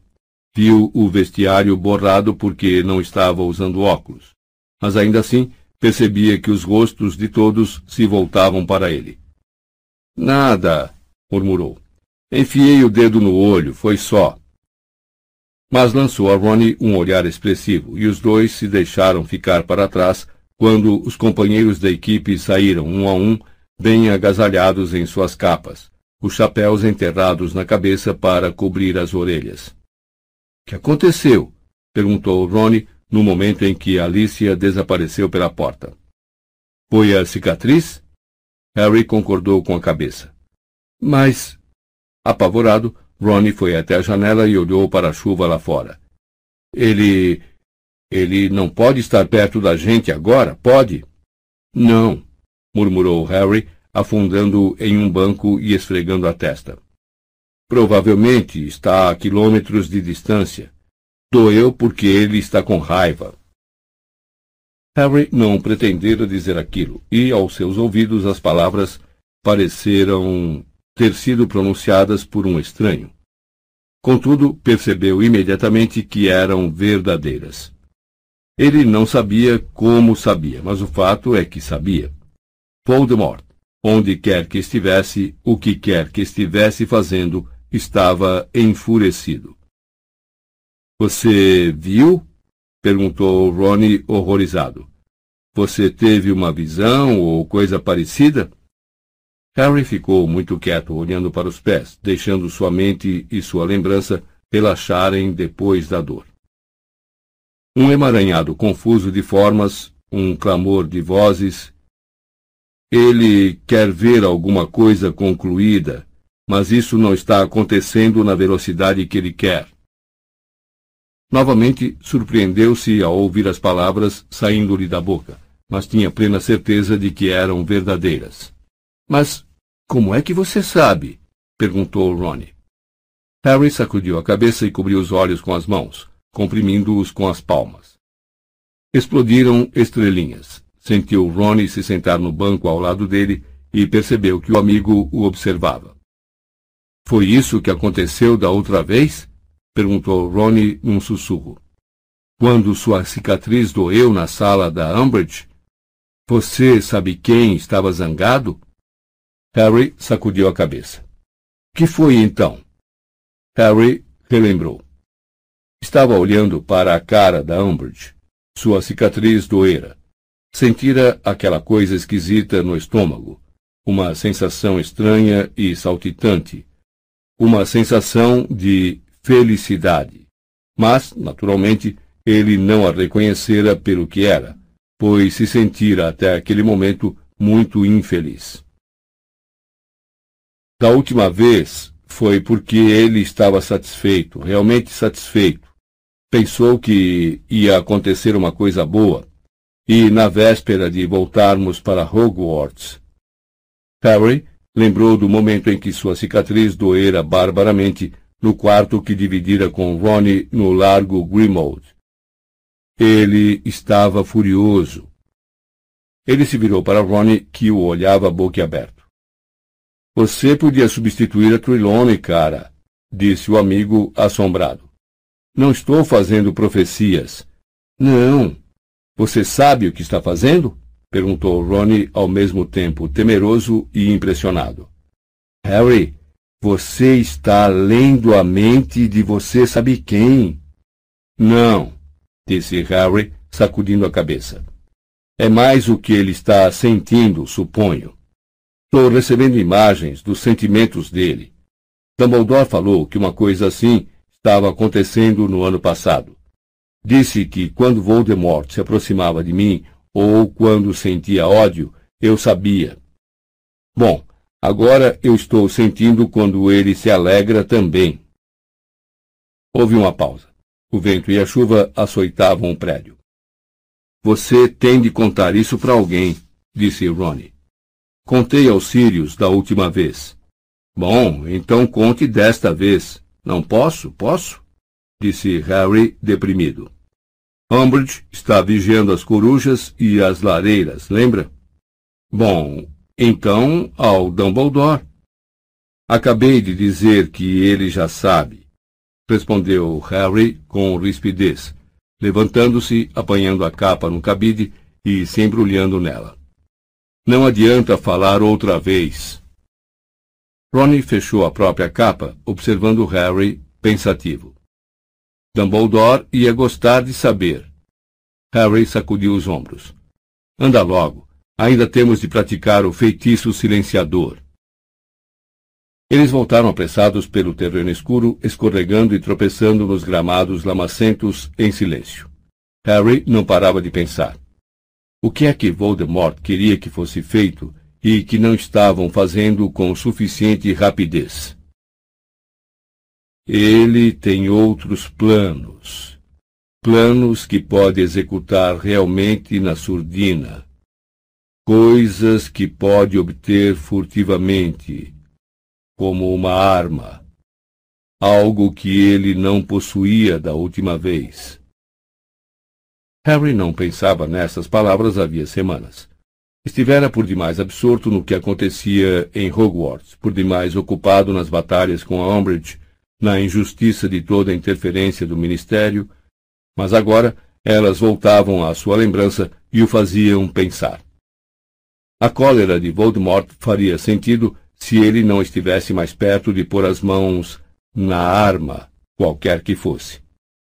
Será que a ordem o frustrara, o impedira de obtê-la? Onde aguardavam? Na posse de quem estaria agora? Mimbulus Mimbletonia, disse a voz de Rony, e Harry voltou à realidade bem em tempo de passar pelo buraco do retrato. Pelo visto, Hermione fora se deitar cedo, deixando o bichento enroscado em uma poltrona próxima e uma variedade de gorros para elfos feitos em malha com bolinhas em relevo sobre a mesa junto à lareira. Harry ficou contente que a amiga não estivesse ali pois não estava com muita vontade de discutir a dor na cicatriz e de ouvi-la insistir também que ele devia procurar o Dumbledore. Ronnie não parava de lhe lançar olhares ansiosos. Mas Harry apanhou os livros de feitiços e se aplicou em terminar o trabalho. Embora, como só estivesse fingindo se concentrar, quando Ronnie anunciou que ia dormir, ele ainda não escrevera muita coisa.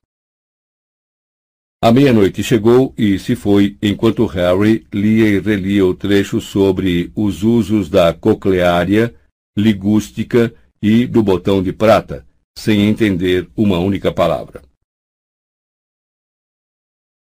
Estas plantas são mais eficazes para inflamar o cérebro e, portanto, muito usadas em poções para confonder e entontecer, cuando el brujo desea producir quentura en a cabeça e inquietação.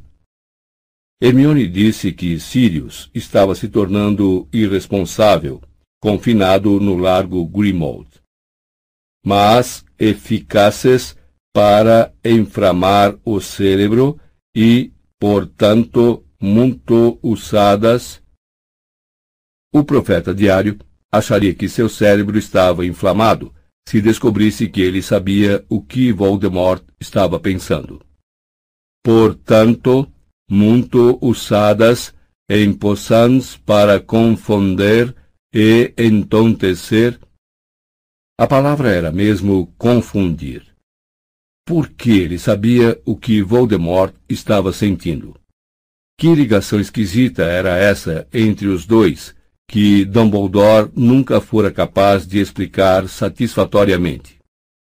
Quando el brujo deseja, como Harry gostaria de dormir. Deseja produzir quentura em a cabeça e inquietação. Estava quente e confortável na poltrona diante da lareira. A chuva que continuava a bater com força nas vidraças. Pichento ronronava e as chamas estalavam. O livro escorregou das mãos frouxas de Harry e caiu com um baque surdo no tapete da lareira. A cabeça do garoto rolou para o lado. Ele estava mais uma vez andando por um corredor sem janelas. Seus passos ecoavam no silêncio. À medida que a porta no fim do corredor ia parecendo maior, seu coração foi batendo mais forte de excitação. Se ele ao menos pudesse abri-la, passar para o outro lado. Esticou a mão. As pontas dos dedos estavam apenas a centímetros. Harry Potter, meu senhor! Ele acordou sobressaltado. As velas todas haviam se apagado na sala comunal, mas alguma coisa se movia ali perto. Quem está aí? indagou Harry, sentando-se reto na cadeira. O fogo quase se extinguira. A sala estava muito escura. Dobby trouxe sua coruja, meu senhor, disse uma voz esganiçada. Dobby? perguntou Harry com a voz engrolada, tentando enxergar no escuro da sala a origem da voz. Dobby, o elfo doméstico, estava parado junto à mesa em que Hermione deixara meia dúzia dos gorros de tricô. Suas enormes orelhas pontudas espetavam para fora do que pareceu a Harry a coleção de gorros que Hermione tricotara até ali. Ele usava uns sobre os outros, de modo que sua cabeça parecia ter alongado mais de meio metro. E, bem no topo do último, vinha Edviges, piando com serenidade e obviamente curada. Dobby se ofereceu para devolver a coruja de Harry Potter, disse o elfo com sua voz fina e uma expressão de inegável adoração no rosto. A professora Grubbly Plank diz que está completamente curada, meu senhor. Ele fez uma reverência tão profunda que seu nariz fino como um lápis roçou a superfície puída do tapete da lareira, e Edviges, soltando um pio indignado, voou para o braço da poltrona de Harry. Obrigado, Dobby, disse Harry, acariciando a cabeça de Edviges e piscando com força, procurando se livrar da imagem da porta em seu sonho. Fora muito vívido. Voltando sua atenção para Dobby, ele reparou que o elfo também estava usando vários cachecóis e incontáveis pares de meia, de modo que seus pés pareciam demasiado grandes para o seu corpo. Ah, você tem recolhido todas as roupas que Hermione deixa na sala? Ah, não, meu senhor, disse Dobby feliz. Dobby tem levado algumas para Wink também, meu senhor. Sei. E como vai a Wink? As orelhas do elfo baixaram ligeiramente. Wink continua bebendo muito, meu senhor disse ele, triste, seus enormes olhos verdes, grandes, feito bolas de tênis, baixos. Ela continua a não ligar para roupas, Harry Potter. Os outros elfos domésticos também não. Nenhum deles quer mais limpar a torre da Grifinória, não com os gorros e meias escondidos por toda parte. Acham isso insultante, meu senhor. Dobby limpa tudo sozinho, meu senhor. Mas Dobby não se importa, porque sempre tem esperança de encontrar Harry Potter. E hoje à noite, meu senhor, ele realizou este desejo. Dobby tornou a mergulhar até o chão em nova reverência. Mas Harry Potter não parece feliz, disse o elfo se erguendo e olhando timidamente para o garoto. Dobby o ouviu resmungar durante o sono. Harry Potter está tendo pesadelos? Não eram realmente pesadelos, disse Harry, bocejando e esfregando os olhos. Já tive sonhos piores. O elfo examinou Harry com seus grandes globos. Então disse muito sério, baixando as orelhas. Dobby gostaria de poder ajudar Harry Potter, porque Harry Potter libertou Dobby, e Dobby é muito, mas muito mais feliz agora. Harry sorriu. Você não pode me ajudar, Dobby, mas obrigado pelo oferecimento. Harry se inclinou e apanhou o livro de feitiços. Teria de tentar concluir o trabalho no dia seguinte. Ao fechar o livro, a luz das chamas iluminou as finas cicatrizes nas costas de sua mão, o resultado de suas detenções com a Umbridge. Espere um instante. Tem uma coisa que você pode fazer por mim, Dobby, disse lentamente. O elfo olhou ao redor, radiante. Diz Harry Potter, meu senhor. Preciso encontrar um lugar onde 28 pessoas possam praticar defesa contra as artes das trevas sem serem descobertas por nenhum dos professores. Principalmente, Harry apertou o livro que segurava de modo que as cicatrizes brilharam brancas como pérolas. A professora Umbridge.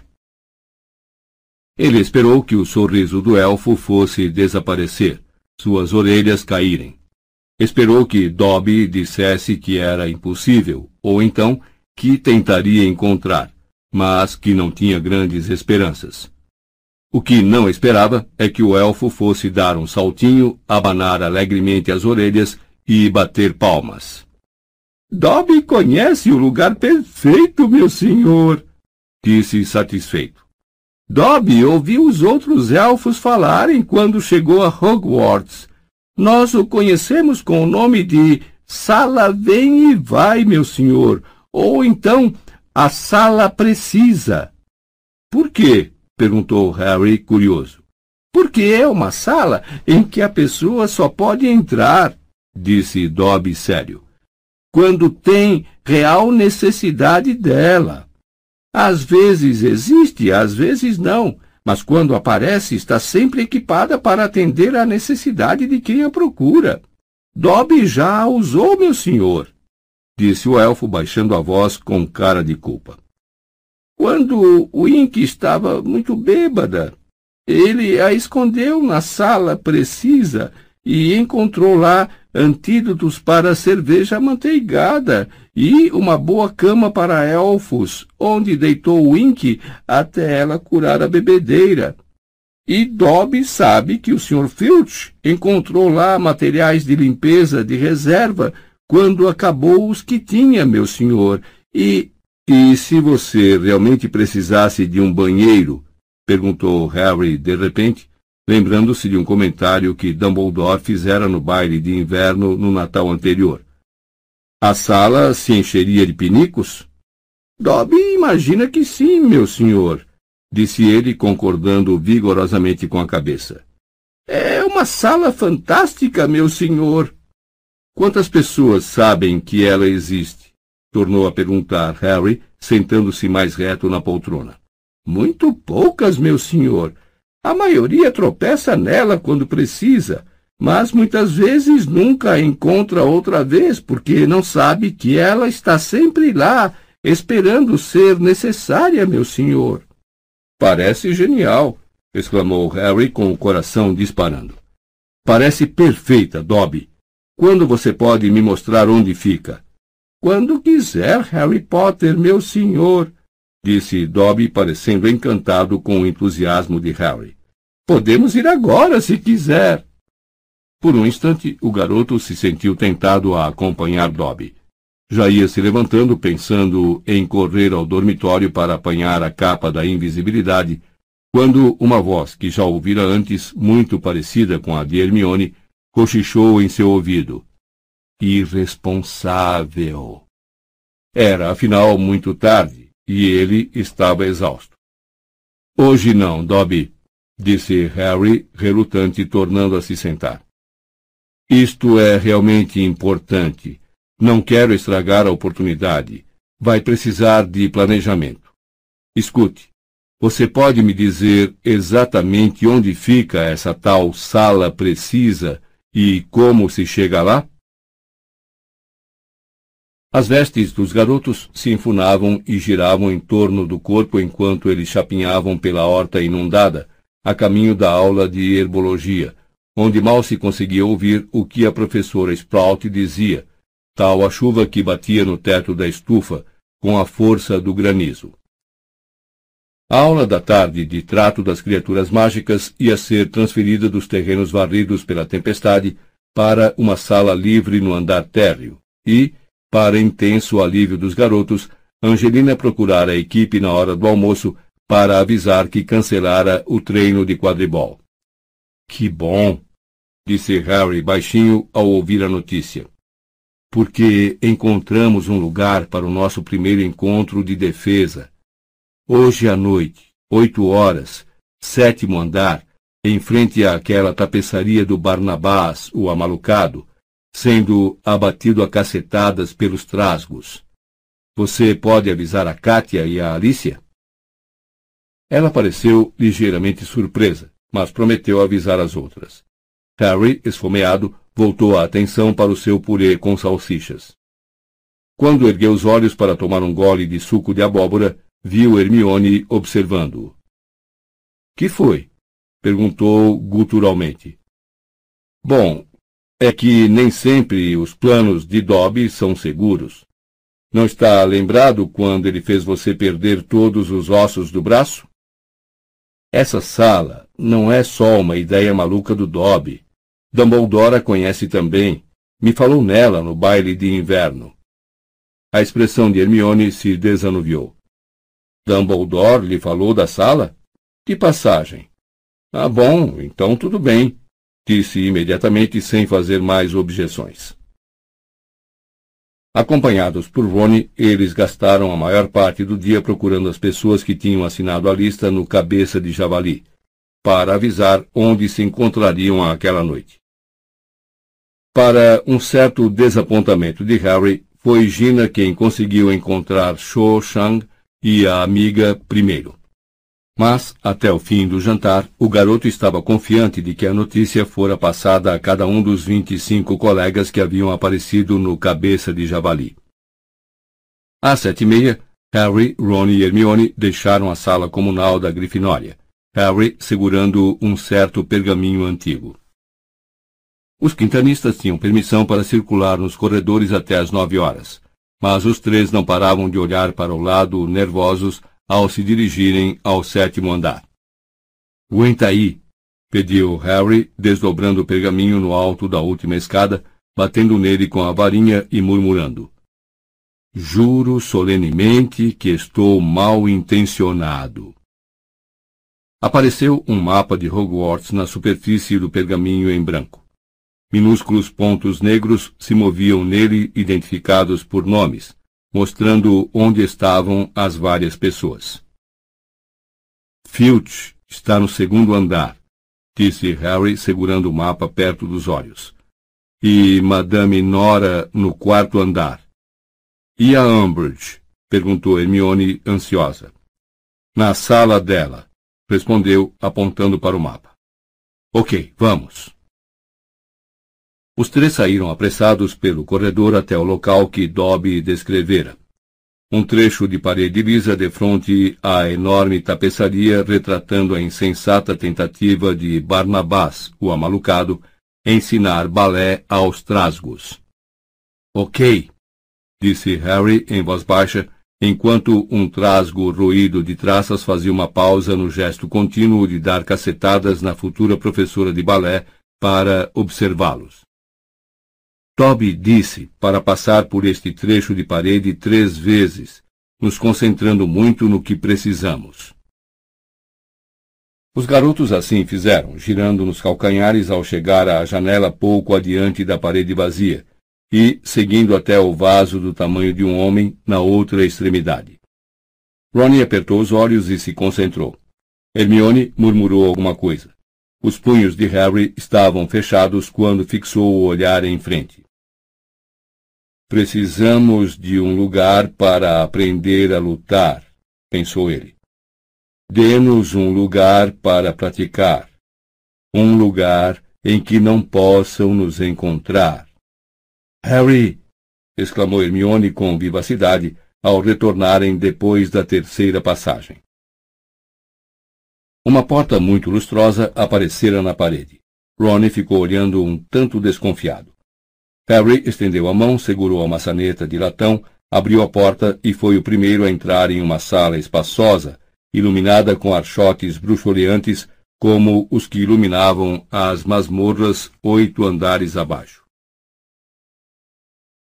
As paredes estavam cobertas de estantes e, em lugar de cadeiras, havia grandes almofadas de seda no chão. Um conjunto de prateleiras no fundo da sala continha uma série de instrumentos como bisbilhoscópios, sensores de segredos e um grande espelho de inimigos rachado, que Harry tinha certeza de ter visto pendurado no ano anterior na sala do falso Moody. Elas vão ser ótimas quando estivermos praticando estuporamento, comentou Ronnie entusiasmado, batendo em uma das almofadas com o pé. E olhem só esses livros! exclamou Hermione, excitada, passando um dedo pelas lombadas de grandes tomos encadernados em couro. Compêndio de feitiços comuns e seus contrafeitiços. Vencendo as artes das trevas pela astúcia.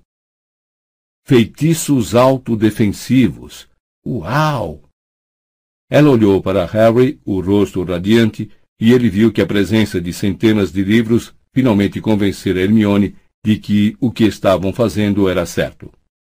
Harry, que maravilha! Aqui tem tudo de que precisamos.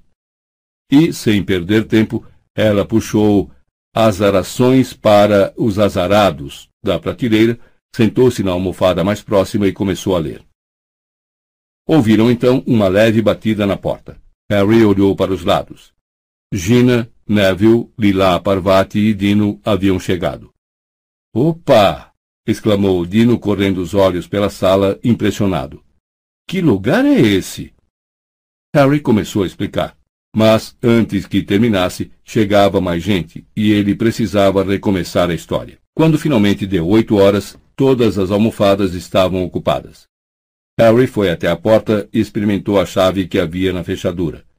Ela girou com um ruído convincente e todos se calaram de olhos nele. Hermione marcou cuidadosamente a página de Azarações para os Azarados e pôs o livro de lado. Bom, disse Harry, ligeiramente nervoso. Esta foi a sala que encontramos para as aulas práticas. E vocês. Eh, Obviamente a acharam boa. É fantástica! exclamou o show, e várias pessoas murmuraram em concordância. É estranho, disse Fred, examinando-a com a testa enrugada. Uma vez nos escondemos do Filch aqui, lembra, Jorge? Mas era só um armário de vassouras. Ei, Harry, o que é isso? perguntou Dino do fundo da sala, indicando os bisbilhoscópios e o espelho de inimigos. Detectores de bruxaria das trevas, disse Harry, passando entre as almofadas para se aproximar. Basicamente, eles mostram quando bruxos das trevas ou inimigos estão por perto, mas você não pode confiar neles totalmente, porque podem ser enganados. Ele mirou por instantes o espelho de inimigos rachado. Havia vultos escuros se movendo, embora não desse para reconhecer nenhum. Deu então as costas ao espelho. Bom, estive pensando no tipo de coisa que devíamos fazer primeiro e. Ele reparou que havia uma mão erguida. Que foi, Hermione? Acho que devemos eleger um líder, disse ela. Harry é o líder, disse Cho, olhando para Hermione como se ela tivesse enlouquecido. O estômago de Harry deu uma cambalhota para trás. É, mas acho que devíamos votar isso como deve ser, respondeu Hermione sem se perturbar. Torna a coisa formal e dá a ele autoridade. Então, Todos acham que Harry deve ser o nosso líder? Todos ergueram as mãos, até mesmo Zacarias Smith, embora o fizesse de má vontade. Uh, certo, obrigado, disse Harry, que sentia o rosto arder. E uh, que foi, Hermione? Acho também que devemos ter um nome, disse ela, animada, a mão ainda no ar. Incentivaria o espírito de equipe e a união. O que é que vocês acham? Será que podemos ser a Liga Anti-Umbridge? perguntou Angelina esperançosa. Ou o grupo Ministério da Magia só tem retardados, sugeriu Fred. Eu estive pensando, disse Hermione franzindo a testa para Fred. Mas em um nome que não anunciasse a todo mundo o que pretendemos fazer de modo que a gente possa se referir ao grupo fora das reuniões sem correr perigo. A Associação de Defesa? arriscou Cho. A AD, para que ninguém saiba do que estamos falando? É, a AD é bom, concordou Gina. Só que devia significar a Armada de Dumbledore, porque o maior medo do ministério é uma força armada de Dumbledore. Ouviram-se vários murmúrios de agrado e gargalhadas à sugestão. Todos a favor da AD? perguntou Hermione com um ar autoritário, ajoelhando-se na almofada para contar. Há uma maioria a favor. Moção aprovada. Ela prendeu o pergaminho com as assinaturas de todos na parede e escreveu em cima em letras garrafais. Armada de Dumbledore. Certo, disse Harry quando voltou a se sentar. Vamos começar a praticar então? Eu estive pensando. Devíamos começar pelo Expelliarmus. Sabem, o feitiço para desarmar. Sei que é bem básico, mas eu achei realmente útil. Ah, corta essa, disse Zacarias, virando os olhos para o alto e cruzando os braços. Não acho que o expeliarmos vá nos ajudar a enfrentar você sabe quem. Vocês acham? Usei-o contra ele, disse Harry calmamente. Salvou minha vida em junho. Zacarias boquiabriu-se feito bobo. O resto da sala ficou muito silenciosa. Mas, se você acha que não está à sua altura, pode se retirar. O garoto não se mexeu, nem os demais. Ok? Disse Harry, a boca um pouco mais seca do que o normal ao sentir todos os olhares nele. Acho que todos deviam se dividir em pares para praticar. Era uma sensação estranha estar dando ordens, mas não tão estranha quanto vê-las obedecidas. Todos se levantaram na mesma hora e se dividiram. Previsivelmente, Neville acabou sem par. Você pode praticar comigo, disse-lhe Harry. Certo. Então, quando eu contar três. Atenção. Um, dois, três. A sala se encheu repentinamente de gritos de Expeliarmos! Varinhas voaram em todas as direções. Os feitiços sem pontaria atingiram livros e prateleiras, mandando-os pelos ares. Harry era por demais rápido para Neville, cuja varinha saiu rodopiando de sua mão, bateu no teto em meio a uma chuva de faíscas e caiu com estrépito em cima de uma prateleira, de onde Harry a recuperou com um feitiço convocatório. Olhando à volta, ele achou que agira bem sugerindo que praticassem primeiro os feitiços básicos. Havia muito feitiço mal feito. Vários colegas não estavam conseguindo desarmar os oponentes, meramente os faziam pular para trás ou fazer caretas quando os feitiços passavam por cima de suas cabeças. Expelliarmus! Exclamou Neville, e Harry, apanhado de surpresa, sentiu sua varinha voar da mão. Consegui! gritou Neville, cheio de alegria. Eu nunca tinha feito isso antes! Consegui! Boa! disse Harry, encorajando-o em lugar de lembrar que, em um duelo verdadeiro, seu oponente provavelmente não estaria olhando na direção oposta com a varinha pendurada ao lado do corpo. Escute, Neville. Você pode revezar com o Ronnie e a Hermione por alguns minutos, para eu poder andar pela sala e ver como os outros estão se virando? Harry foi para o meio da sala. Alguma coisa muito estranha estava acontecendo com Zacarias Smith. Toda vez que ele abria a boca para desarmar Antônio Goldstein, a varinha voava de sua mão, mas Antônio não parecia estar emitindo som algum. Harry não precisou olhar muito longe para solucionar o mistério. Fred e Jorge estavam a vários passos do garoto e se revezavam apontando as varinhas para as costas de Zacarias. Desculpe, Harry, apressou-se Jorge a dizer quando seus olhos se encontraram. Não pudemos resistir. Harry andou em volta dos pares, tentando corrigir os que estavam realizando mal o feitiço. Gina fazia dupla com Miguel Corner. Estava se saindo muito bem, enquanto o namorado ou era muito ruim ou não estava querendo enfeitiçá-la.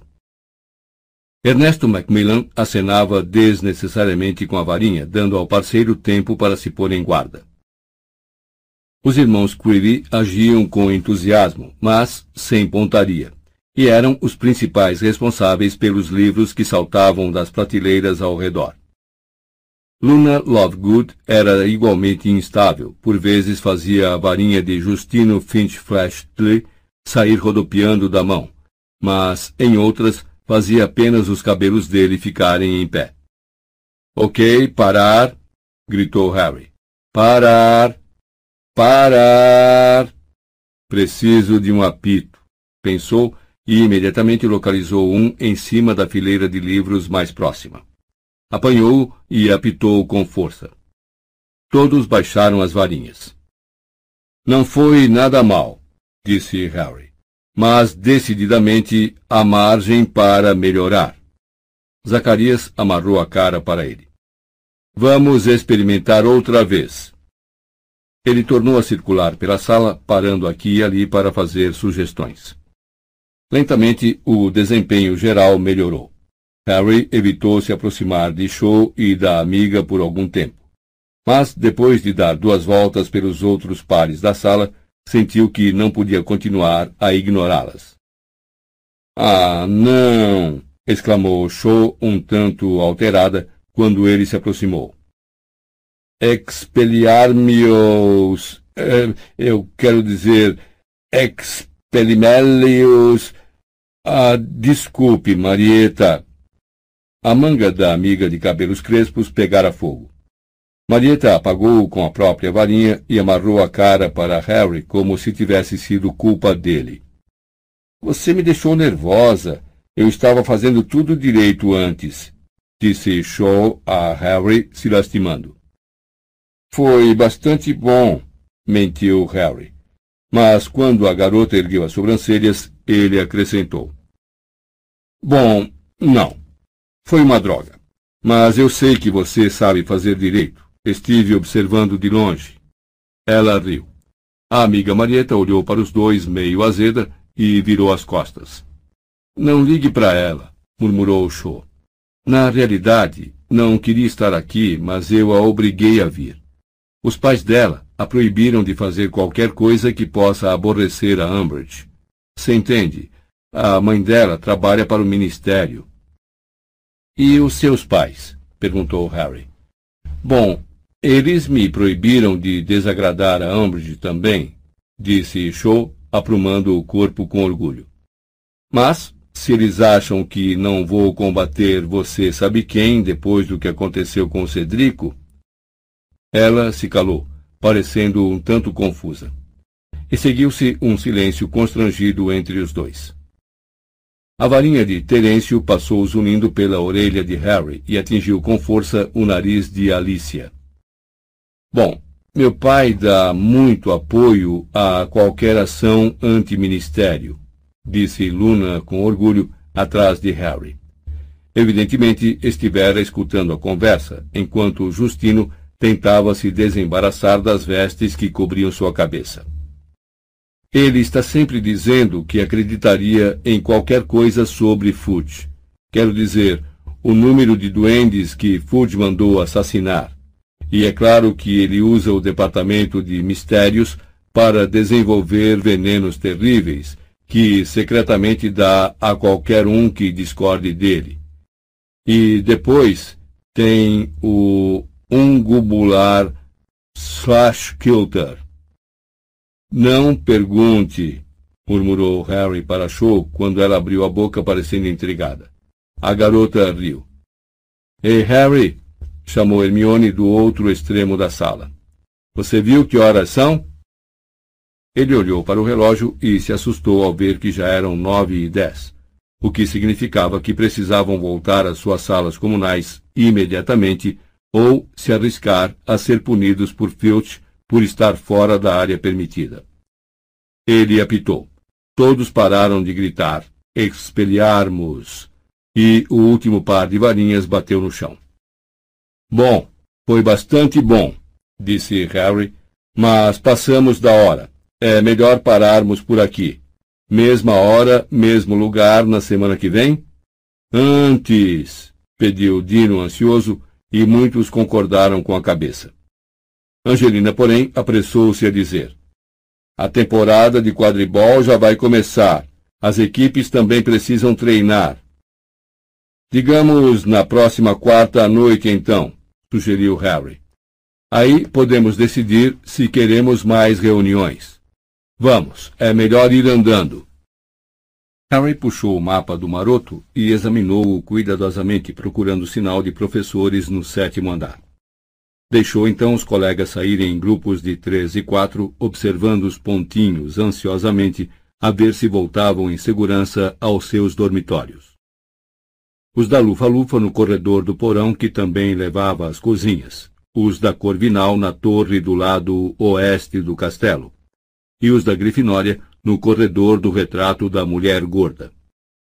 Foi realmente bom, realmente bom, Harry, disse Hermione, quando finalmente restaram apenas ela, ele e Ronnie.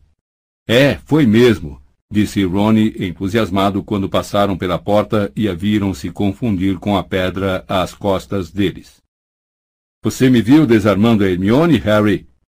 Só uma vez, disse Hermione mordida. Peguei você muito mais vezes do que você me pegou. Eu não peguei você só uma vez, foram pelo menos três. Bom, se você está contando a vez em que tropeçou nos pés e derrubou a varinha da minha mão. Eles discutiram todo o caminho de volta à sala comunal, mas Harry não estava ouvindo. Tinha um olho no mapa do maroto e pensava também em Show, dizendo que ele a deixava nervosa. Capítulo 19 O Leão e a Cobra Harry teve a sensação de que estava carregando uma espécie de talismã no peito nas duas semanas seguintes. Um segredo luminoso que o ajudou a suportar as aulas de Umbridge e até tornou-lhe possível sorrir insossamente ao encarar os olhos horríveis e saltados da professora. Ele e a AD estavam resistindo debaixo do nariz dela, fazendo exatamente o que Umbridge e o Ministério mais temiam e sempre que devia estar lendo o livro de Wilberto Slinkhard durante as aulas, ele se regalava com as agradáveis lembranças das reuniões mais recentes, revendo como Neville conseguira desarmar Hermione, como Colin dominara a azaração de impedimento depois de se esforçar três reuniões seguidas. Como Parvati executara um feitiço redutor com tanta perfeição que reduzirá a pó a mesa em que estavam os bisbilhoscópios. Ele estava achando quase impossível fixar uma noite por semana para as reuniões da AD, porque precisavam acomodar os treinos de três equipes de quadribol diferentes, em geral remarcadas por causa das más condições do tempo. Mas Harry não lamentava. Sentia que provavelmente era melhor manter os horários de suas reuniões imprevisíveis. Se alguém os estivesse vigiando, ficaria difícil distinguir um padrão. Hermione não tardou a inventar um método muito inteligente de comunicar o dia e a hora da reunião seguinte a todos os membros, caso precisassem mudá-los de um momento para o outro, porque pareceria suspeito se os alunos das diferentes casas fossem vistos atravessando o salão principal para conversar uns com os outros com muita frequência. Ela deu a cada membro da AD um galeão falso, Ronnie ficou muito excitado quando viu a cesta de moedas e convenceu-se de que Hermione estava realmente distribuindo ouro. Vocês estão vendo os números na borda das moedas? explicou Hermione ao final da quarta reunião, erguendo uma para mostrar. A moeda brilhava maciça e amarela à luz dos archotes. Nos galeões verdadeiros, este é apenas o número de série referente ao duende que cunhou a moeda. Mas nas moedas falsas, os números vão ser trocados para informar o dia e a hora da reunião seguinte. As moedas ficarão quentes quando a data mudar. Então, se vocês as carregarem no bolso, poderão sentir. Cada um vai levar uma. E quando Harry mudar os números da moeda dele, porque eu usei um feitiço de Proteu, todas mudarão para se igualar à dele. Um silêncio total acolheu suas palavras, e Hermione olhou desapontada os rostos que a encaravam. Bom, achei que era uma boa ideia, disse insegura. Quero dizer, mesmo que a Umbridge nos mande virar os bolsos pelo avesso, não há nada suspeito em carregar um galeão, há? Mas, bom, se vocês não quiserem usar as moedas. Você sabe fazer um feitiço de Proteu? Admirou-se Terêncio But. Sei, mas isso. Isso é nível de NIEM, comentou pouco convencido. Ah, respondeu Hermione, tentando parecer modesta. Ah, bom, é, suponho que seja. Como é que você não pertence à Corvinal? perguntou But, fixando-a com um olhar próximo ao assombro. Com uma inteligência dessa. Bom, o chapéu seletor pensou seriamente em me mandar para a Corvinal, contou Hermione animada. Mas acabou se decidindo pela Grifinória. Então, isso quer dizer que vamos usar os galeões? Houve um murmúrio de concordância e todos se adiantaram para apanhar uma moeda na cesta. Harry olhou de esguelha para Hermione. Sabe o que essas moedas me lembram? Não, o quê? As cicatrizes dos comensais da morte. Voldemort toca em uma delas e todas ardem, e seus seguidores sabem que devem se reunir a ele. Bom, é, disse Hermione em voz baixa. Foi de onde copiei a ideia. Mas você vai notar que decidi gravar a data em metal em vez de gravá-la na pele dos nossos colegas. É, prefiro do seu jeito, disse Harry, sorrindo ao enfiar a moeda no bolso. Imagino que o único perigo é que a gente possa gastar a moeda sem querer. Não tem a menor chance, disse Ronnie, que estava examinando o seu galeão falso com tristeza. Não tenho um galeão verdadeiro para confundir com este. Quando o primeiro jogo da temporada, Grifinória contra Sonserina, começou a se aproximar, as reuniões da AD foram suspensas porque Angelina insistiu em fazer treinos quase diários. O fato de que a Copa de Quadribol não se realizava havia tanto tempo aumentava o interesse e a excitação que cercava o próximo jogo. Os alunos da Corvinal e da Lufa-Lufa estavam vivamente interessados no resultado, porque eles, é claro, estariam jogando com as duas equipes no ano seguinte. E os diretores das casas das equipes competidoras, embora tentassem disfarçar sob um falso espírito esportivo, estavam decididos a ver o seu próprio time vitorioso. Harry percebeu o quanto a professora McGonagall queria derrotar a Sonserina quando ela se absteve de passar dever de casa na semana que antecedeu ao jogo. Acho que, no momento, já temos muito com que nos ocupar, disse com altivez. Ninguém quis acreditar no que estava ouvindo até vê-la olhando diretamente para Harry e Ronnie e dizer muito séria.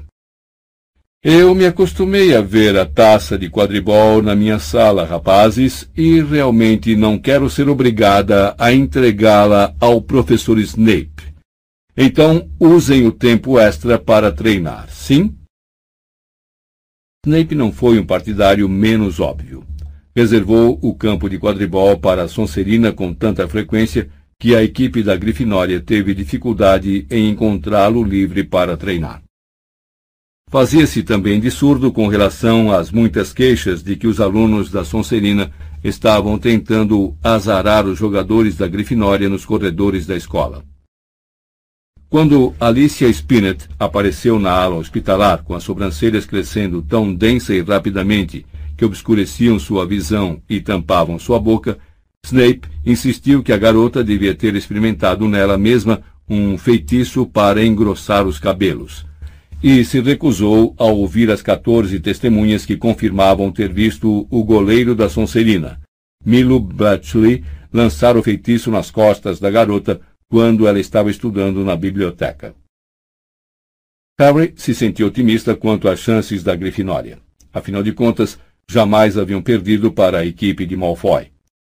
Era verdade que o desempenho de Rony ainda não chegara no nível do de Olívio, mas ele estava se esforçando o máximo para melhorar. Sua maior fraqueza era a tendência a perder a confiança quando fazia uma bobagem.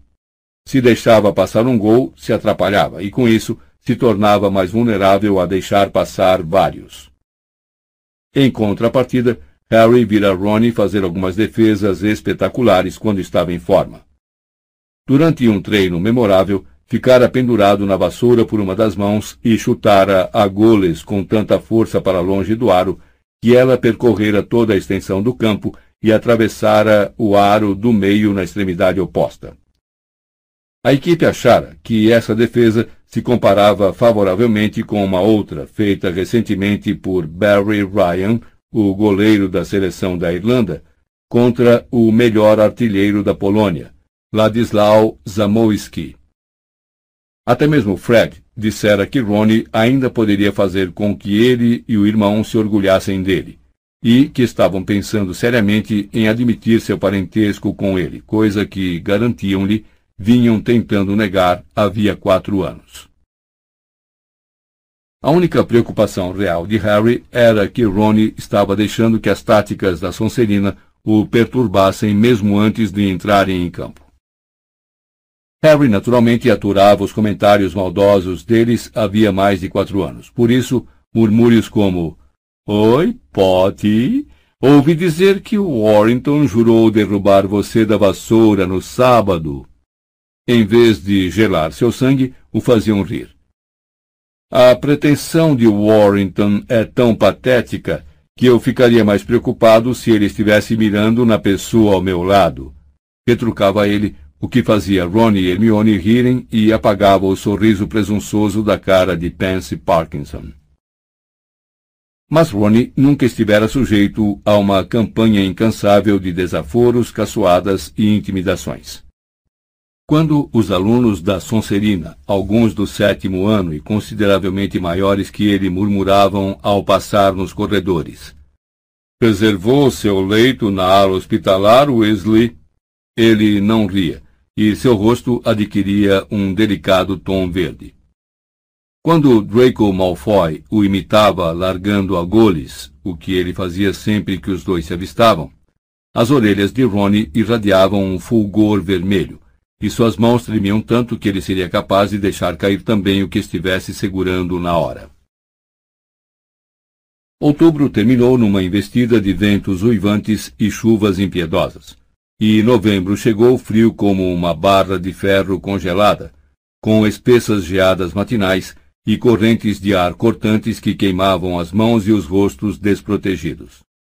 O céu e o teto do salão principal estavam um perolado cinza pálido, os picos das montanhas que cercavam Hogwarts cobertos de neve. E a temperatura do castelo caíra tanto que muitos estudantes usavam grossas luvas de pele de dragão para se proteger quando saíam para os corredores no intervalo das aulas.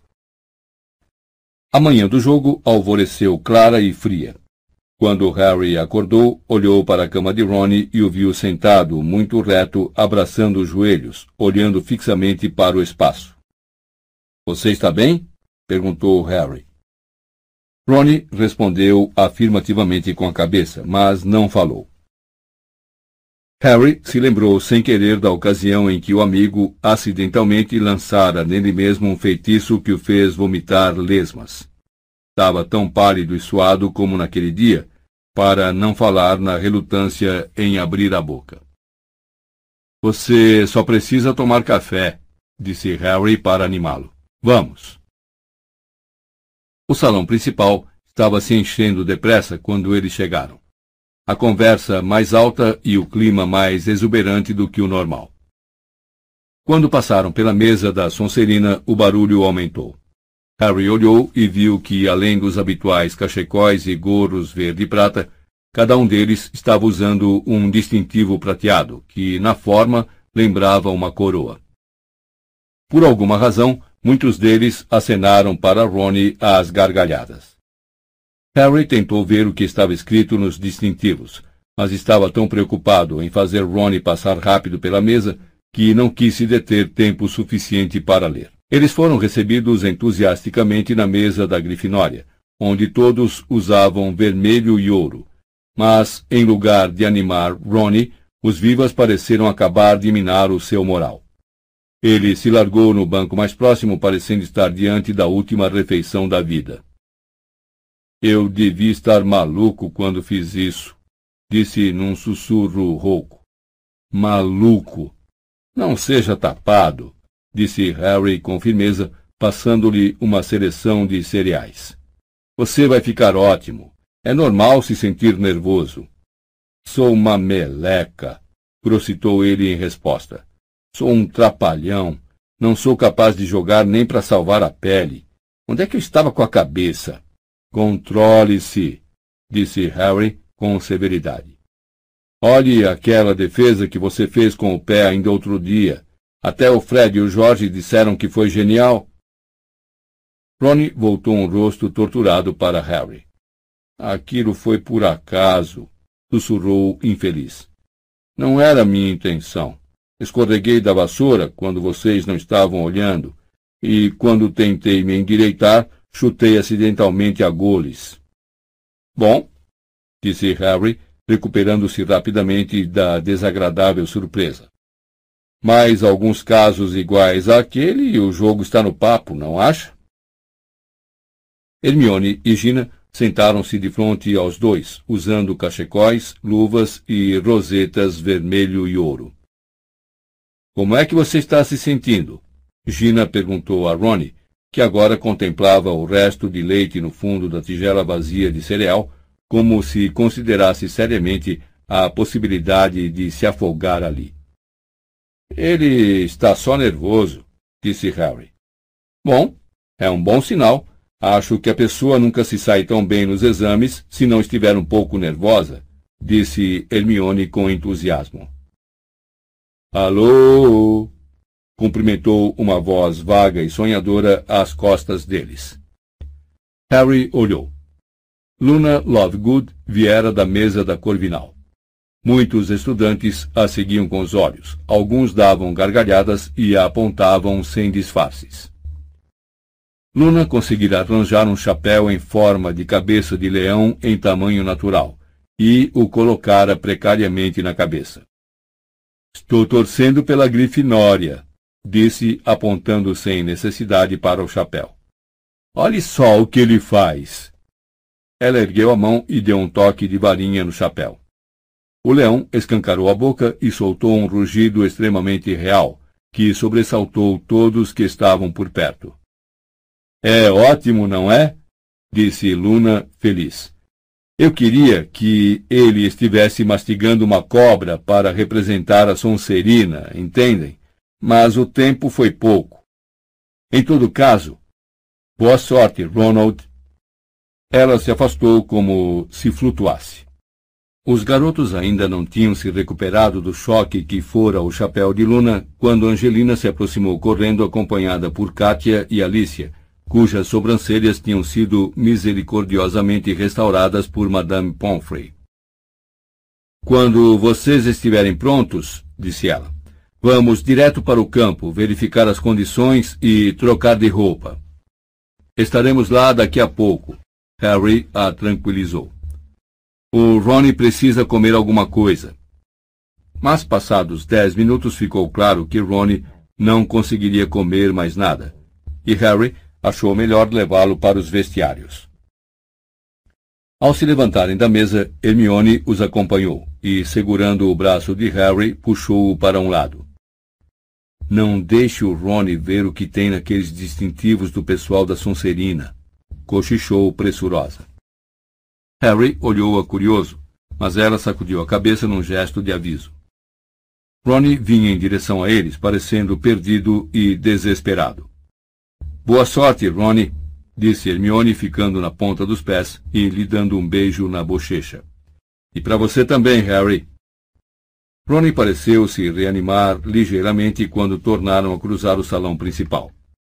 Ele encostou a mão no lugar em que Hermione o beijara, parecendo intrigado, como se não tivesse muita certeza do que acabara de acontecer.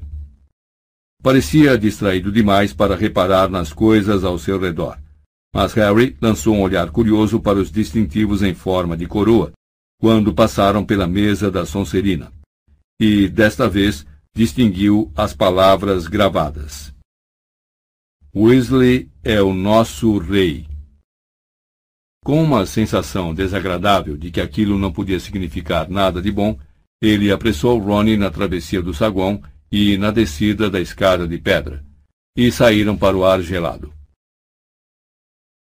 A grama coberta de gelo produzia um ruído de trituração sob seus pés ao caminharem pelos gramados em direção ao estádio. Não havia vento algum e o céu estava um branco perolado uniforme, o que significava que a visibilidade seria boa sem o transtorno de receber a luz do sol direto nos olhos. Harry apontou esses dados animadores para Ronnie, mas não tinha muita certeza de que o amigo o ouvisse. Angelina já se trocara e estava falando com o resto da equipe quando eles entraram. Harry e Ronnie vestiram os uniformes. Ronnie tentou fazer isso de trás para frente durante vários minutos, até Alicia se apiedar dele e ajudá-lo. Depois se sentaram para ouvir a preleção pré-jogo, enquanto lá fora o vozerio não parava de aumentar à medida que os espectadores saíam em um fluxo contínuo do castelo para o campo. Ok. Acabei de descobrir a escalação final da Sonserina, disse Angelina, consultando um pedaço de pergaminho. Os batedores do ano passado, Derek e Bow, saíram, mas parece que o Montag o substituiu pelos gorilas de sempre, em vez de escolher alguém que saiba voar particularmente bem. São dois caras chamados Crab e Goyle. Não sei muita coisa sobre eles. Nós sabemos, disseram Harry e Ronnie juntos. Bom, eles não parecem ter inteligência suficiente para diferenciar as extremidades da vassoura, continuou Angelina, embolsando o pergaminho. Mas, por outro lado, eu sempre me surpreendi que Derek e Ball conseguissem encontrar o caminho do campo sem precisar de placas de sinalização. Crab e Goyle são iguais, garantiu-lhe Harry. Ouviam-se centenas de passos subindo as arquibancadas do campo. Alguns espectadores cantavam, embora Harry não conseguisse entender as palavras. Estava começando a se sentir nervoso, mas sabia que as borboletas em seu estômago não eram nada se comparadas às de Ronnie, que apertava a barriga e olhava reto em frente outra vez, de queixo duro e a pele cinza claro. Está na hora, avisou Angelina com a voz abafada, consultando o relógio. Vamos, galera! Boa sorte! A equipe se levantou, pôs as vassouras nos ombros e saiu em fila indiana do vestiário para a claridade ofuscante do dia. Foram saudados por um grande clamor, no qual Harry continuava a ouvir um canto, embora abafado pelos aplausos e vaias. A equipe da Sonserina já os aguardava formada. Seus jogadores também usavam os tais distintivos em forma de coroa. O novo capitão, Montague, tinha a forma física de Duda Dursley, braços maciços que lembravam presuntos peludos. Atrás dele, rondavam Crab e Goyle, quase tão grandes como ele, piscando idiotamente no céu, balançando os bastões novos de batedores. Malfoy estava parado de um lado, a cabeça louro prateada refletindo o sol.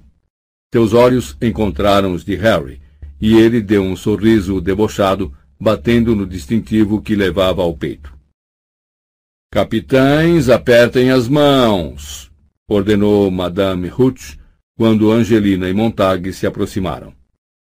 Harry pôde ver que Montague estava tentando quebrar os dedos de Angelina, embora ela nada demonstrasse. Montem as vassouras. Madame Hooch levou o apito à boca e soprou. As bolas foram soltas no ar e os quatorze jogadores dispararam para o alto. Pelo canto do olho, Harry viu Ronnie passar como um raio em direção às balizas. Harry continuou a subir em alta velocidade, se esquivou de um balaço e começou a dar uma grande volta pelo campo, procurando no ar um brilho dourado. Do outro lado do estádio, Draco Malfoy fazia exatamente a mesma coisa. E é Johnson, Johnson com a goles. Que jogadora essa garota! É o que venho dizendo há anos. Mas ela continua a não querer sair comigo. Jordan! berrou a professora McGonagall. É só uma gracinha, professora, um toque de interesse humano. E ela se livra de Warrington, passa por Montague, ela... Ah, foi atingida nas costas por um balaço lançado por Crab. Montague apanha goles, Montague torna a subir pelo campo e belo balaço agora de George Weasley. Um balaço na cabeça de Montague, que larga a goles. Quem a apanha é Katia Bell. Katia Bell, da Grifinória, atrasa a bola para Alicia Spinett e Spinett se afasta. Os comentários de Lino Jordan ecoavam pelo estádio. E Harry fazia esforço para escutá-los, apesar do assobio do vento em seus ouvidos e do vozerio do público, que berra, vaia e canta. Foge de Warrington, evita um balaço, esse foi por pouco, Alicia. E o público está adorando o jogo, ouçam, o que é que eles estão cantando? E Lino parou para escutar. A cantoria soou alta e clara na seção verde e prata da Sonserina nas arquibancadas. Weasley não pega nada, não bloqueia aro algum. Ei, ei, ei, Weasley é nosso rei. Weasley nasceu no lixo, sempre deixa a bola entrar. A vitória já é nossa, o Weasley é o nosso rei. E Alicia passa outra vez para Angelina, gritou Lino. E quando Harry mudou de direção, suas entranhas fervendo com o que acabara de ouvir, percebeu que Lino estava tentando abafar a cantoria. Vai, Angelina! Agora ela só precisa passar pelo goleiro. Ela chuta, ela, ela. Ah! Bletchley, o goleiro de Sonserina, defendeu bem. Lançou a goles para Warrington, que saiu em velocidade, zigue-zagueando entre Alicia e Katia. A cantoria das arquibancadas se tornava cada vez mais alta, e ele foi se aproximando de Ronnie. Weasley é nosso rei! O Weasley é o nosso rei. Sempre deixa a bola entrar. O Weasley é o nosso rei. Harry não conseguiu se conter. Abandonando a busca do pomo, virou sua firebolt para Ronnie, uma figura solitária na extremidade do campo, planando diante das três balizas, enquanto o troncudo Warrington avançava para ele. Warrington tem a goles. Warrington vai em direção aos aros. Está fora do alcance dos balaços e tem apenas o goleiro pela frente. Uma grande onda sonora se elevou das arquibancadas da Sonserina. Weasley não pega nada, não bloqueia aro algum. É o primeiro teste do novo goleiro da Grifinória, Weasley, irmão dos batedores Fred e Jorge. É um talento que promete. Vamos, garoto!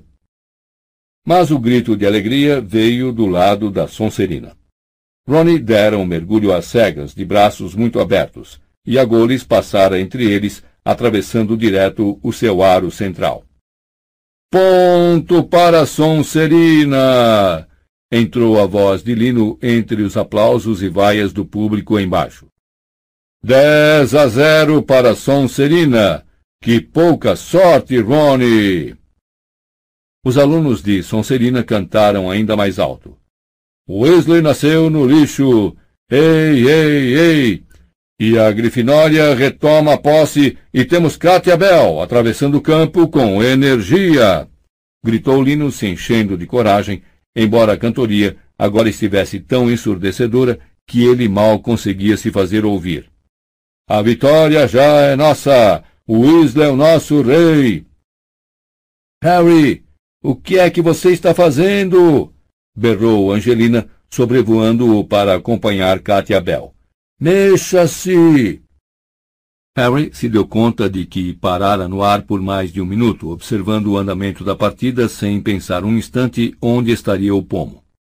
Horrorizado, ele mergulhou e recomeçou a circular o campo, tentando ignorar o coro que agora atroava o estádio. Weasley é o nosso rei! Weasley é o nosso rei! Não viu sinal do pomo em lugar algum. Malfoy continuava a circular o estádio como ele. Cruzaram na metade da volta pelo campo, seguindo em direções opostas, e Harry ouviu Malfoy cantando em voz alta. Weasley nasceu no lixo. E aí vem o Warrington de novo, berrou Lino. Que passa para Pussy. Pussy ultrapassa Alicia, Vamos, Angelina, dá para pegar ele. Afinal, não deu, mas foi um belo balaço de Fred Weasley. Quero dizer, George Weasley. Ah, que diferença faz? Foi um dos gêmeos. E Warrington larga goles e Katia Bell larga também. Então a goles sobra para Montague, que sai voando pelo campo. Vamos, Grifinória! Bloqueia ele agora! Harry contornou veloz a extremidade do campo por trás das balizas da Sonserina, fazendo força para não olhar para o que estava acontecendo na extremidade do campo defendida por Ronnie. Quando passou pelo goleiro da Sonserina, ouviu Bletchley acompanhando o coro do público embaixo. Wesley não pega nada! E Pussy se livra mais uma vez de Alicia e ruma diretamente para o gol, Segura a bola, Ronnie! Harry não precisou olhar para saber o que acontecera. Ouviu-se um gemido terrível no lado da Grifinória, acompanhado de novos gritos e aplausos dos alunos da Sonserina. Olhando para baixo, Harry viu a cara de Bulldog de Pansy Parkinson bem na frente da arquibancada, de costas para o campo, regendo a torcida da Sonserina que urrava. Ei, ei, ei! O Weasley é o nosso rei! Mas 20 a 0 não era problema. Ainda havia tempo para a Grifinória igualar o placar ou capturar o pomo. Uns três gols e eles tomariam a dianteira como sempre. Harry procurou se tranquilizar, subindo, descendo e entrecruzando com os demais jogadores em busca de um brilho que vira e que, afinal, era a correia do relógio de Montague mas Ronnie deixou entrar mais dois gols. Havia um toque de pânico no desejo que Harry sentia de encontrar o pomo imediatamente. Se conseguisse capturá-lo logo, terminaria o jogo de uma vez. E Katia Bell, da Grifinória, escapa de Pussy, se abaixa para fugir de Montague. Bela virada, Katia! E atira para Angelina, que agarra a goles, ultrapassa Warrington, está voando para o gol. Vamos, é agora Angelina, e é ponto para a Grifinória. 40 a 10, 40 a 10 para Sonserina. E Pussy tem a posse da goles. Harry ouviu o ridículo chapéu de leão de Luna rugir no meio dos vivas da Grifinória e se sentiu fortalecido. Apenas 30 pontos de diferença. Isso não era nada. Podiam se recuperar facilmente. Harry evitou um balaço que Crabbe disparara em sua direção e retomou a varredura frenética do campo em busca do pomo, vigiando caso Malfoy desse indicação de que o localizara. Mas Malfoy, como ele, continuava a voar à volta do estádio procurando sem sucesso. Pussy atira para Warrington. Warrington para Montag. Montag devolve a Pussy. Johnson intercepta. Johnson toma goles. Atira para Bell. A coisa parece boa, quero dizer, ruim. Bell é atingida por um balaço de Goyle da Sonserina e é Pussy quem retoma. Weasley nasceu no lixo. Sempre deixa a bola entrar. A vitória já é nossa. Finalmente, Harry ouviu. O minúsculo pomo de ouro esvoaçava a poucos metros do chão no campo da Sonserina. Ele mergulhou. Em questão de segundos, Malfoy veio varando o céu à esquerda de Harry, um borrão verde e prata deitado sobre a vassoura. O pomo contornou a base de uma das balizas e saiu para o outro lado das arquibancadas. Sua mudança de direção beneficiou Malfoy, que estava mais próximo. Harry inverteu o rumo da sua Firebolt e ele e Malfoy estavam agora emparelhados. À curta distância do chão, Harry ergueu a mão direita da vassoura, esticou-a para o pomo. À direita, o braço estendido de Malfoy também esticou, tateou. Tudo terminou em dois segundos desesperados, esbaforidos, vertiginosos. Os dedos de Harry se fecharam sobre a bolinha minúscula e rebelde. As unhas de Malfoy tentaram agarrá-la inutilmente nas costas da mão do oponente. Harry empinou a vassoura, apertando na mão a bola que se debatia, e os espectadores da Grifinória gritaram sua aprovação ao lance. Estavam salvos, não importava que Ronnie tivesse deixado entrar aqueles gols. Ninguém se lembraria desde que a Grifinória tivesse ganho. Capum! Um balaço atingiu Harry nos rins e ele foi lançado para fora da vassoura. Por sorte, estava a menos de dois metros do chão, pois mergulhara muito baixo para apanhar o pomo. Mas ficou sem ar e caiu com as costas chapadas no chão congelado. Ele ouviu o apito agudo de Madame Hook, um clamor nas arquibancadas em que se misturavam assobios, berros furiosos e vaias. Um baque e então a voz frenética de Angelina. Você está bem? Claro que estou, respondeu carrancudo, segurando sua mão e deixando que ela o ajudasse a se levantar. Madame Hook voava velozmente em direção a um dos jogadores da Sonserina acima, embora do ângulo em que estava ele não conseguisse ver quem era. Foi aquele bandido do Crab, disse Angelina furiosa. Atirou o balaço no momento em que viu que você tinha capturado o pomo. Mas nós ganhamos, Harry, nós ganhamos. Harry ouviu um bufo às costas e se virou, ainda apertando o pomo na mão. Draco Malfoy pousara ali perto. O rosto branco de fúria ainda assim conseguia desdenhar. Salvou o pescoço do Weasley, não foi? Nunca vi um goleiro pior. Mas também nasceu no lixo Gostou da minha letra, Potter? Harry não respondeu. Virou-se para se reunir ao resto de sua equipe, que agora aterrissava um a um, berrando e dando socos no ar. Todos, exceto Ronnie, que desmontara da vassoura próximo às balizas e parecia estar caminhando lentamente para os vestiários, sozinho. Queríamos acrescentar mais uns versos, gritou Malfoy, enquanto Katia e Alicia abraçavam Harry. Mas não encontramos rimas para gorda e feia. Queríamos cantar alguma coisa sobre a mãe dele, sabe?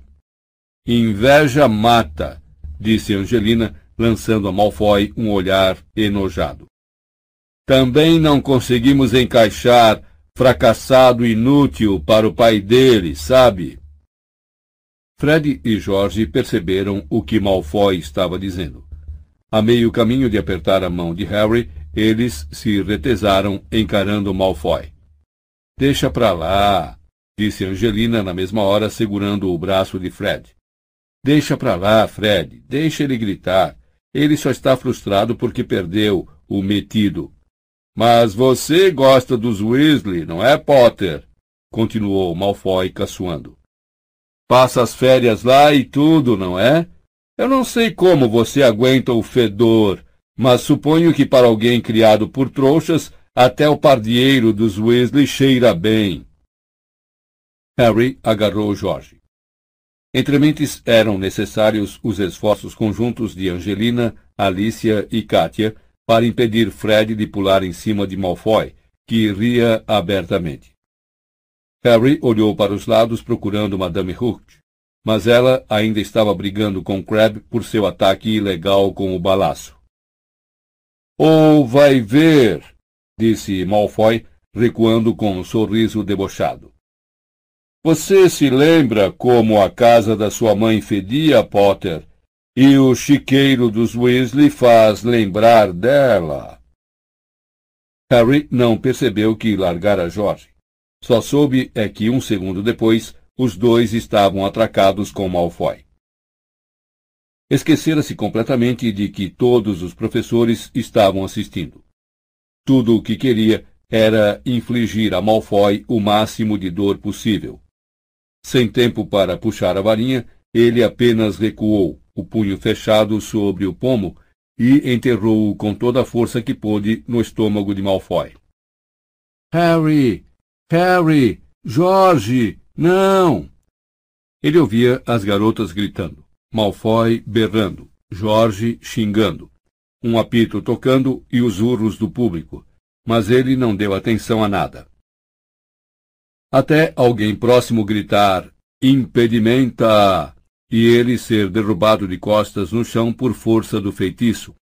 Não desistiu da tentativa de socar cada centímetro de Malfoy ao alcance de sua mão.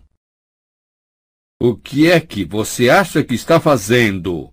berrou Madame Ruth quando Harry se levantou de um salto. Aparentemente, fora ela quem o atingira com a azaração de impedimento. A juíza segurava o apito em uma das mãos e a varinha na outra. Largara a vassoura a alguns passos de distância. Malfoy estava dobrado no chão, choramingando e gemendo, o nariz ensanguentado. Jorge exibia um lábio inchado. Fred ainda estava sendo contido à força por três artilheiros, e Crabbe dava gargalhadas mais atrás. Nunca vi um comportamento igual, já para o castelo, os dois, e direto para a sala da diretora de sua casa. Vão, agora! Harry e George saíram do campo ofegantes, sem trocar palavra. Os uivos e as vaias do público foram se tornando mais fracos à medida que se aproximavam do saguão de entrada, onde não ouviam nada exceto o som dos próprios passos. Harry se deu conta de que alguma coisa ainda se debatia em sua mão direita, cujos nós ele ferira ao bater no queixo de Malfoy. Baixando os olhos, viu as asas de prata do pomo saindo por entre seus dedos, tentando se libertar. Haviam acabado de chegar à porta da sala da professora McGonagall quando ela apareceu marchando pelo corredor atrás deles. Usava o cachecol da Grifinória, mas arrancou-o do pescoço com as mãos trêmulas ao se aproximar com o rosto lívido. Entrem! ordenou furiosa, apontando para a porta. Harry e George obedeceram. Ela deu a volta à escrivaninha e os encarou, tremendo de raiva, atirando o cachecol ao chão. Então, nunca vi uma exibição tão vergonhosa. Dois contra um. Expliquem-se. Malfoy nos provocou, disse Harry formalmente. Provocou vocês? gritou a professora, batendo na mesa com tanta força que uma lata escorregou para um lado e se abriu, enchendo o chão de lagartos de gengibre. Ele tinha acabado de perder, não tinha? Claro que queria provocar vocês. Mas o que pode ter dito para justificar o que vocês dois.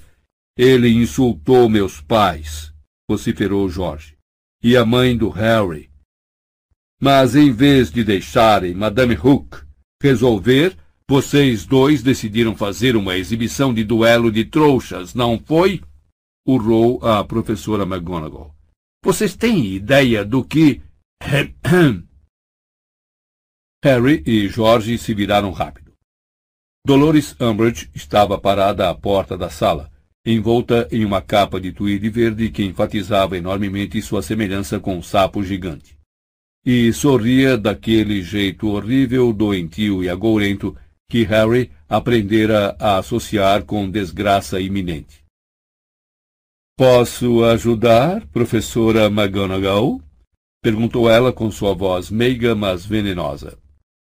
O sangue afluiu ao rosto de McGonagall. Ajudar? repetiu num tom de voz controlado. O que é que você quer dizer com ajudar? A professora Umbridge entrou na sala, ainda exibindo seu sorriso doentio.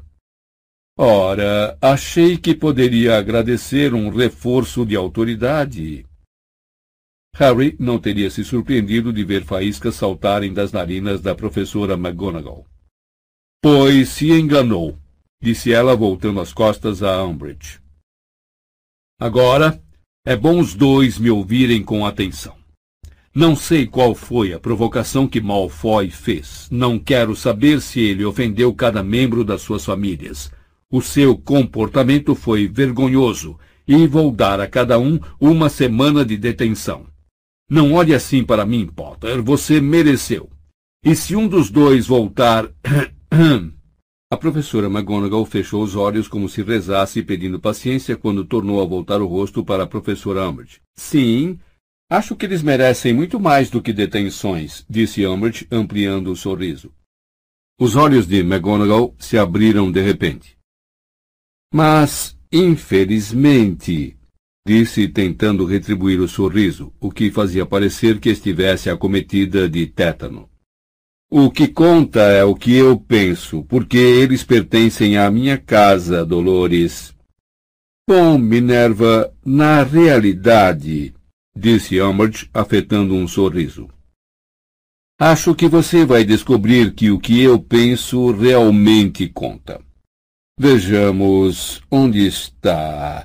Cornélio acabou de me enviar, eu quero dizer, ela deu uma risadinha fingida enquanto remexia na bolsa. O ministro acabou de me enviar. Ah, sim, aqui está.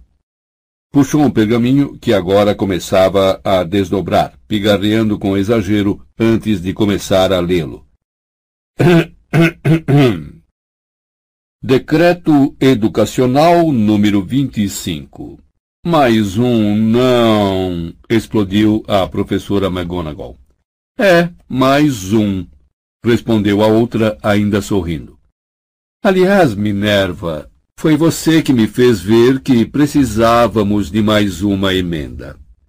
Lembra-se de como você passou por cima da minha cabeça quando eu não quis deixar a equipe de quadribol da Grifinória se reorganizar?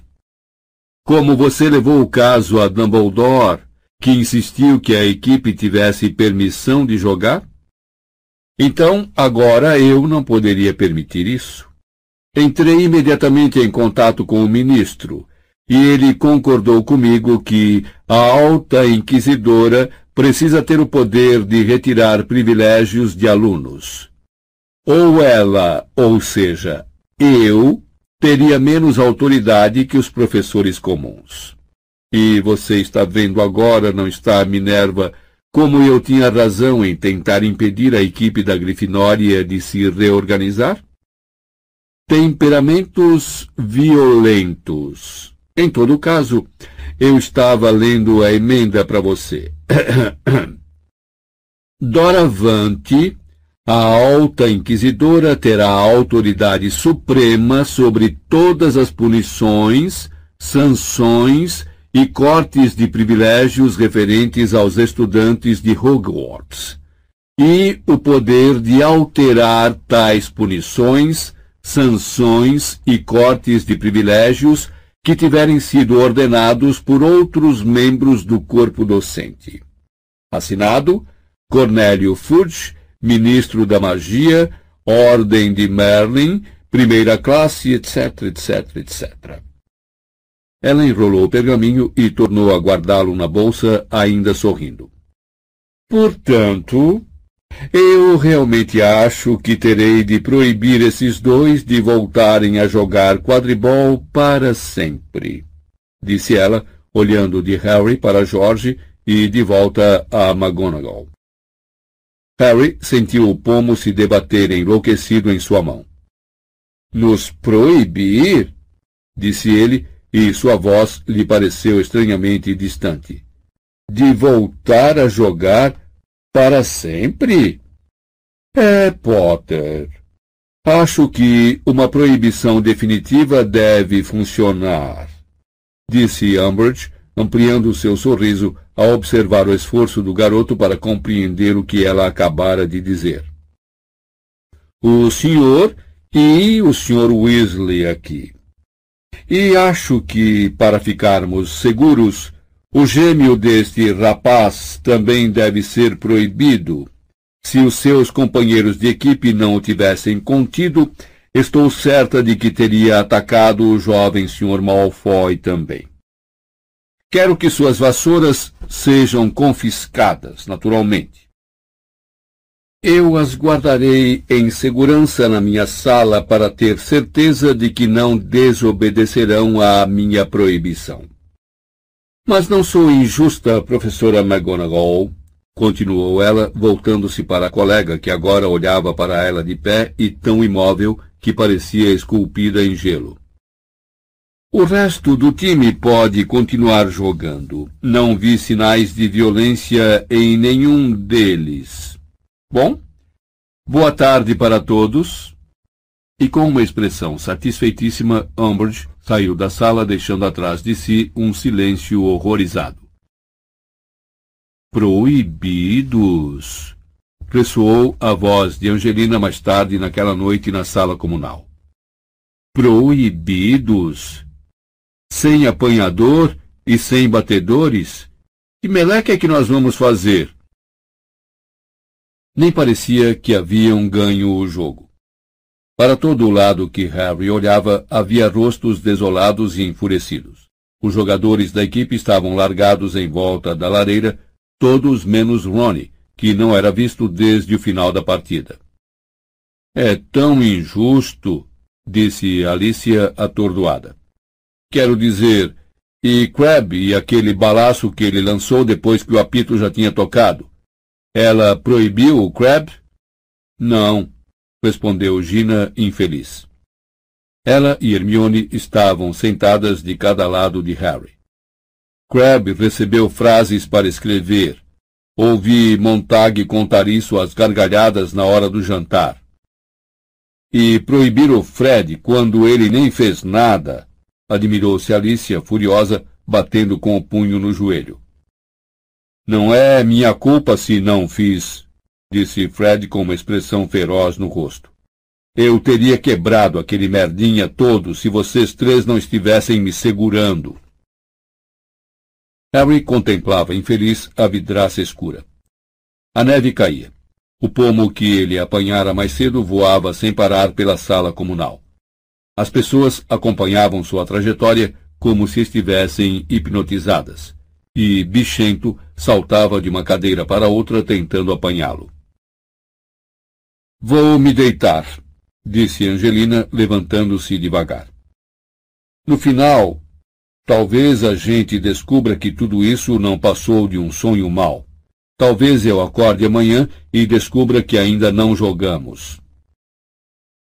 Logo Alicia e Katia a acompanharam. Fred e Jorge subiram algum tempo depois fechando a cara para todos por quem passavam. E Gina não se demorou muito mais. Somente Harry e Hermione continuaram ao pé da lareira. Você viu o Ronnie?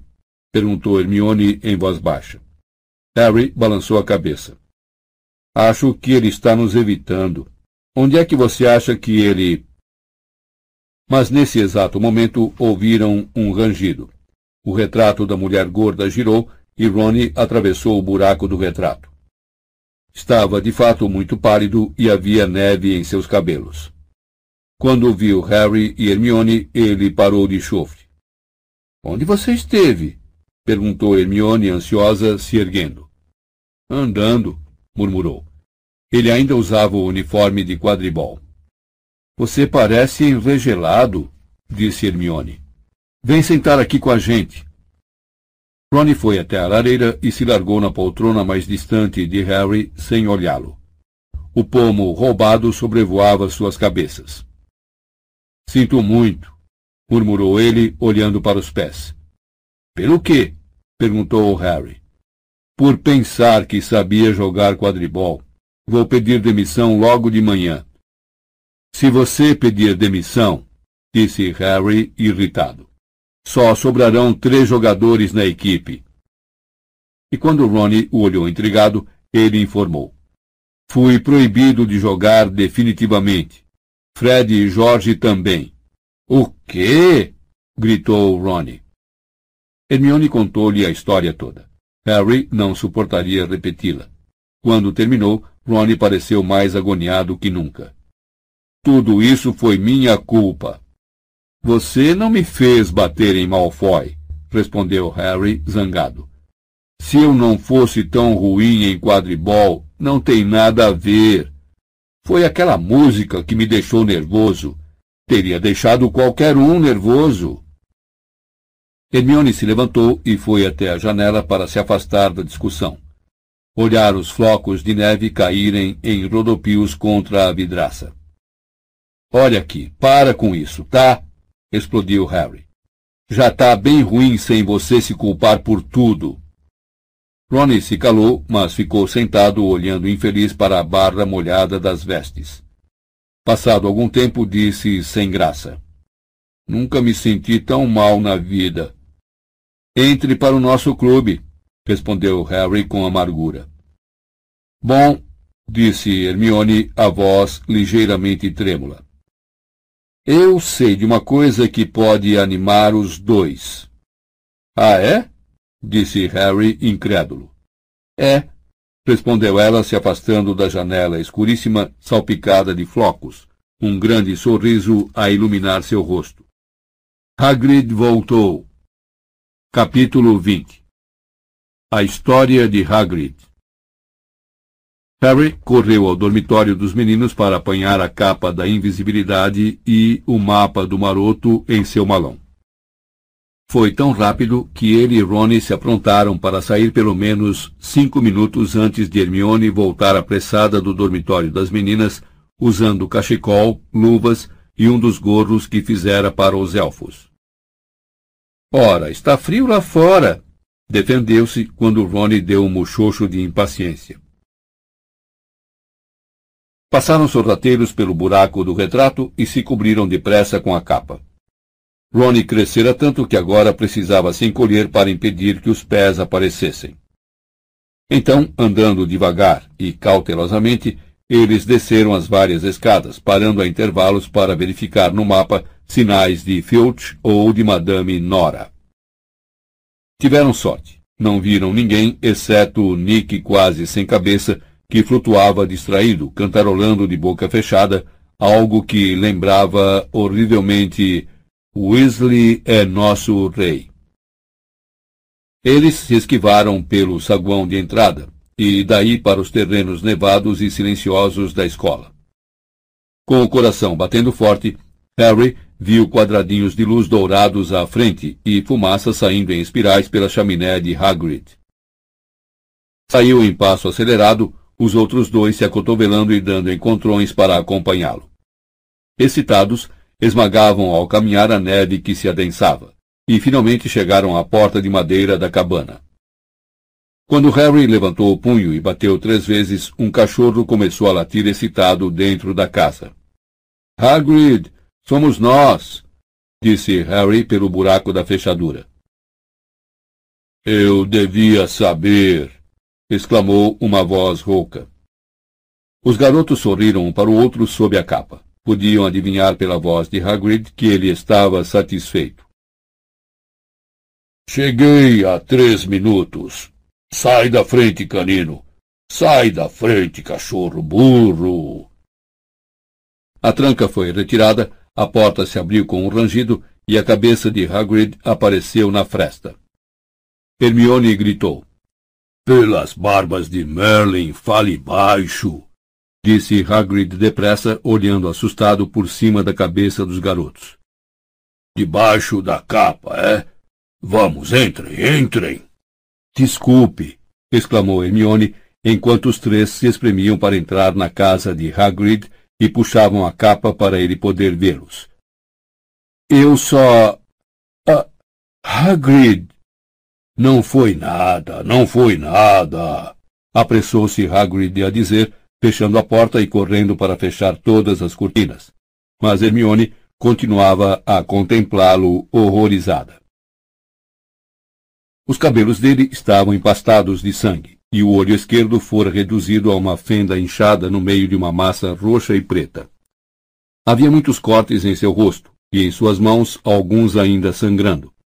E ele andava desengonçado, fazendo Harry suspeitar de que tivesse quebrado algumas costelas. Era óbvio que acabara de chegar. Uma grossa capa de viagem estava jogada por cima de uma cadeira, e uma mochila suficientemente grande para caber várias criancinhas estava apoiada na parede ao lado da porta. Hagrid, duas vezes o tamanho de um homem normal, agora mancava até a lareira para pendurar nela uma chaleira de cobre. Que foi que aconteceu com você? Quis saber Harry enquanto o canino dançava em volta dos três, tentando lamber seus rostos.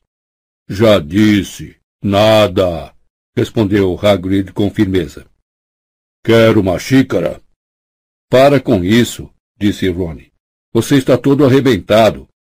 Estou dizendo, estou bem, insistiu Hagrid, se erguendo e tentando sorrir para os garotos, mas fazendo caretas. Caramba, como é bom ver vocês três de novo. Foram boas as férias, hã? Hagrid, você foi atacado, comentou Ronnie. Pela última vez, não foi nada, repetiu Hagrid.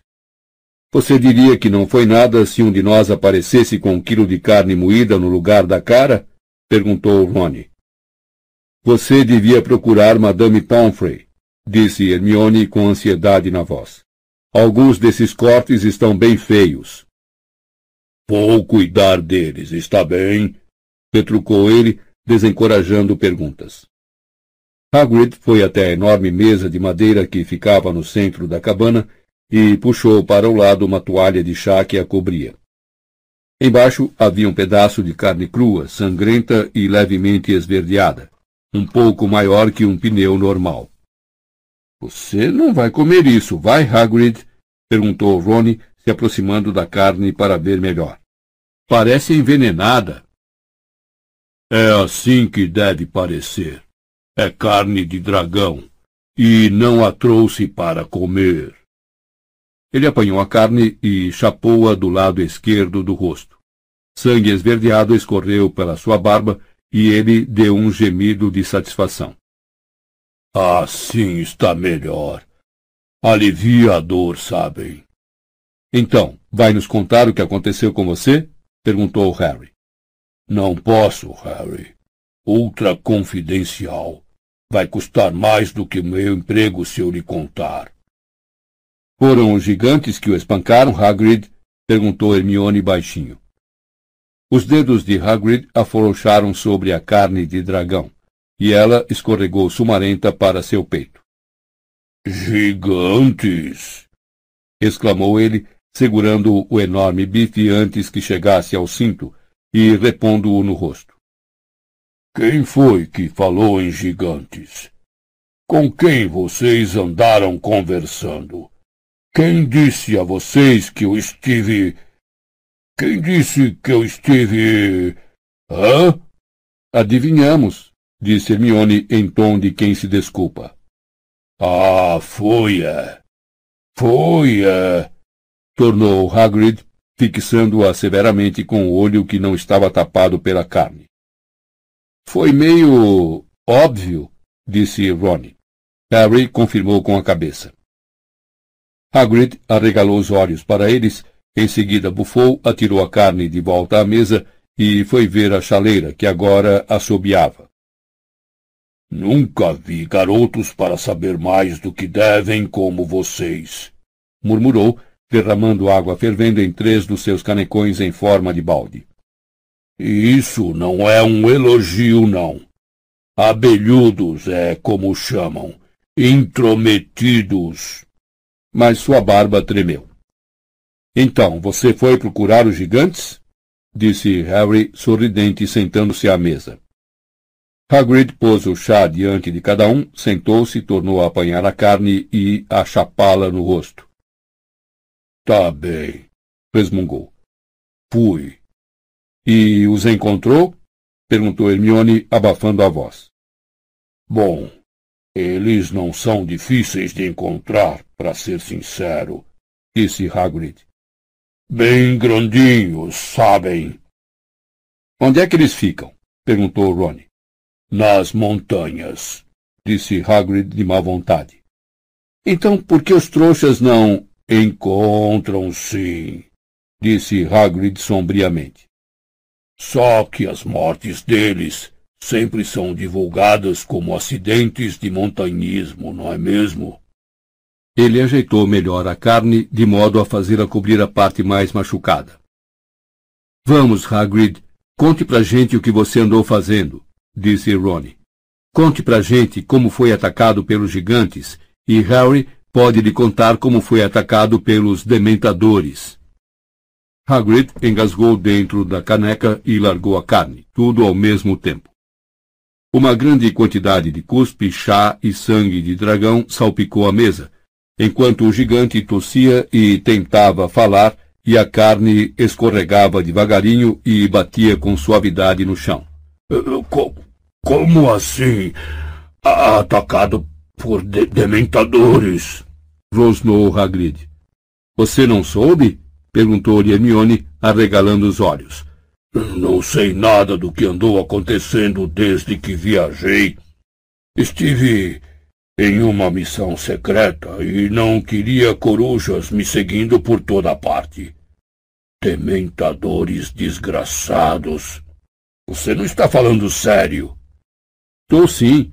Apareceram em Little Winging e atacaram a mim e meu primo. E então o Ministério da Magia me expulsou. O quê? E tive de comparecer a uma audiência e tudo. Mas conte a gente sobre os gigantes primeiro. Você foi expulso? Conte as suas férias de verão e lhe contarei as minhas. Hagrid lhe deu um olhar penetrante com o único olho aberto. Harry sustentou esse olhar com uma expressão de inocente determinação no rosto. Ah, tá bom, conformou-se Hagrid. Ele se abaixou e arrancou a carne de dragão da boca de canino. Ah, Hagrid, não faz isso, não é higiene, começou Hermione, mas Hagrid já atacara a carne no olho inchado. Tomou outro gole restaurador de chá e depois contou. Bom, viajamos assim que o ano letivo terminou. Madame Maxime foi com você, então? Interrompeu Hermione. É, foi. Confirmou Hagrid, e uma expressão branda apareceu nos poucos centímetros de rosto que não estavam sombreados pela barba ou pela carne verde. É, fomos só nós dois. E vou dizer uma coisa. Ela não tem medo de dureza, a Olímpia. Sabem, é uma mulher fina e bem vestida, e sabendo aonde íamos, fiquei imaginando como iria se sentir escalando montanhas e dormindo em grutas e tudo. Mas ela não reclamou nenhuma vez. Você sabia aonde estavam indo? perguntou Harry. Sabia onde os gigantes estavam? Bom, Dumbledore sabia e nos disse. Eles ficam escondidos? perguntou Ronnie. É segredo onde eles moram? Não, não é, respondeu Hagrid, sacudindo a cabeça peluda. É só que a maioria dos bruxos não tem interesse em saber, desde que estejam bem longe. Mas o lugar em que eles moram é bem difícil de se alcançar, pelo menos para os humanos. Então precisávamos das instruções de Dumbledore. Levamos um mês para chegar lá. Um mês? exclamou Ronnie, como se nunca tivesse ouvido falar em uma viagem que durasse um tempo tão ridiculamente longo.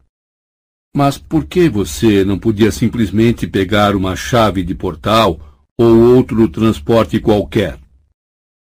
Passou uma expressão curiosa pelo olho destampado de Hagrid ao fitar Ronnie. Era quase um olhar de pena. Estávamos sendo vigiados, Ronnie, respondeu rouco. Como assim? Você não entende. O Ministério está de olho em Dumbledore e em todo mundo que acha que é partidário dele. E nós sabemos disso. Harry apressou-se a dizer, interessado em ouvir o resto da história. Nós sabemos que o Ministério está vigiando Dumbledore. Por isso você não podia usar magia para chegar lá?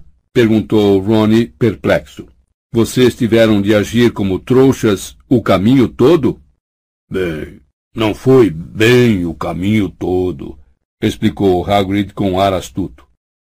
Só precisamos ter cuidado, porque Olímpia e eu damos um pouco na vista. Rony fez um ruído entre um bufo e uma fungada, e tomou depressa um gole de chá. Então, não somos difíceis de seguir. Fingimos que estávamos tirando umas férias juntos, então chegamos à França e agimos como se estivéssemos indo para o lugar onde fica a escola de Olímpia, porque sabíamos que estávamos sendo seguidos por alguém do ministério. Tivemos de viajar devagar, porque não tenho permissão de usar magia. E sabíamos que o Ministério estava procurando uma desculpa para nos prender. Mas conseguimos enganar a anta que estava nos seguindo nos arredores de Dijon. Ah, Dijon? exclamou Hermione excitada. Estive lá nas férias. Você viu. Calou-se ao ver a cara de Rony. Depois disso, nos arriscamos a usar um pouco de magia, e não foi uma viagem ruim. Demos de cara com os trasgos malucos na fronteira com a Polônia, e tive uma ligeira discordância com um vampiro em um pub de Minsk. Mas afora isso, não poderia ter sido mais tranquila. Então, chegamos ao lugar e começamos a subir as montanhas procurando os sinais deles. Tivemos de abandonar a magia quando nos aproximamos mais. Em parte porque eles não gostam de bruxos e não queríamos deixá-los irritados muito cedo. E em parte porque Dumbledore nos prevenira que você sabe quem devia estar atrás dos gigantes e tudo. Disse que era quase certo que já tivesse despachado um mensageiro. Disse que tivéssemos muito cuidado para não chamar atenção quando nos aproximássemos, para o caso de haver comensais da morte por perto. Hagrid fez uma pausa para tomar um grande gole de chá. Continua, pediu Harry, pressuroso. Encontrei eles, disse Hagrid, resumindo. Passamos por uma crista de montanha uma noite e lá estavam eles, acampados do outro lado. Pequenas fogueiras acesas embaixo e enormes sombras. Parecia que estávamos vendo partes da montanha se mexendo. Que tamanho eles têm? perguntou Ronnie com a voz abafada. Uns seis metros, disse Hagrid com displicência. Alguns dos maiores talvez tivessem uns sete metros. E quantos havia? perguntou Harry. Calculo que uns setenta ou oitenta. Só? admirou-se Hermione. É, respondeu Hagrid com tristeza. Restam oitenta, e havia muitos mais. Devia ter umas cem tribos diferentes em todo o mundo. Mas já faz muito tempo que estão morrendo. Os bruxos mataram alguns, é claro, mas principalmente os gigantes se mataram uns aos outros e agora estão morrendo mais rápido que nunca. Não foram feitos para viver agrupados. Dumbledore diz que a culpa é nossa. Foram os bruxos que os forçaram a morar bem longe e que eles não tiveram escolha senão ficar juntos para a própria proteção. Então você os viu. E aí? Bom, esperamos até amanhecer. Não queríamos nos aproximar no escuro, escondidos para nossa própria segurança, disse Hagrid. Lá pelas três horas da manhã, eles dormiram onde estavam sentados mesmo. Não tivemos coragem de dormir. Primeiro, porque queríamos ter certeza de que nenhum deles ia acordar e subir até onde estávamos. E segundo, porque os roncos eram incríveis. Provocaram uma avalanche pouco antes do dia clarear. Em todo caso, quando clareou, descemos para falar com eles. Assim? perguntou Ronnie, parecendo assombrado. Vocês simplesmente entraram em um acampamento de gigantes? Bom, Dumbledore disse a gente como fazer. Dar presentes ao Gurg, apresentar os respeitos, vocês sabem. Dar presentes ao quê? Ah, ao Gurg, quer dizer chefe. E como é que você sabia qual era o Gurg? perguntou Ronnie. Harry achou graça. Sem problema. Era o maior, o mais feio e o mais preguiçoso. Sentado ali esperando que os outros lhe levassem comida. Cabras mortas e coisas do gênero. O nome era Carcos. Calculo que tivesse